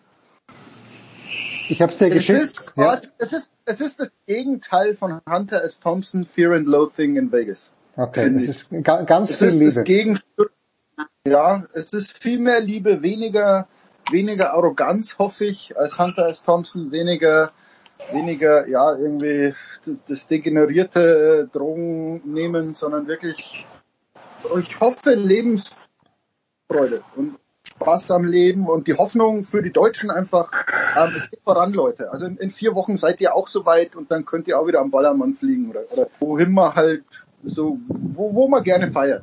Ja, ich habe diesen Artikel an Heiko Older weitergeschickt. Was ich dir nicht geschickt habe, Heiko, was du nicht weißt, ist, Jürgen hat über Philipp Grubauer geschrieben. Warum? Was, was wäre der Auslöser? Was wäre der Grund gewesen, dass Jürgen über Grubauer schreibt, Heiko? Ja, ob er zur WM noch kommt oder nicht, ne? Ja, genau, das, das war's. Ja, genau. Ob er die, ob er die Bronzemedaille holt. Wie läuft's für Grubauer? Äh, fragst du Jürgen oder fragst du mich? Ich frage dich, ich frage dich. Sehr zur Freude von Jürgen läuft es schlecht. Also ähm, wir haben ja auch als Jürgen da am Freitag war, äh, ich war ja ein bisschen neidisch, als er dann sagte, ja, ich bin beim Spiel. Ähm, ähm, da ging's, ab da ging's bergab. Also seitdem Schmieder die Golden Knights gesehen hat, haben sie nicht mehr verloren, sondern alle drei Spiele gewonnen sind auf dem Weg ins, ins Halbfinale. Die lagen ja in der Serie 2-0 hinten, als wir vergangene Woche gesprochen hatten. Da hatten sie ja gerade Spiel 2 dann einen Ausgleich gemacht und haben dann unglücklich in der Verlängerung verloren. Und dann kamen zwei Heimspiele und die haben sie beide gewonnen. Jetzt haben sie vorgestern auch äh, in Colorado gewonnen, obwohl sie 0-2 hinten lagen zu Beginn des dritten Viertel, äh, des dritten Drittels. Ähm, und äh, also ich glaube, Jürgen hat auf ein 4-2 getippt für Vegas und äh, da gehe ich mit, weil wir wissen alle, in den Playoffs ist Momentum ganz, ganz viel und ähm, da spricht einfach im Moment alles Vegas, oder sagen wir so, Vegas kann machen, was sie wollen. Die können einfach nicht verlieren und Colorado findet irgendwie immer noch einen Weg, das Spiel aus der Hand zu geben. Und ich kann mir das nicht vorstellen, da wird die Hölle los sein in Vegas bei Spiel 6, dass die sich das nehmen lassen. Dann stehen sie im Halbfinale gegen das schwächste Team, das sich von allen 16 Playoffs-Teams qualifiziert hat, gegen die Montreal Canadiens. Ähm, die vor einer Woche hatten wir darüber gesprochen, hatten sie gerade Toronto rausgeworfen. Mittlerweile haben sie nur vier Spiele gebraucht, um sich gegen Winnipeg durchzusetzen. Äh, Winnipeg hatte ja Edmonton und Dreiseitel rausgehauen. Und das ist natürlich, wäre man jetzt blöd, wenn man sagen würde, das ist Laufkundschaft, aber das ist wirklich im Vergleich zu Colorado ein absolut machbarer Gegner. Also ich sehe äh, Vegas äh, mittlerweile zu 99, nee, zu 95 Prozent im Stanley Cup Finale. Es ist aber, aber für Grubauer persönlich, der spielt eine richtig tolle Saison, der spielt eine richtig tolle Serie. Also das Problem, ich weiß nicht, also so nach dem ersten Spiel, als Colorado ähm, 7-1 gewann, dachte so, oh my Vegas, ähm, jetzt, jetzt brecht ihr hier ein. Und, und mittlerweile können sich, können sich Avalanche bei Grubauer bedanken, dass es nur 3-2 steht. Dass wir noch drin sind, ja. Also wenn man das zweite Spiel nochmal anschaut, ähm, also Vegas, glaube ich, hat 20 Prozent mehr Schüsse als Colorado, ähm, was im Eishockey wirklich, wirklich viel ist irgendwann. Also ich glaube irgendwie 170 zu 130 oder so. Ähm, und, und der kannst, irgendwann bist du als Torwart halt auch machtlos. Also das, das Tor gestern, äh, das 3-2, meine Güte, ja, der läuft allein auf dich zu. Und, und ich weiß nicht, es hieß immer, Colorado wäre so eine, wäre so eine Bastion in der Verteidigung. Davon habe ich in der Serie nichts gesehen. Wirklich nichts gesehen. Also es ist rein Grubauer, der die im Spiel hält oder in der Serie noch hält. Ja, vor allen Dingen, weil vorne die, die, der absolute Powersturm, da Rantanen, ähm, Nathan McKinnon und Gabriel Landeskog, die werden sehr gut in Schach gehalten. Das sind eigentlich 3D-Züge. Und vergangene Woche hatte ich ja noch gesagt, äh, ne, also ein Güterzug, der zu schnell fährt, der kann ja mitunter auch mal entgleisen. Weil und vor einer Woche war halt Colorado noch dieser Güterzug. Äh, mittlerweile sieht es anders aus. Nochmal zu Grubauer, der ist ja auch vergangene Woche war äh, als einer der drei Finalisten nominiert worden für die Wessner Trophy, sprich äh, bester Torwart der Liga, zusammen mit André Wasilewski von Tampa Bay und mit Marc-André Fleury von, von Vegas. Äh, der letzte Deutsche, der die Wessner gewonnen hatte, war 2000 Uli Kölzig. Also ähm, äh, ähm, und äh, das sagt ja schon einiges aus, dass er nominiert ist. Gut für ihn auch. Er ist ähm, er ist äh, nach der Saison Free Agent. Er ist in seinem dritten Vertragsjahr in Colorado. Also der wird weil er ja Free Agent wird, der wird richtig gut verdienen können. Jürgen, was der ist 29, Ja. der Ja. ist nur 29, der wird jetzt Free Agent Ja. nach einer Saison, wo er Westner Trophy Finalist ist äh, und wo er wirklich auch mal in den, also wirklich, guck mal, Philipp Grubauer ist seit acht Jahren, glaube ich, in der Liga und der war immer so eine typische Nummer zwei. Der ist ja Stanley Cup Champion geworden, aber als Backup Goalie in, in Washington, dann ist er als Nummer eins eigentlich von Colorado geholt worden, konnte sich aber auch wegen Verletzungen die ersten beiden Jahre nicht durchsetzen. Diese Saison ist er die klare Nummer eins und jetzt wird er Free Agent. Der verdient, der kassiert richtig ab im Sommer. Good for him, good for him. Jürgen, welche, wel, welche Menschen sind das denn in Las Vegas, die da im Stadion sind? Sind das Zugereiste wie du oder haben die wirklich eine Homebase äh, an Fans von 10.000 Leuten, die da, wenn, wenn man es eben darf, ins Stadion gehen?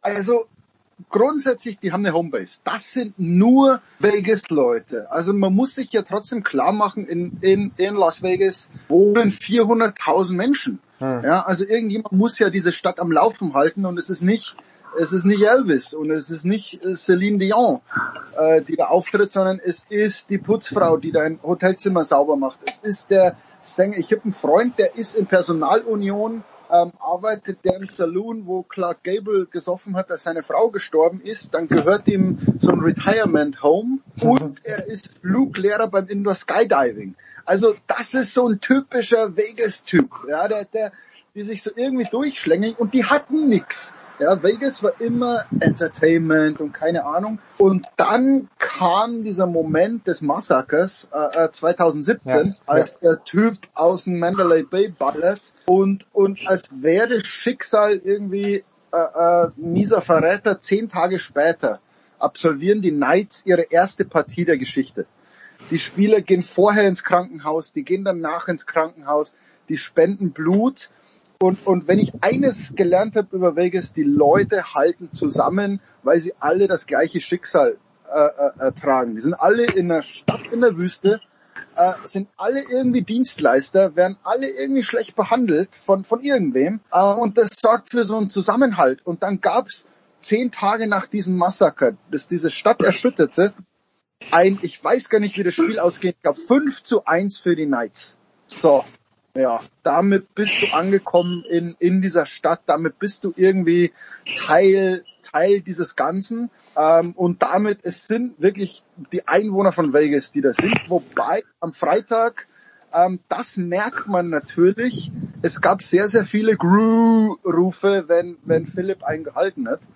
Ähm, weil natürlich jeder, dessen Mannschaft in Vegas spielt, äh, sofort den Flug bucht und sagt, lass uns mal ein gutes Wochenende in Vegas haben. ähm, und nebenher, nebenher schauen wir dann, also Colorado, Denver ist jetzt auch nicht so weit, das ist glaube ich 40 Minuten Flug. Ähm, schauen wir unsere Stadt an. Ich weiß von meinem, von, von Kumpels von mir, wenn es heißt, Steelers spielen in Vegas, haben die 10 Minuten danach äh, buchen die jetzt äh, den Flug, also für die Raiders in dem Fall. Ähm, und bei anderen weiß ich auch, die sagen, äh, wenn die aus Chicago sind und wissen, die Blackhawks spielen äh, äh, in Vegas, sagen die, okay, also besser geht's ja nicht. Deswegen hast du schon äh, im Verhältnis viele Auswärtsfans. Aber was nicht da ist, sind die Schönwetter-Fans oder die, die Shampoos-Fans. Also der einzige Shampoos, glaube ich, war ich. Ja. Also äh, ähm, Jens, du hast, äh, als, wann war das, 2016, glaube ich, wurde der Verein ja gegründet, 2018 hat er dann, oder 2017 dann gespielt. Und äh, gleich als, die mussten den Dauerkartenverkauf mit, waren es 14 oder 16.000, das ging ganz schnell, da mussten sie, mussten sie stoppen. Und es war ja schon überraschend, dass von allen vier, also es war ja immer klar, die, also die NBA hat ihre Sommerleague da aufgetragen und dann ja auch mal das All-Star-Spiel, glaube ich, dass Vegas irgendwann mal einen Profiverein bekommen wird. Aber dass nur ausgerechnet Eishockey da in der Wüste der erste Verein sein wird, äh, das war schon überraschend. Mittlerweile sind die Raiders auch da. Ich glaube in, und in das fünf, ist doch logisch. Also, weil, weil die NBA hat viel zu lange gebraucht. Bei der NFL wusstest du, du musst warten, bis du das fette Stadion hast. Und dann, die werden nicht expandieren, die haben gerade 32. Also da brauchst du, da, da müssen die Sterne günstig stehen. Baseball bei, also an diesem Wochenende hat es manchmal 48 Grad im Schatten gehabt. ja, brauchst halt einen Dom, ne? Das ist klar. Das war Wahnsinn. Ja, aber dann brauchst du einen Baseball-Dome, wo Genau. du sagst, und Baseball ist halt, also Baseball und Vegas ist ungefähr, ich, ich weiß es nicht, es wird das Oktoberfest in Vladivostok austragen. Aber sag mal, Also- ist nicht, ist nicht der Sohn von Steffi und Andrew Agassi ein talentierter Baseballer? Ja, und der spielt bei, bei USC. Der spielt am College. Der ist richtig gut. Und Agassi übrigens äh, war doch, siehst du, es gab doch einen Shampoos oder einen Promi bei den Knights. Agassi war bei beiden Heimspielen der Knights. Ähm, aber Jens, was auch man was sagen muss bei Vegas oder die Liga hat's clever gemacht. Die haben ja, ich weiß gar nicht mehr wann das war, vor Jahren, vor Jahrzehnten mittlerweile, haben sie die Winnipeg Jets ja äh, in die Wüste nach ähm, nach Arizona verpflanzt. Äh, als äh, Arizona Coyotes oder Phoenix Coyotes und Wayne Gretzky hat war ja noch Anteils in, äh, Anteil oder minder, wie sagt man, nicht Mehrheitseigner. Minderheitseigner. Minderheitseigner, ja. Ähm, ähm, und äh, der, auch als Trainer und GM mittlerweile war er da. Und also sprich, du musst einen großen Namen machen. Aber die haben es halt verpasst, da gleich eine schlagkräftige Mannschaft zusammenzustellen. Und das haben sie bei Vegas halt anders gemacht. Und Eishockey ist ja bis heute in Arizona nicht so richtig angekommen. Und in Vegas war klar, die müssen von Beginn an dabei sein. Dann gab es ja diesen Expansion Draft. Das heißt, jede, jedes andere NHL-Team durfte, glaube ich, neun Spieler oder elf aus dem Kader sichern, äh, die unantastbar sind und dann von den anderen durfte sich Vegas einen aussuchen. Da hast du natürlich, Marc-André Fleury war ja der Erste, den sie geholt haben. Da hast du natürlich eine super Chance, gleich eine tolle Mannschaft zusammenzustellen. Die haben ja auch gleich in der ersten Saison das, das, äh, das, das, das äh, Stanley Cup Finale gegen Washington erreicht. Und dann läuft das natürlich. Wenn du dann zehn Jahre erstmal langsam was aufbaust, dann funktioniert das mit Eishockey in der Wüste nicht. Dazu ist das dann doch irgendwie entbehrlich dann da, ne? Hm. Gut, ganz kurz noch, Heiko, bevor wir eine Pause machen. Wie schaut's generell in der NHL aus? Also du sagst ja, dass äh, die Canadiens warten auf den Sieger von äh, Vancouver, äh, von, von Las Vegas, gegen, Vegas Colo gegen- Colorado. Genau. Wie, wie, wie sieht's im äh, Osten aus? Im Osten, im Osten, wenn wir mal so nennen, äh, stehen seit heute äh, die New York Islanders, die haben gegen Boston die Serie 4-2 gewonnen. Äh, die sind weiter und äh, vorgestern äh, hatte sich äh, Tampa Bay, der Meister gegen Carolina, äh, hat Spiel 5 gewonnen. Da gibt's also eine Neuauflage vom Vorjahres ähm, Tampa Bay gegen Islanders. Letztes Jahr hatte ähm, hatten, hatte Tampa Bay sechs Spielen sich durchgesetzt. Ich kann es auch mir jetzt nicht vorstellen, dass die irgendwie gestoppt werden. Die sind einfach zu komplett. Ähm, aber die Islanders sind ein, ein Team wirklich ohne großen Superstar, aber sehr opportunistisch. Also die brauchen nicht viel, um das Maximale rauszuholen. Äh, wird auf jeden Fall interessant und wird auf jeden Fall nochmal, was du sagst, nicht so eindeutig ähm, wie die Westserie werden wird. Kurze Bei Pause. Respekt vor, vor, vor, äh, vor Montreal. Kurze Pause.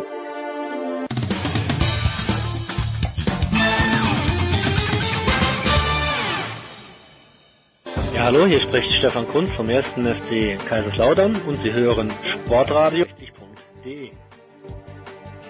So, Jürgen Schmieder ist immer noch unterwegs, aber am Rohr. Heiko Olderb sitzt gemütlich zu Hause, weit nach Mitternacht in Boston.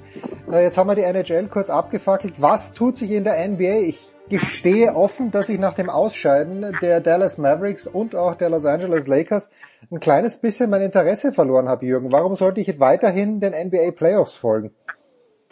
Ja, es ist natürlich schon interessant, weil, weil all diese Teams, die so die letzten 20 Jahre die Titel gewonnen haben, äh, nicht mehr dabei sind. Also ich habe eine Liste gesehen, die haben noch nie gewonnen, die haben noch nie gewonnen, das ist 40 Jahre. Ja, also, also alle, die so durch Basketball, also in den 90ern sozialisiert wurden, so, so wie ich und äh, wir drei, die wir zu, zum Kreis der alten Männer langsam gehören. Äh, Moment, ich komme aus der DDR, bei uns hieß das Korbball, wir hatten nicht mal Basketball.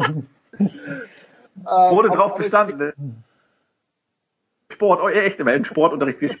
Also es, es fehlen, es fehlen halt die Teams, die du kennst oder deswegen Fan bist. Also wo du sagst so, klar, äh, wo sind die Lakers? Mavericks sind natürlich durch Dirk irgendwie in Deutschland äh, sehr präsent, aber ich finde es jetzt spannend, weil weil jetzt so ein bisschen, also abseits der Brooklyn Nets, die ich wirklich nicht mag, weil, weil ich es nicht mag, wenn man, wenn man sich so ein Team irgendwie bastelt und Spieler sich so, oh, äh, wir basteln hier selber das Superteam. Aber die anderen Teams sind relativ spannend, genau deshalb. Also, weil du jetzt, ihr habt gerade gesprochen, bevor es losging, über, über den alten Chris Paul, äh, der, der plötzlich Meister werden kann mit der jungen Truppe, also mit, ja. mit Devin Booker und so weiter.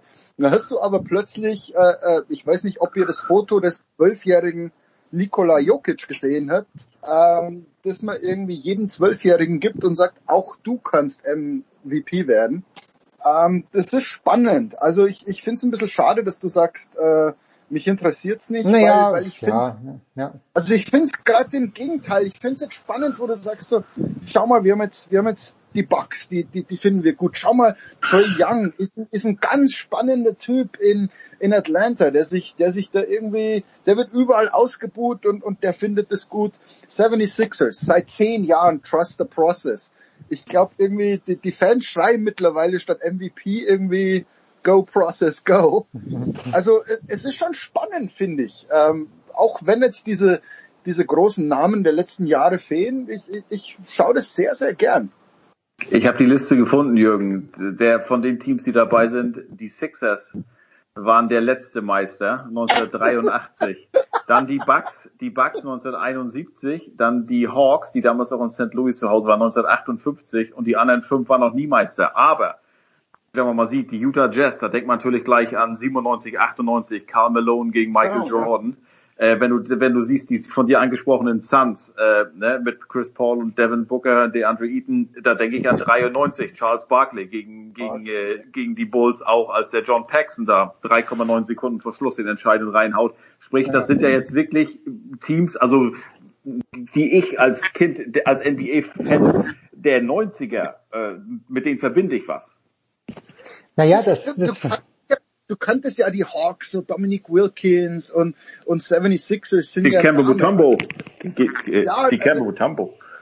Also, es ist, es ist schon da, aber wie gesagt, also so die letzten 20 Jahre waren sie, waren diese Teams nicht präsent, aber ich finde es genau deshalb so spannend und ich finde, also gerade was man jetzt so in den 10er Jahren erlebt hat, diese, diese 500 Finalserien zwischen LeBron und, und den Warriors. Und, und wieder hat, hast du eine LeBron-Geschichte. Und wieder geht's um, um die Dubs aus, aus Golden State. Also aus journalistischer Sicht irgendwann geht's Fast so nervig wie Tom Brady im Super Bowl, ne? Ja, gen genau so ist es. Also irgendwann kannst du dann auch nicht mehr erzählen, wer, wer ist denn jetzt Steve Kerr und, und, ah ja, da kennen wir noch den Draymond Green aus Michigan, über den muss man, so, jetzt haben wir hier endlich mal was uns versprochen wurde, also von 76ers, die sagten, hey, das ist unser Process. In Milwaukee hieß es, pass mal auf, Small Market Teams, wenn Janis bleibt, haben wir einen Title Shot. Boom, jetzt sind wir hier. Also, also alles, was uns so vor fünf Jahren so ein bisschen angeteasert wurde, da könnte was passieren. Hier passiert was Spannendes. Das kommt jetzt zusammen. Es ist so ein bisschen wie Männertennis, deswegen komme ich jetzt auf Jens zurück. Ähm, die, die, die großen drei gehen jetzt so langsam, hm, sind schon noch da, aber spannend ist es, was passiert denn jetzt? Und, und deswegen finde ich das richtig, richtig toll, was da gerade passiert. Ja, vor allem, du hast ja auch so einen Willen, würde ich sagen. Das sind halt, wie du angesprochen hast, die Nets. Also ja. ich glaube, außerhalb von Brooklyn mag die niemand, weil die halt zusammen gekauft sind. Und und äh, das ist so, äh, also ich habe das Gefühl, anybody but the Nets. Ja, die ja. führen aber 2-0 gegen Milwaukee, wenn ich es richtig gesehen habe. Ja, ähm, ja. Es, es, es ist halt kein Team dabei, äh, Heiko hat es ja gut beschrieben. Also ich, ich habe zu den meisten Teams natürlich irgendeine Art von Verbindung. Äh, zu den Hawks auch, weil Dennis Schröder dort gespielt hat. Da haben wir gedacht, okay, interessiert mich jetzt ein bisschen mehr. Aber es ist halt irgendwie, ich, ich bin emotional jetzt nicht wahnsinnig äh, eingebunden bei keinem dieser Teams, wo ich sage, es Also müssen jetzt die zwingend mal die Clippers gewinnen. Well, Welcome zu meinen NFL Playoffs. Da bin ich auch emotional nicht hingebunden, weil, weil seit 42 Jahren die Lions nicht dabei sind. Oder war dreimal dabei, aber die dreimal, wo sie dabei waren, wusstest du, okay, ein, zwei Spiele. Also, welcome to my life, mein Freund.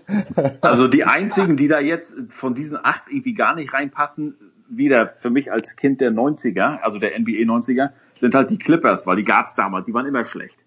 Ne? Und die sind ja erst seit fünf, sechs Jahren so ein bisschen relevant. Ja, aber selbst, selbst da ist es ja so ein Versprechen, das irgendwie 2012, 2013 begann. Mit den großen drei, weil wie Griffin, Lob City. Chris Paul, Lob City und so weiter. Und da ging es so nach unten und, und jeder sagte, nein, die Clippers werden nie Meister. Und, und jetzt plötzlich sagst du, doch, das, das funktioniert und zwar nicht mit den dreien.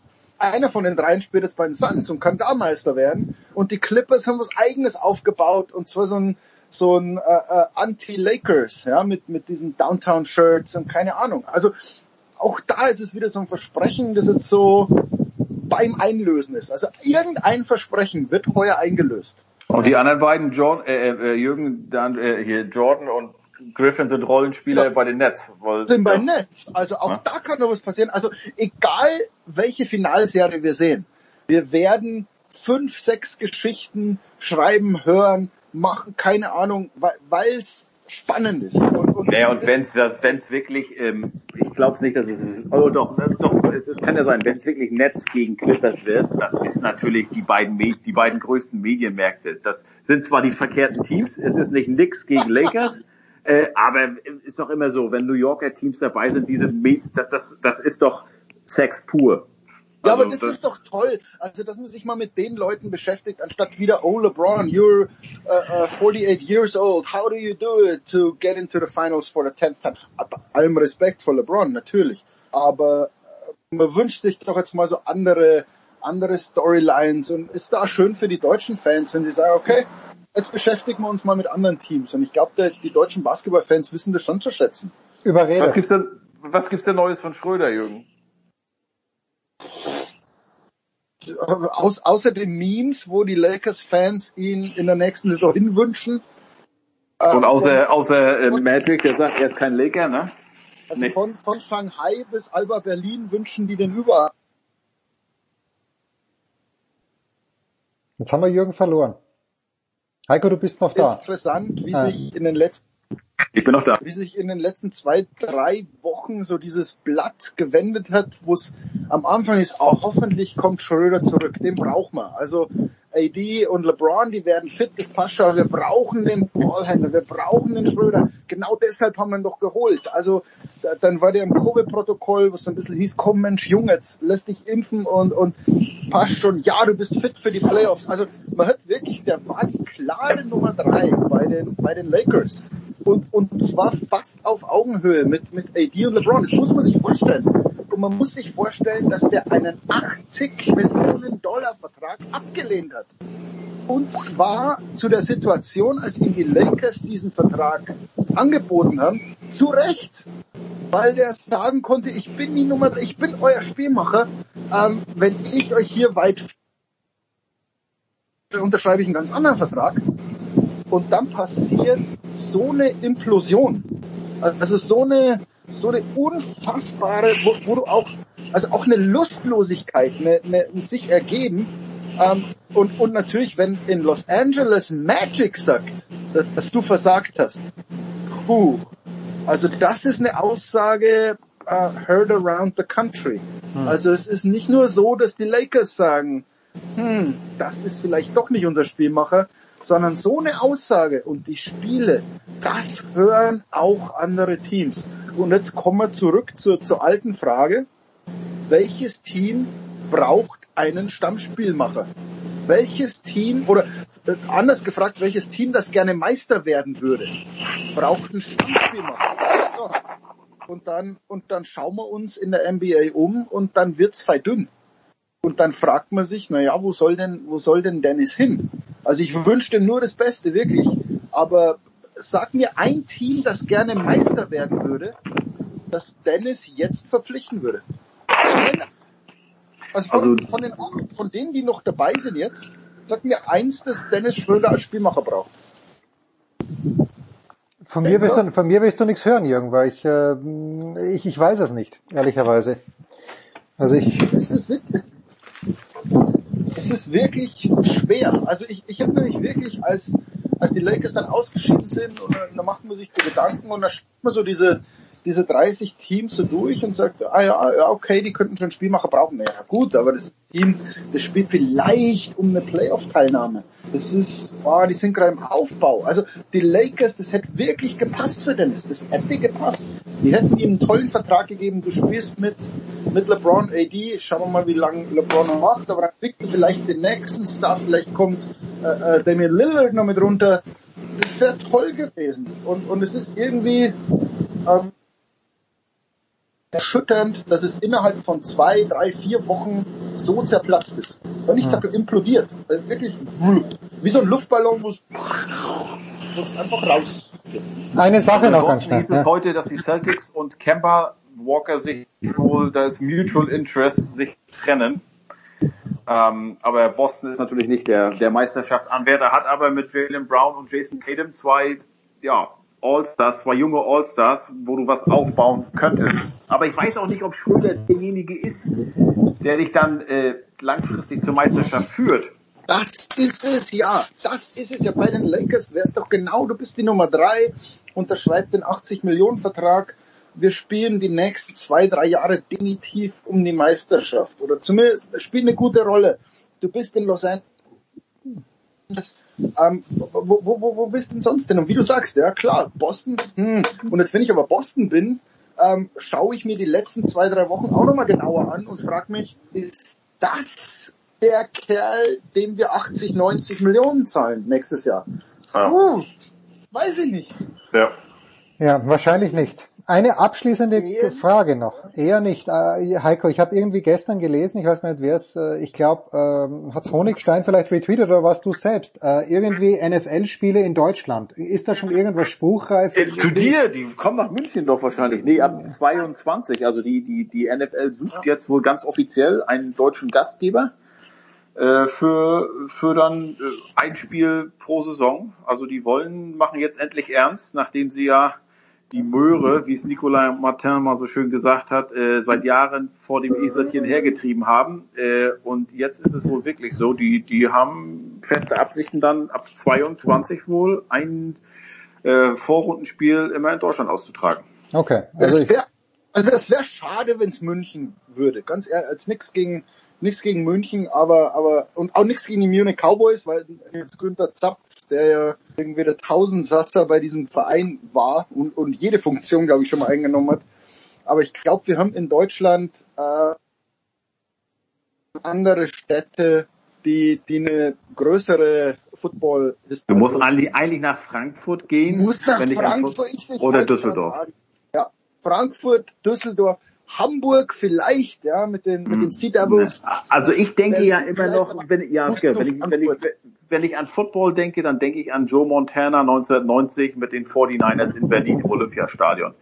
Ähm, da hatten man ein Gastspiel. Ähm, ich weiß ja auch nicht, ob die natürlich von, von der Kapazität müsstest du natürlich nach Dortmund gehen und der NFL geht's ja um viele Tickets und wenn die halt in Dortmund 10.000 Tickets mehr verkaufen können als in Berlin, das finden die ja geil. Dann ähm, wärst du im Ruhrgebiet. Dann könntest du wenigstens sagen, so Ryan Fire, okay. Ähm, ja, Cologne Centurios ist auch da, ja. Ja, also eigentlich musst du ins Frankfurter, heißt es noch Waldstadion? Nee, irgendwo. Nein, nein, nein, nein, äh, Commerzbank Arena, glaube ich. Irgend, oder, ja. ich glaube Commerzbank, bin mir nicht sicher. Ja. Aber eigentlich, ja. eigentlich müsstest du und dann müsst, also das, das, ist halt so ein nostalgischer, naiver Traum, der nicht wahr werden würde.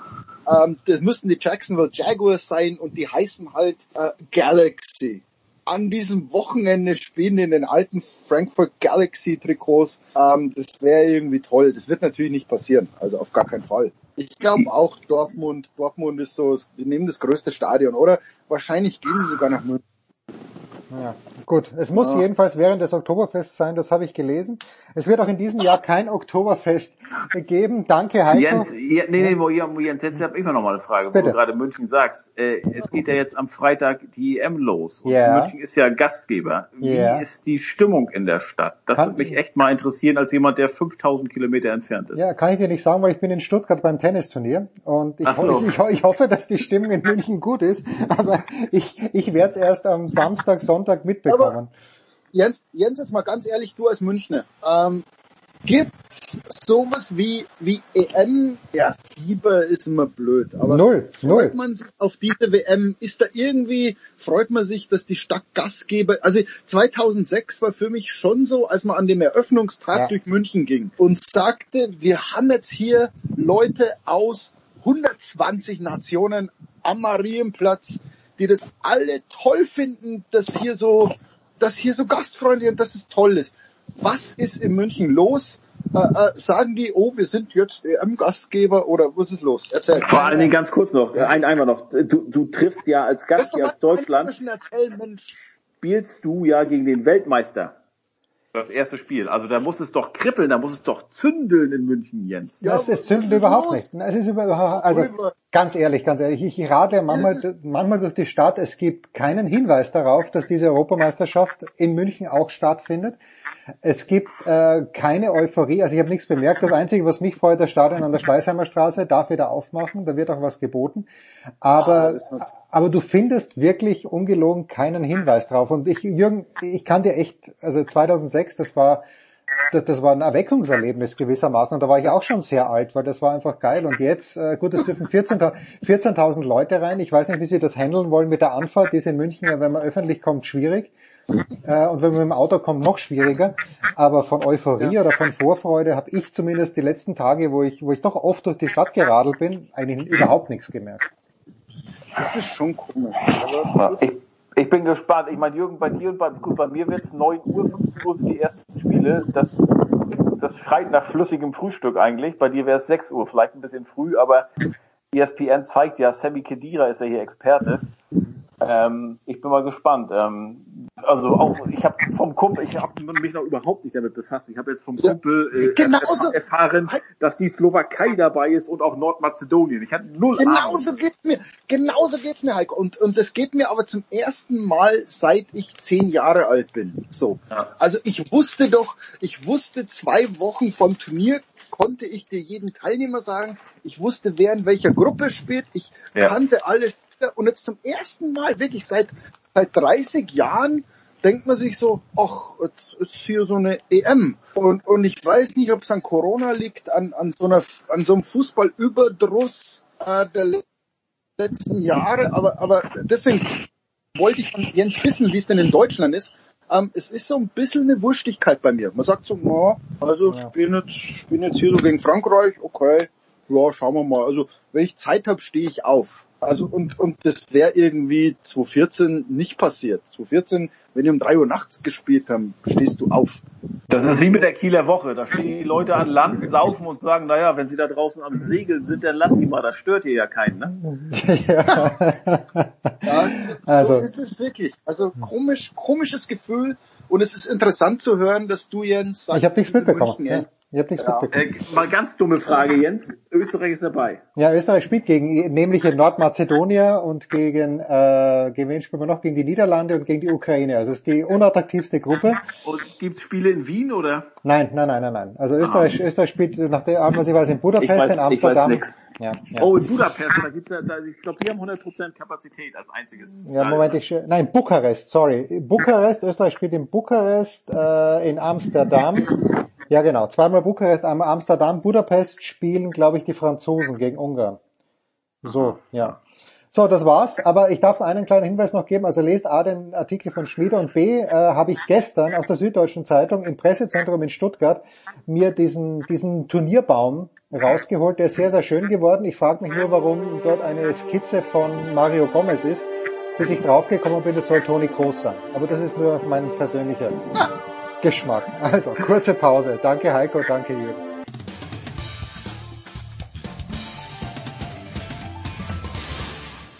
Hi, hier ist Philipp Kohlschreiber und ihr hört Sportradio 360. So, Herrschaften, Big Show 512. Ich sitze jetzt hier in Stuttgart mit Lukas Wolf. Lukas Wolf ist der Coach an der Tennis Base in Oberhaching und vor allen Dingen der Coach von Janik Hanfmann. Äh, erste Runde gewonnen, der Janik. Lukas, grüß dich. Äh, ja, Resümee 4 und 4 gegen Chadi. Gegen Chadi auf Rasen ist nicht ganz einfach, oder? Nee, ist es nicht. Vor allen Dingen erstes Rasenmatch überhaupt jetzt hier in der Saison und ähm, mit nicht einem ganz guten Gefühl hier hingefahren, weil die letzten Matches nicht so gelaufen sind, wie wir uns das vorgestellt haben. Von daher ja, von daher bin ich erstmal sehr zufrieden, diesen Sprung hier in die zweite Runde so geschafft zu haben und auch die Art und Weise war aus meiner Sicht ähm, recht überzeugend. Wie passt das Spiel von Yannick mit Rasen zusammen? Grundsätzlich ganz gut. Er, wenn er sich wohlfühlt, dann serviert er sicherlich sehr gut. Das gehört zu seinen, zu seinen Waffen, würde ich sagen. Er spielt gerne viel nach vorne. Ähm, heute war der Return vielleicht nicht ganz so gut, wie ich es von ihm auch schon gesehen habe, aber auch das ist sicherlich was, was er eigentlich äh, auf der Habenseite hat, würde ich jetzt mal sagen. Und von daher sind das natürlich schon erstmal wichtige Grundvoraussetzungen, um auf Rasen äh, mal eine Runde gewinnen zu können oder zwei. Sagst die letzten Wochen nicht ganz so gut gelaufen. Du warst in Paris mit Yannick, äh, bevor wir auf das Sportliche kommen. Wie waren denn da die Rahmenbedingungen aus deiner Sicht? Hier in Stuttgart, mein Eindruck ist, man kann sich relativ frei bewegen. Wie war das denn in Roland Garros? Ja, wir hatten in Paris die Möglichkeit, uns in der Liste einzutragen und da eine Stunde am Tag quasi auch draußen spazieren zu gehen oder Sport zu machen. Das war eigentlich ganz schön, zumal das Hotel auch an der Seine gelegen ist und man da ähm, direkt in einer Umgebung ist, die eigentlich ganz schön ist, wo man so ein bisschen Abstand zu dem Ganzen auch haben kann, mal in Ruhe äh, was besprechen kann und so weiter. Also ja, wir haben uns natürlich in diesem Zirkus mittlerweile schon auch so sehr ähm, an diese ganzen Maßnahmen gewöhnt und es ist so ähm, ja Tagesgeschäft geworden, dass ich schon gar nicht mehr so groß darüber nachdenke, mich zu beschweren, was jetzt wieder nicht geht, sondern ähm, man nimmt es so hin irgendwo und freut sich riesig, wenn es Lockerungen gibt und wenn es hoffentlich demnächst auch wieder einfacher wird, aber ja, von meiner Seite aus gibt's da jetzt überhaupt gar keinen Grund, sich irgendwie zu beschweren, zumal ich äh, ohnehin sehr gerne in Paris bin und das äh, ein tolles Event finde. Und so, also vom Training her konntet ihr so lang trainieren, wie ihr wolltet, oder gab's da auch Beschränkungen?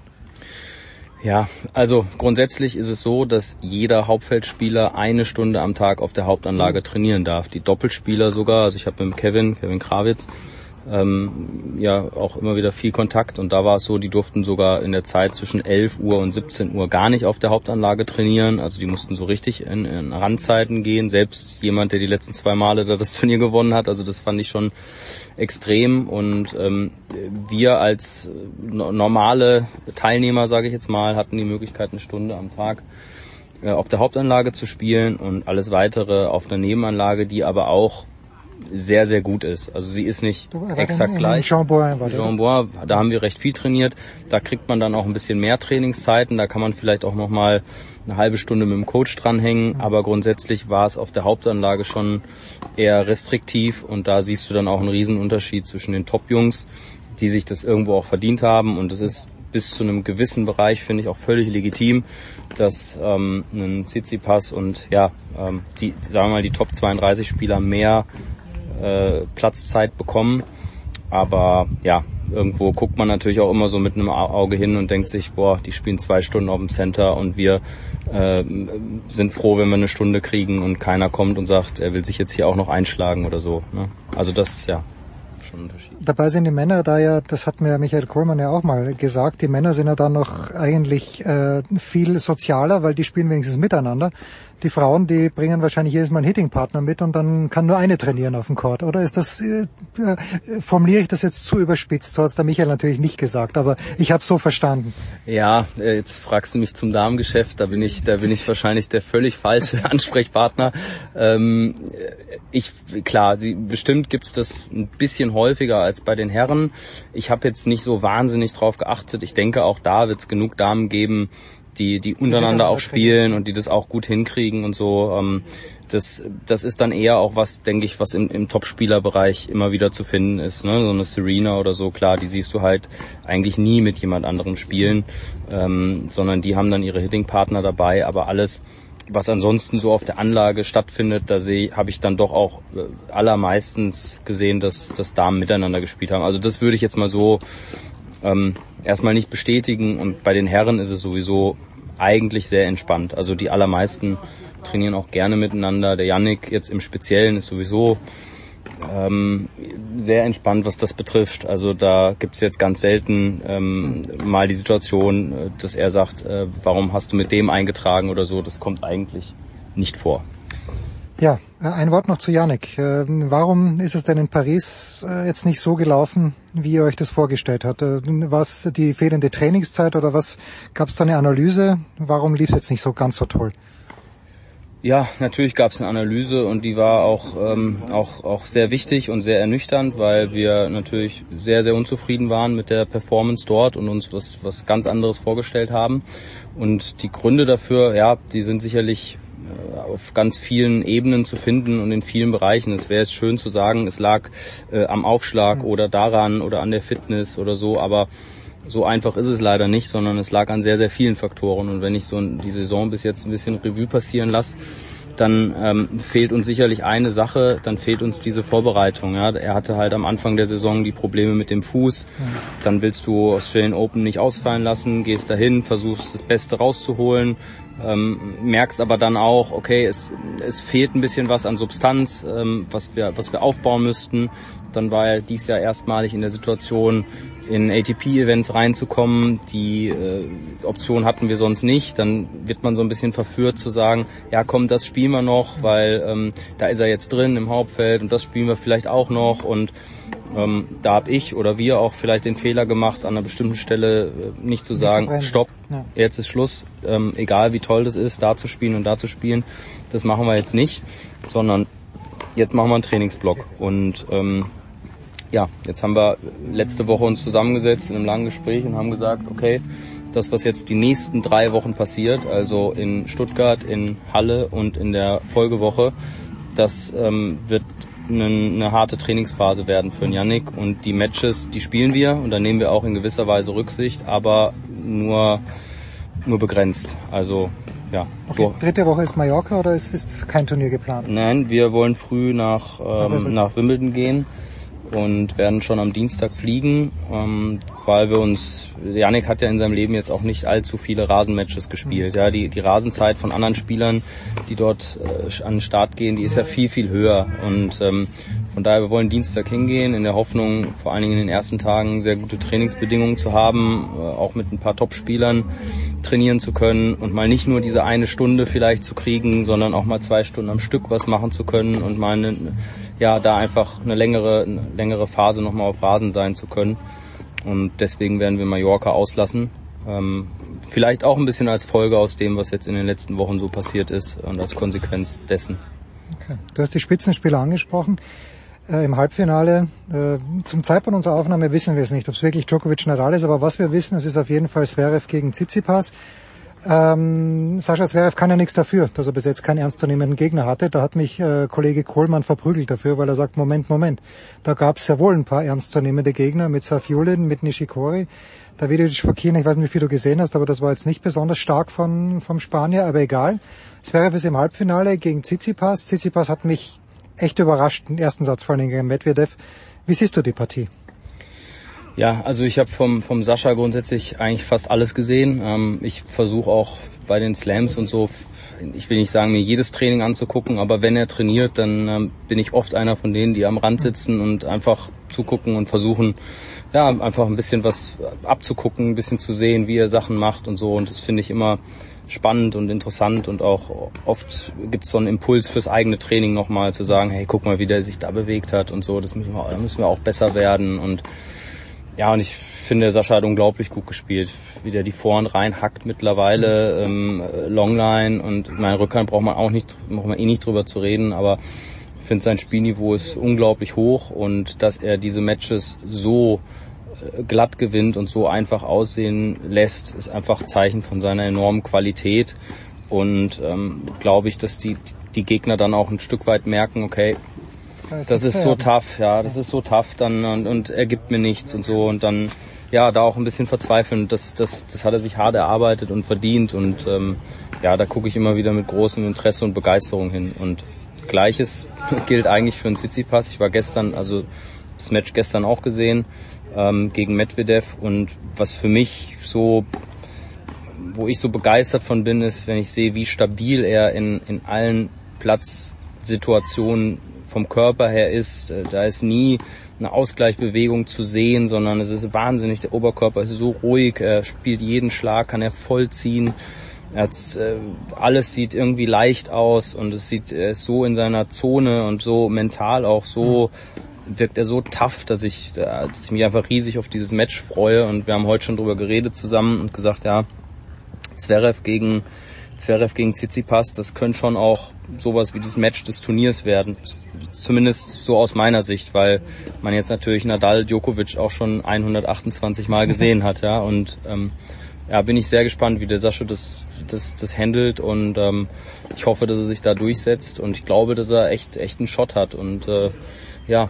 Also ich habe ihn, ich hab ihn vor dem Turnier habe ich ihn als Turniersieger getippt, da war die Auslosung nicht heraus. Und jetzt äh, äh, bin ich mir nicht mehr ganz sicher, weil ich bei Tsitsipas erste Runde gegen Shadi, weiß ich nicht, ob du gesehen hast, aber da hat er mir komplett unruhig gewirkt äh, und zwar also irgendwie ruhelos und nicht geduldig und der ist aber jetzt gegen Isner, das fand ich stark, dass er das gewonnen hat, weil das war ein ganz schwieriges Match, ja. finde ich und gestern, also bis zum bis zum Rebreak von Medvedev im zweiten Satz war das gestern eine überragende Vorstellung am Dienstag. Ja, absolut. Also Isna habe ich auch gesehen, äh, Shadi habe ich nicht gesehen. Ähm, ich guck viel, aber alles geht dann eben auch nicht. Ähm, ja, und, und gestern bin ich eingeschlafen irgendwann äh, Mitte, Ende zweiten Satzes. Ähm, genau, aber ja, wie du schon sagst, es war sicherlich eine, eine, eine Steigerung von Match zu Match und das ist ja dann auch was, was die, die Großen wirklich auch auszeichnet, dass sie sich in so ein Turnier reinspielen und äh, von Runde zu Runde besser werden und das so ein bisschen auch hinter sich lassen, dieses Gefühl von, der ist noch nicht richtig drin oder der ist dies Jahr vielleicht zu schlagen. Das sieht man ja immer und immer wieder, wie sie dann zum Ende hin eigentlich ihr bestes Level abrufen und ähm ja, da wollte ich dich gerade dazu befragen, weil äh, ich bin ja auch ja, als schlichtes Gemüt darauf reingefallen, dass ich gedacht habe, in dem Jahr ist Nadal zu schlagen und dann zieht er den Sinner, aber äh, nach einem knappen ersten Satz, aber zieht den Sinner dann doch wieder so ab. Ich hätte nicht gedacht, also Best of Five hätte ich nicht gedacht, dass Sinner gewinnen kann. Aber dass es so glatt ist, das ist dann schon immer wieder verwunderlich. Für mich zumindest, für euch auch, für euch Experten. Ja, also Rafa ist für mich ähm, das ist, das ist so phänomenal, finde ich, was der leistet. Ich meine, das gilt nicht nur für ihn, das gilt auch, das gilt auch für einen Djokovic oder für einen Federer. Das äh, muss man ja immer in einem Atemzug nennen. Aber für mich war dieses Jahr beim Rafa eine Sache äh, so, die, die sich bei mir so ein bisschen eingebrannt hat. Und zwar hat er Barcelona gewonnen. Und ich glaube auch zum, keine Ahnung, 13. Mal oder 11. Mal. 12, also, ja, so. Und, und der Ausdruck, den man bei ihm im Gesicht sieht für so einen, ähm, ja, äh, ich weiß gar nicht, wie ich das vergleichen soll, was jetzt der Yannick für ein Turnier gewinnen müsste, vielleicht in Oberhaching das Future oder so. Und da, da sehe ich einen Ausdruck im Gesicht, der, ähm, der mir so suggeriert, okay, das ist das Größte, was ich, was ich diese Woche erreichen konnte. Und da ist so viel, ja, da ist so viel drin zu sehen, wenn er diesen Matchball verwandelt und dann freut man sich so für einen Raffer, finde ich, weil, weil das, ja, Dieser das ist Biss einfach, ist einfach Wahnsinn, oder? ja, ich, ich, ich, ich, also da fehlen mir echt auch die Vergleiche ähm, in, in anderen Sportarten, wie man das so hinkriegen kann, nach so langer Zeit ähm, immer noch da so eine Besonderheit in so einem Sieg zu sehen und sowas aufopferungsvolles und also das ist einfach nur faszinierend und müsste für jeden jungen Sportler, ähm, der sich das anguckt, müsste das eigentlich schon wieder Grund genug sein, um die nächsten 30 Trainingseinheiten mit, mit, mit noch mehr Power durchzuziehen und zu sagen, hey, wenn der das so hinkriegt, dann, ähm, ja, dann, dann muss das, das, das muss ein Vorbild sein für mich. Ja? Und äh, ja, das ist, ist toll zu sehen. Ja, also Günter Bresnik, habe ich gelesen, war ja in Monte Carlo mit Monfils und der hat dann nach dem Turnier gesagt, der, der am meisten trainiert hat die ganze Woche, und da hat er nicht gut gespielt in dieser Woche, aber der, der am meisten trainiert hat, war Rafael Nadal. Ja, ein Wort noch äh, zu, zum großen Meister selbst. Äh, ich bin ja, bin ja im Federer Camp, äh, bin, wollte in der Woche äh, von Straßburg eine einen ganz, ganz bösen Artikel über Bianca Andreescu schreiben, weil die ja in Straßburg rausgezogen hat nach zwei Spielen, weil sie gesagt hat, sie muss sich auf die French Open vorbereiten. Jetzt zieht Federer aber raus aus den French Open, äh, um sich auf Wimbledon vorzubereiten. Wie ist das in der Szene so angekommen? Also ich, ich hätte es gern gesehen gegen Berrettini. Aber natürlich, wenn du weißt, du musst gegen Berrettini, Djokovic und Nadal hintereinander gewinnen hast noch nie und hast dann noch nicht mal das Turnier gewonnen, da habe ich schon ein gewisses Verständnis aufgebracht. Aber wie ist das bei euch angekommen? Ja, also wie es jetzt so in der Szene ankommt, kann ich gar nicht so richtig beurteilen, weil ich jetzt auch nicht im, im permanenten Austausch mit, mit allen möglichen Leuten bin. Aber Ähm, ja, man, also Punkt eins, man ist natürlich nicht ähm, Teil dieser, dieser, dieser engen Bubble und weiß nicht genau, was jetzt im Team Federer vorher, währenddessen, nachher besprochen mhm. wird. Das ist mal Punkt eins. Man kennt nicht alle Faktoren, deswegen muss man immer sehr, sehr vorsichtig sein mit seinen Urteilen, finde ich. Äh, Punkt zwei. Ich denke, er hat sich keinen großen Gefallen damit getan, so in Anführungsstrichen ehrlich zu sein, weil das halt heutzutage keiner mehr macht und weil es halt und, genau, weil es halt taktisch ähm, vielleicht nicht das cleverste war, wenn er äh, am Tag nach dem Match oder am selbst am Tag vor dem Match gegen Berrettini sagt, mein Knie war gestern ganz dick und ich äh, muss vorsichtig sein, dann sagt die ganze Welt und auch die ganze Tenniswelt, hey, vollstes Verständnis, Roger, ähm, brauchen wir nicht drüber reden, ist das das Normalste der Welt, dass du nicht spielst, sehr schade. So hatte es äh, einfach den, ja, den, den Eindruck so ein bisschen geweckt, direkt nach dem Match zu sagen, ja, ich weiß noch nicht, ob es weitergeht ja, da wird man dann immer hellhörig und, und fängt dann an, irgendwas zu vermuten und, und zu mutmaßen und damit hat er sich, glaube ich, keinen Gefallen getan, weil ähm, ja, so gut wie er die Medienwelt auch kennt, ähm, glaube ich, ja, hätte das nicht sein müssen. Aber, Aber sein spielerisches Level hat dir wie gefallen? Ähm, Welche Chancen hat er in Wimbledon, ist meine Frage. Ich mittlerweile glaube ich daran, dass er sehr weit kommen kann. Also ich wir sind ja auch im, im, also Dominik Köpfer ist ja jemand, mit dem wir viel Kontakt haben. Janik spielt ja auch Doppel hier mit ihm und ich habe die, äh, das war ja relativ spät abends. Ich bin äh, leider jemand, der, ja, der, der, früh der, früh einschläft. Ja, also da, da bin ich als einer der vielen Bereiche, in denen ich nicht gut bin. Und ähm, ich habe in den ersten zwei Sätzen gedacht, boah, das ist das ist eine Riesenchance für einen Dommy. Und ähm, ich weiß nicht, ob er sie vorher jemals so gehabt hätte oder ob man die nochmal so bekommt. Ähm, er hätte ihn an dem Tag sicher schlagen können und das spricht zum einen ganz sicher auch für, für einen Dom, der das, der das gut gemacht hat, aber das spricht auch dafür, dass der Roger nicht so gespielt hat, wie er die Jahre davor vielleicht gespielt hat, weil dann würde ich sagen, äh, ist die Chance mit Sicherheit kleiner, als sie es war. Von daher, äh, ich würde es jetzt nicht, es ist überragend, gar keine Frage, aber ich würde es jetzt auch nicht in, in den Himmel loben und ich würde jetzt auch nicht Haus und Hof auf den Wimbledon-Sieg verwetten. Tja, wenn ich Haus und Hof hätte, würde ich das machen. Lukas Wolf ist das von der Tennis Base in Oberhaching. Lukas, ich danke dir ganz herzlich. Das war's, unsere Big Show 512 Sportradio 360. Das war die Big Show auf sportradio360.de. Folgen Sie uns auf Twitter, klicken Sie den Gefällt mir-Button auf unserer Facebook-Seite und abonnieren Sie uns via RSS-Feed oder auf iTunes. Die nächste Ausgabe der Big Show gibt es am kommenden Donnerstag. Bis dahin sollten Sie die Zeit nutzen und die weiteren Angebote auf sportradio360.de wahrnehmen. Play Ball! Da ist gar nichts toll!